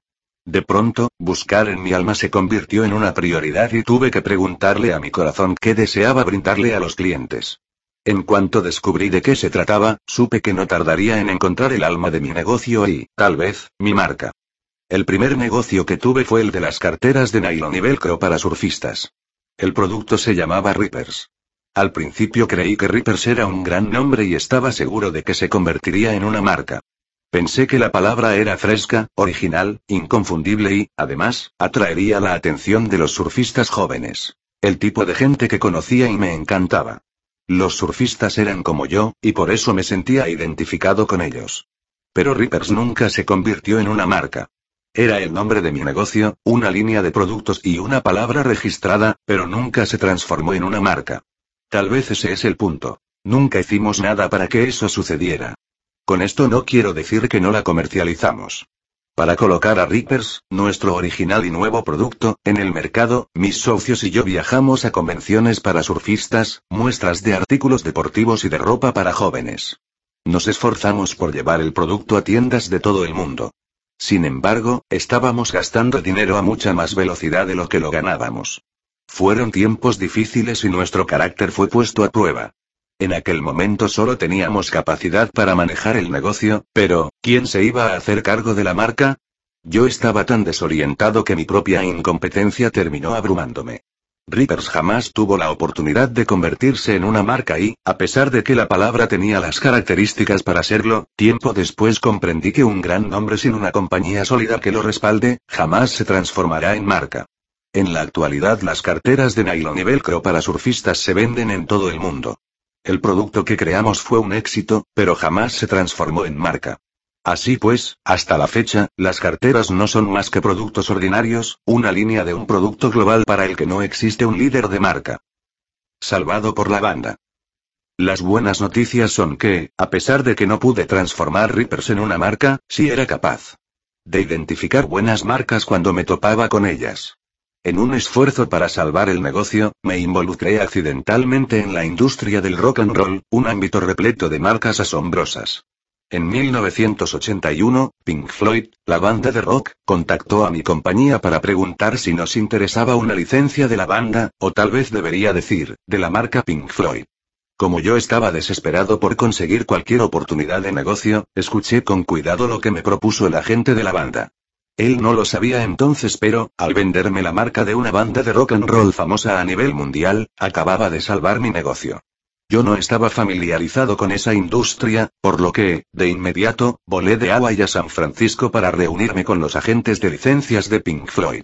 La reunión resultó ser un regalo caído del cielo. Con ella comenzó mi educación acerca del negocio del rock and roll.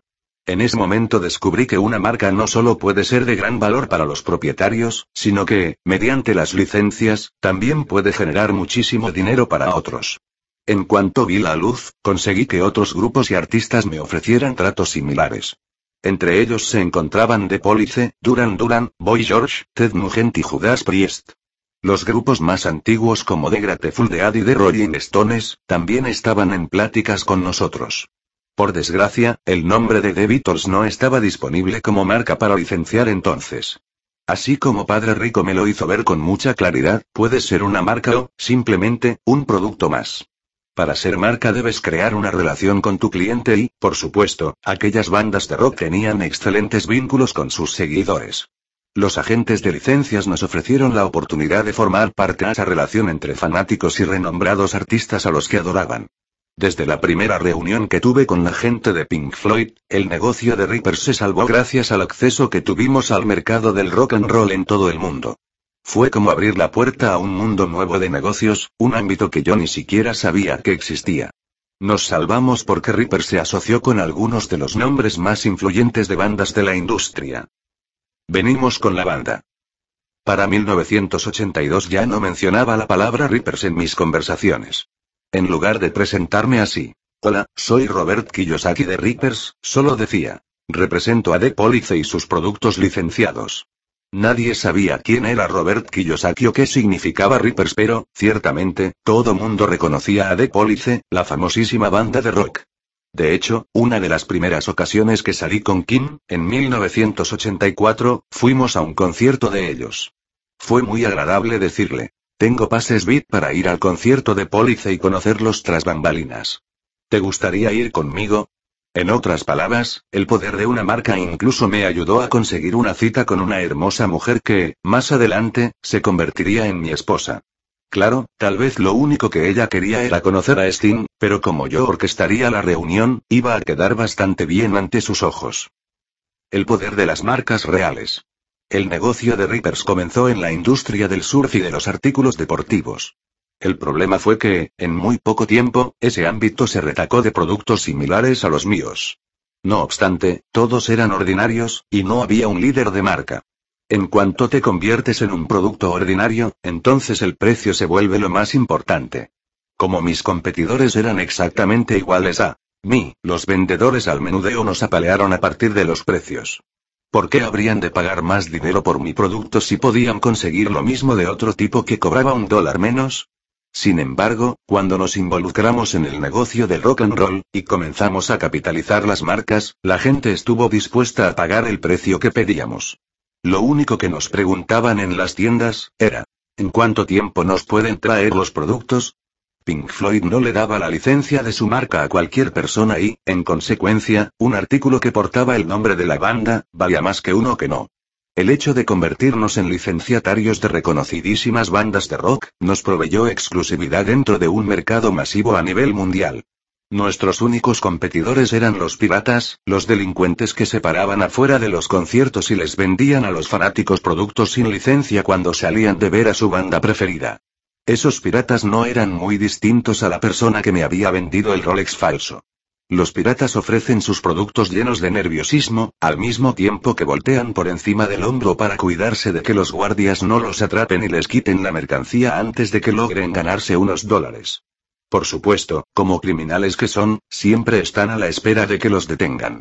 Al mismo tiempo, mi compañía estaba vendiendo productos con licencias legales de las bandas de rock, dentro de las salas de concierto. También distribuíamos nuestros productos en tiendas de música y departamentales en todo el mundo. Éramos un negocio legítimo porque nosotros también lo éramos. No éramos piratas.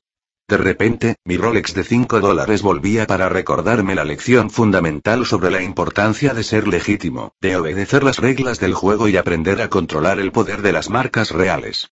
No se trataba solamente de dinero. Trabajar con las bandas de rock me dio una visión profunda de la relación entre un grupo, su música y sus seguidores. Se trataba de un vínculo personal, no solo de una transacción monetaria. Como las bandas ya tenían una relación con sus fanáticos, vender sus productos licenciados fue muy sencillo. De hecho, ni siquiera tuvimos que esforzarnos en hacerlo porque la gente estaba sumamente interesada en comprar. En los conciertos, los fanáticos se formaban para comprar cualquier artículo que tuviera impreso el nombre de la banda.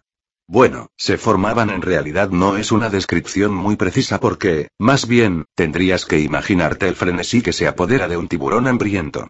Los fanáticos se amontonaban alrededor de las mesas, agitaban sus tarjetas de crédito o nos entregaban un montón de billetes, y exclamaban. Quiero uno de esos, dos de aquellos y.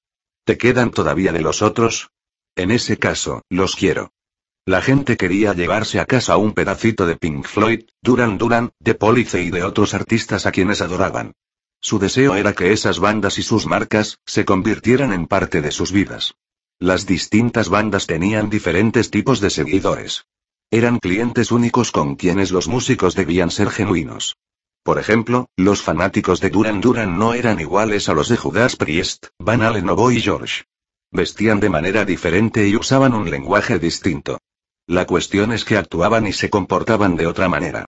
Asimismo, si una banda se traicionaba a sí misma, a su música y a sus clientes, el negocio se desplomaba de inmediato. Las ventas se dificultaban y las ganancias iban en decremento. Si la banda sacaba un álbum que confundía a los seguidores, nosotros lo notábamos. También nos dábamos cuenta cuando el siguiente disco contenía canciones que se volvían éxitos inmediatos entre los fanáticos y, con eso, los músicos se reivindicaban y el negocio remontaba de nuevo. Justamente a eso me refería al hablar de la retroalimentación que te da el mercado. Go Go's, la banda de chicas, era una de mis favoritas. Me encantaba su música, su apariencia sexy y sus seguidores. Sin embargo, el problema fue que las fanáticas de Go Go's no compraban mis productos. Estaban dirigidos a chavos y hombres jóvenes, y por eso dejé de trabajar con ellas a pesar de que adoraba su música y la marca en sí. El fin del rock and roll. Mi romance con el mundo del rock llegó a su fin en 1984. A pesar de que yo seguía encantado con la música, el negocio ya había dado de sí. Algo en mi interior estaba cambiando. Me sentía inquieto, irritable e impaciente. Creí que había aprendido la lección del poder de las marcas y llegaba el momento de moverme. Un día, en una visita a las fábricas que tenía en Corea y Taiwán, una experiencia cambió todo para mí. Fue algo que noté y ya no pude continuar. Descubrí que ahí trabajaban niños y niñas en húmedas y calurosas maquilas para manufacturar los productos del rock and roll que tan rico me habían vuelto. Comprendí que para producir toda esa riqueza, los jóvenes llevaban mucho tiempo mermando su salud. El capataz había construido, en un cuarto de dimensiones ordinarias, dos pisos. Debido a eso, en lugar de que los trabajadores tuvieran un espacio de poco más de dos metros, se veían forzados a trabajar en cuclillas en apenas un metro veinte. Los muchachitos estaban agachados, colocando los logos de las bandas sobre la tela con serigrafía. Eso los obligaba a inhalar los gases tóxicos que emitían las telas y las tintas, a unos cuantos centímetros de sus rostros. Respirar aquellos gases era mucho peor que inhalar pegamento o pintura en aerosol, como hacen algunos jóvenes en Occidente para drogarse. Por si fuera poco, aquellos niños trabajaban entre 8 y 10 horas diarias. Todos los días. En otro cuarto, había varias hileras de chiquillas cosiendo sombreros y billeteras para convertirlos en artículos de bandas de rock. Cuando el capataz de la maquila me ofreció tomar a cualquiera de las muchachas para tener relaciones sexuales con ella, la música murió para mí.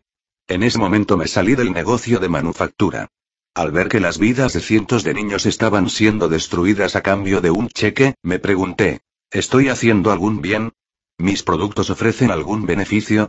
¿De qué manera hacen que el mundo sea un mejor lugar para vivir? ¿Qué valor le añaden a la vida? Y como no tuve respuestas positivas, comprendí la verdad. Comprendí que era tiempo de encontrar lo que yo representaba y me importaba. Había llegado el momento de saber quién era y por qué valía la pena que estuviera vivo. En diciembre de 1984, Kim y yo abandonamos Hawaii con dos maletas y nada más. Nos mudamos a San Diego, California. Era el comienzo de nuestra vida como maestros. Enseñaríamos a otras personas a convertirse en empresarios y a dejar de ser empleados, como aquellos niños de las maquilas. Kim y yo seríamos maestros, pero no pensábamos pertenecer al sistema educativo tradicional. Eso significaba que no contaríamos con apoyo gubernamental ni credibilidad. Las escuelas tradicionales no nos respaldarían y, por lo tanto, dependeríamos de nuestra reputación, de realizar un buen trabajo brindarles a los estudiantes lo que requerían. Si lo hacíamos bien, ellos serían nuestra publicidad, si no, no tendríamos ingresos. Recuerdo que 1985 fue el peor año de nuestras vidas. Fue cuando nuestras almas, sueños, planes, fueron puestos a prueba. En diciembre de ese año, recibimos beneficios de nuestra nueva compañía de educación por primera vez. Antes de eso, de diciembre de 1984 a diciembre de 1985, sobrevivimos con muy poco. Vivimos la vida un día a la vez y, lo único que sé, es que funcionábamos con base en la fe.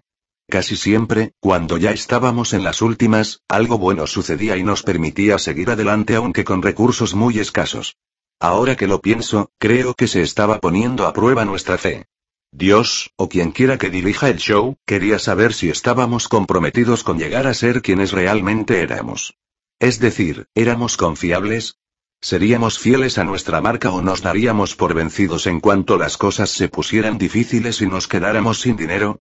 Si lees con atención biografías de empresarios, podrás ver que muchos sobrevivieron a momentos difíciles, tribulaciones y pruebas de fe. Creo que una marca nace solo después de pasar por todo eso. Bill Gates de Microsoft fue puesto a prueba cuando el gobierno de Estados Unidos acusó a su compañía de ejercer prácticas monopólicas. La prueba de Steve Jobs llegó cuando lo despidieron de Apple, que él mismo había fundado. Fue reemplazado por un director ejecutivo que estuvo a punto de destruir la empresa. Cuando Steve volvió a su puesto, Apple despegó como compañía y como marca. Mark Zuckerberg, fundador de Facebook, enfrentó una de sus mayores pruebas cuando en la película Red Social, de Social Network, se sugirió que había robado la idea para crear Facebook. Ignoro si Mark Zuckerberg robó Facebook, pero sé que, independientemente de cuán rico seas, ser acusado de robar un negocio que te pertenece, no debe ser nada fácil. La prueba de los 4 millones de dólares. En el año 2000, después de aparecer en el programa de Oprah, recibí la llamada de una famosa compañía que vende fondos mutualistas. Su gente quería que anunciara sus productos.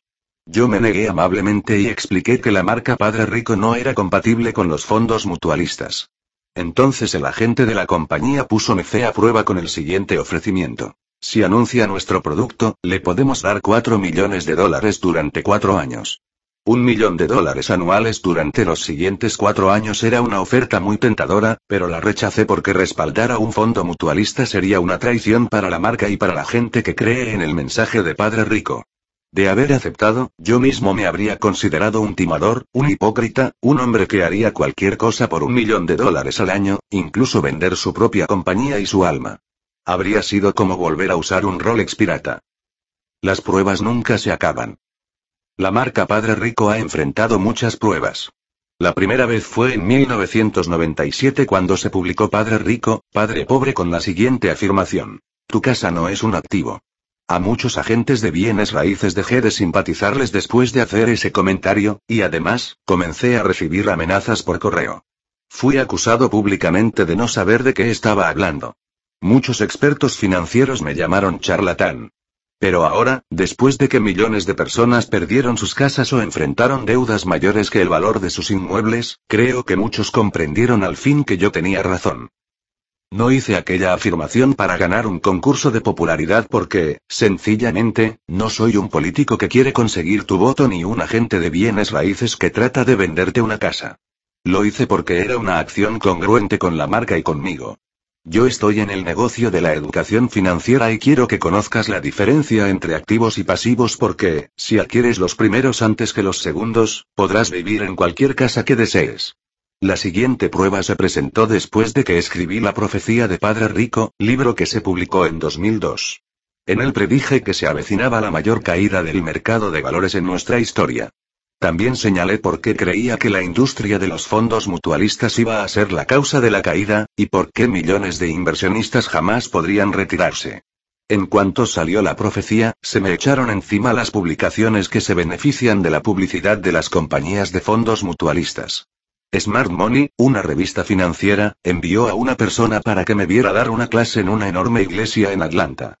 La joven reportera asistió a todas las actividades de los dos días que duró el encuentro. Unos meses después afirmó en su artículo que yo había asistido a una iglesia de negros pobres en Atlanta recibido dinero de ellos. La mujer escribió eso a pesar de que sabía que ese fin de semana reuní 385.000 dólares que, por cierto, se quedaron en la iglesia. Yo no tomé ni un centavo para cubrir mis viáticos, ni el costo de los productos que se vendieron. Después de que salió el artículo de Smart Money, me sentí todavía más feliz de no haber aceptado los 4 millones de dólares para respaldar a la compañía de fondos mutualistas. Como ya sabes, la industria de servicios financieros es una poderosa fuerza que opera desde la parte trasera de la actual crisis financiera y, además, se beneficia con ella. La gente que trabaja en esa industria tiene la posibilidad de ser rescatada con el dinero de los contribuyentes, y salir airosa después de cometer errores y prácticas fraudulentas. Los brazos de la industria son muy largos y anchos, y todo parece indicar que lo mejor es no meterse con su gente. Para ser franco, me alegra mucho no depender de los fondos mutualistas para sobrevivir. Si tuviera que escoger entre comprar fondos mutualistas y un Rolex pirata, preferiría el Rolex. En 2006 se publicó el primer libro que Donald y yo escribimos juntos. Queremos que seas rico. Lo escribimos porque nos preocupa la desaparición de la clase media en Estados Unidos. En el libro afirmamos que las malas inversiones y los pésimos manejos de nuestro gobierno, estaban destruyendo las vidas de muchísima gente. También escribimos acerca de la crisis económica que se avecinaba, y dimos consejos para que la gente pudiera protegerse. Asimismo, señalamos que la inflación les estaba dificultando la vida a millones de personas, y volvimos a apoyar la idea de que la educación financiera era una de las maneras de superar la crisis. Por supuesto, la industria de los servicios financieros volvió a arremeter contra nosotros. En esa ocasión fue el Wall Street Journal. La cita textual es.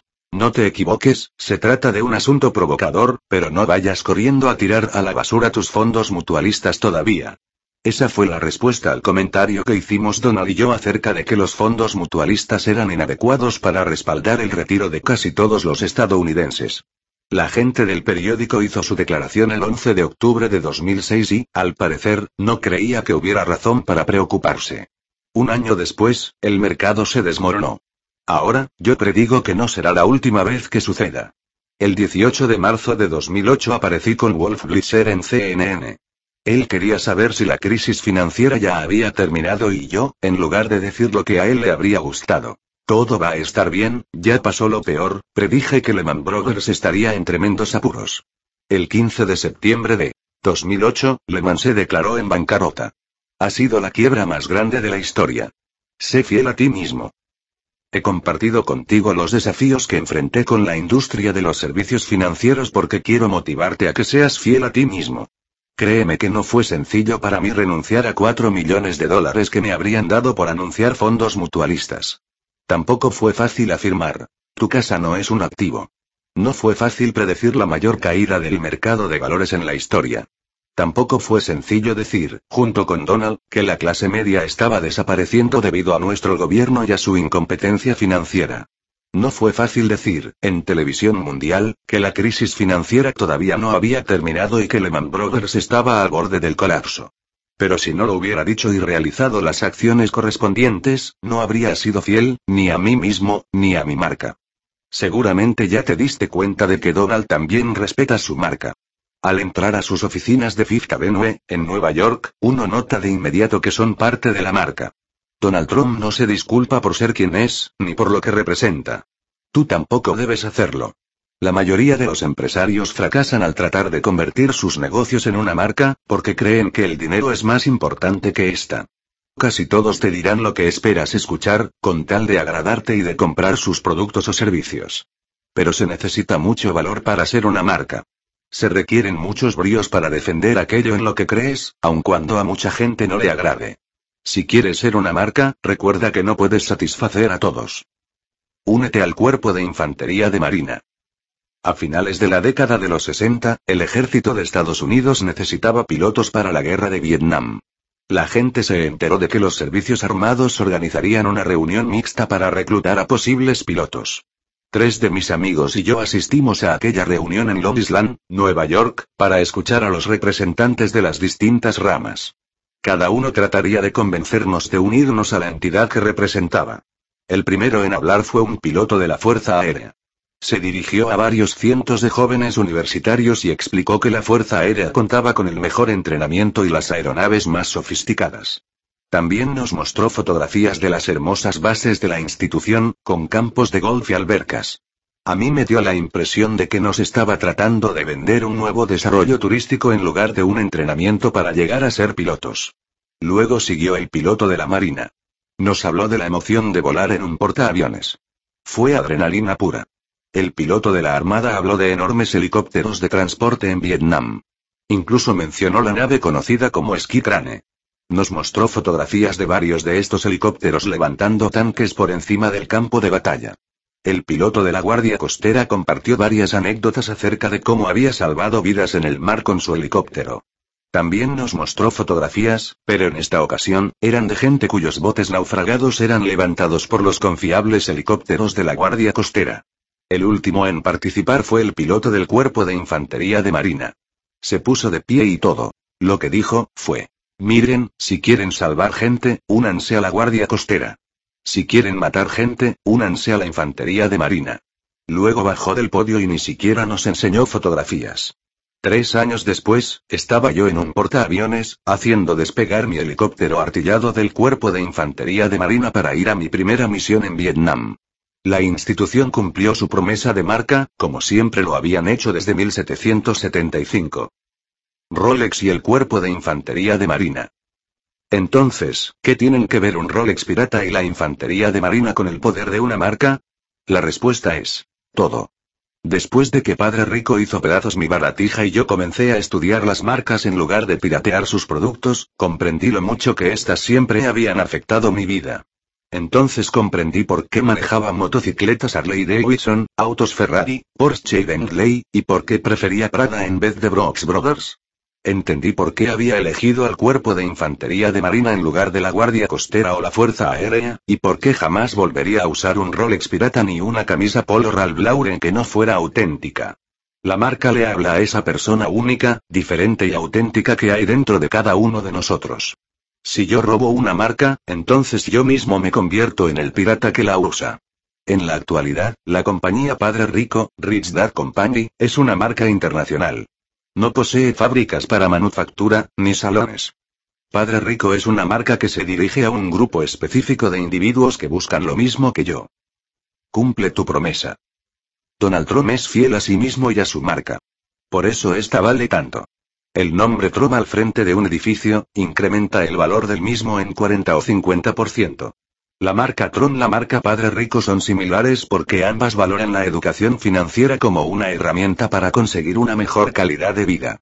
No solo para los supermillonarios, sino para cualquier persona dispuesta a aprender. Una marca es algo más que un nombre. Una verdadera marca no se puede copiar porque es mucho más que un producto. En realidad es una promesa, un reflejo del cuerpo, la mente, el espíritu del empresario.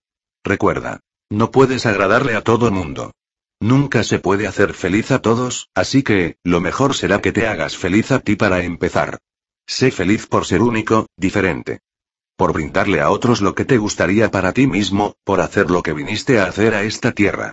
Si cumples tu promesa le das a la gente lo que a ti te gustaría recibir, tal vez podrías convertirte en uno de los pocos empresarios que han logrado convertir su negocio en una marca. ¿Qué hay detrás de un nombre?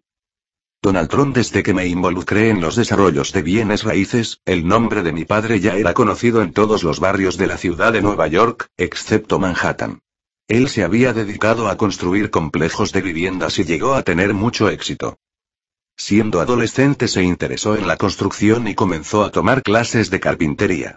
A los 16 construyó su primera estructura, un garaje para dos autos. Luego estableció un negocio de garajes prefabricados que vendía a 50 dólares. Le fue muy bien con eso.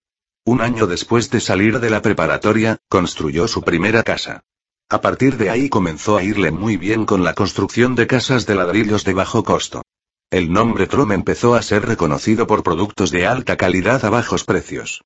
La reputación de mi padre era muy sólida.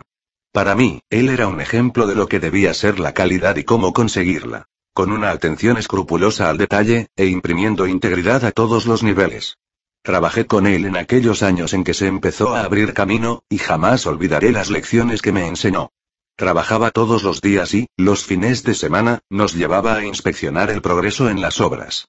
Como tenía entrenamiento de carpintero, siempre podía distinguir un trabajo de calidad de uno mediocre, y le gustaba explicarnos las diferencias. Un día me dijo, debes saber todo lo que puedas acerca del negocio al que te dedicas, y yo sabía que me lo decía por experiencia. La marca representa tu reputación. Mi padre estaba consciente de ello, y Robert también lo está. Tiene mucha razón al decir que la marca es algo más que un producto, que es una promesa. La marca Tron representa el estándar más alto de calidad en todo el mundo, y ese es un compromiso que trabajaremos para cumplir, de la misma forma en que lo hizo mi padre. El enorme esfuerzo de Robert para establecer el producto adecuado, también le tomó algún tiempo, pero fue sincero en sus intentos por presentar los mejores productos posibles. Creo que cumplió su objetivo. Con la experiencia que adquirí al trabajar con mi padre, recibí un entrenamiento temprano acerca de las marcas. Eso me sirvió para establecer el nombre Trum en Manhattan, y luego darlo a conocer a nivel nacional e internacional. De la misma manera en que Padre Rico de Robert le señaló algunas nociones de gran importancia, Fred C. Tron, mi padre, se encargó de guiarme. Con frecuencia hacía mucho énfasis en la importancia de amar lo que haces y decía que, si no es así, lo más probable es que no triunfes. También era un hombre eficiente y me brindó su fórmula de cuatro pasos para alcanzar el éxito. 1. Entra. 2. Haz el trabajo. 3. Hazlo de la manera correcta. 4. Sal de ahí. Esa era exactamente su forma de trabajar y, desde siempre, su abarcador enfoque para los negocios me ha acompañado. El hecho de trabajar con él en aquellos primeros años, y verlo en acción, fue un gran entrenamiento que jamás podrá ser sustituido. De esa manera me comprobó que tener un ejemplo a seguir, es una de las mejores maneras para aprender y, por eso, yo trato de ser el ejemplo para mi organización. La gente aprende cuando observa y cuando escucha. En la actualidad, la marca Tron está firmemente establecida y representa la más alta calidad en cualquier lugar. Cada vez que piensas en Tron, piensas en un nivel altísimo de desempeño. Pero eso no sucedió por accidente. Fue resultado, desde el primer día, de una decisión consciente y de un esfuerzo que realizamos de forma cotidiana. Por ejemplo, cada vez que trabajamos en un proyecto nuevo, hacemos una investigación. En Escocia no solo contratamos especialistas en geomorfología para que estudiaran las dunas de arena, también mejoramos de manera significativa el plan para proteger la vida silvestre local. Establecimos medidas para proteger a los tejones, erigimos cajas de nidos para aves y murciélagos. Creamos estanques, tres nuevas guaridas para nutrias y hábitats para los pájaros. Asimismo, trasladamos plantas y hábitats, y recolectamos semillas para mantener los hábitats vegetales de los estanques en las dunas jóvenes. Sin embargo, la anterior es tan solo una breve lista de cuán minuciosos tuvimos que ser para alcanzar la mejor calidad posible. En ese proyecto, calidad significó involucrarnos de manera tan sensible con el aspecto ambiental, que cada rubro tuvo la misma importancia. De las aves de patas largas, hasta las gaviotas de cabeza negra. Es cierto, ser el mejor implica atención y compromiso de tiempo completo. Si cometes un error, quedará prueba de ello en los diarios. El hecho de que a los medios les interesen mis actividades, da como resultado que mi nombre esté en circulación todos los días. Siempre van a escribir algo de mí en los periódicos y, por lo tanto, mi trabajo y el de mis colaboradores es continuar enviando un mensaje de alta calidad. El programa El Aprendiz, es otro factor que mejora el reconocimiento de la marca Tron, incluso en países donde no contamos con desarrollos inmobiliarios. En general, siempre tengo mucha publicidad, tanto buena como mala, pero todo eso es parte de ser famoso. El hecho de convertirte en un objetivo de los medios es un asunto con el que siempre debes lidiar, pero si yo no fuera exitoso, no sería uno de sus objetivos, para comenzar.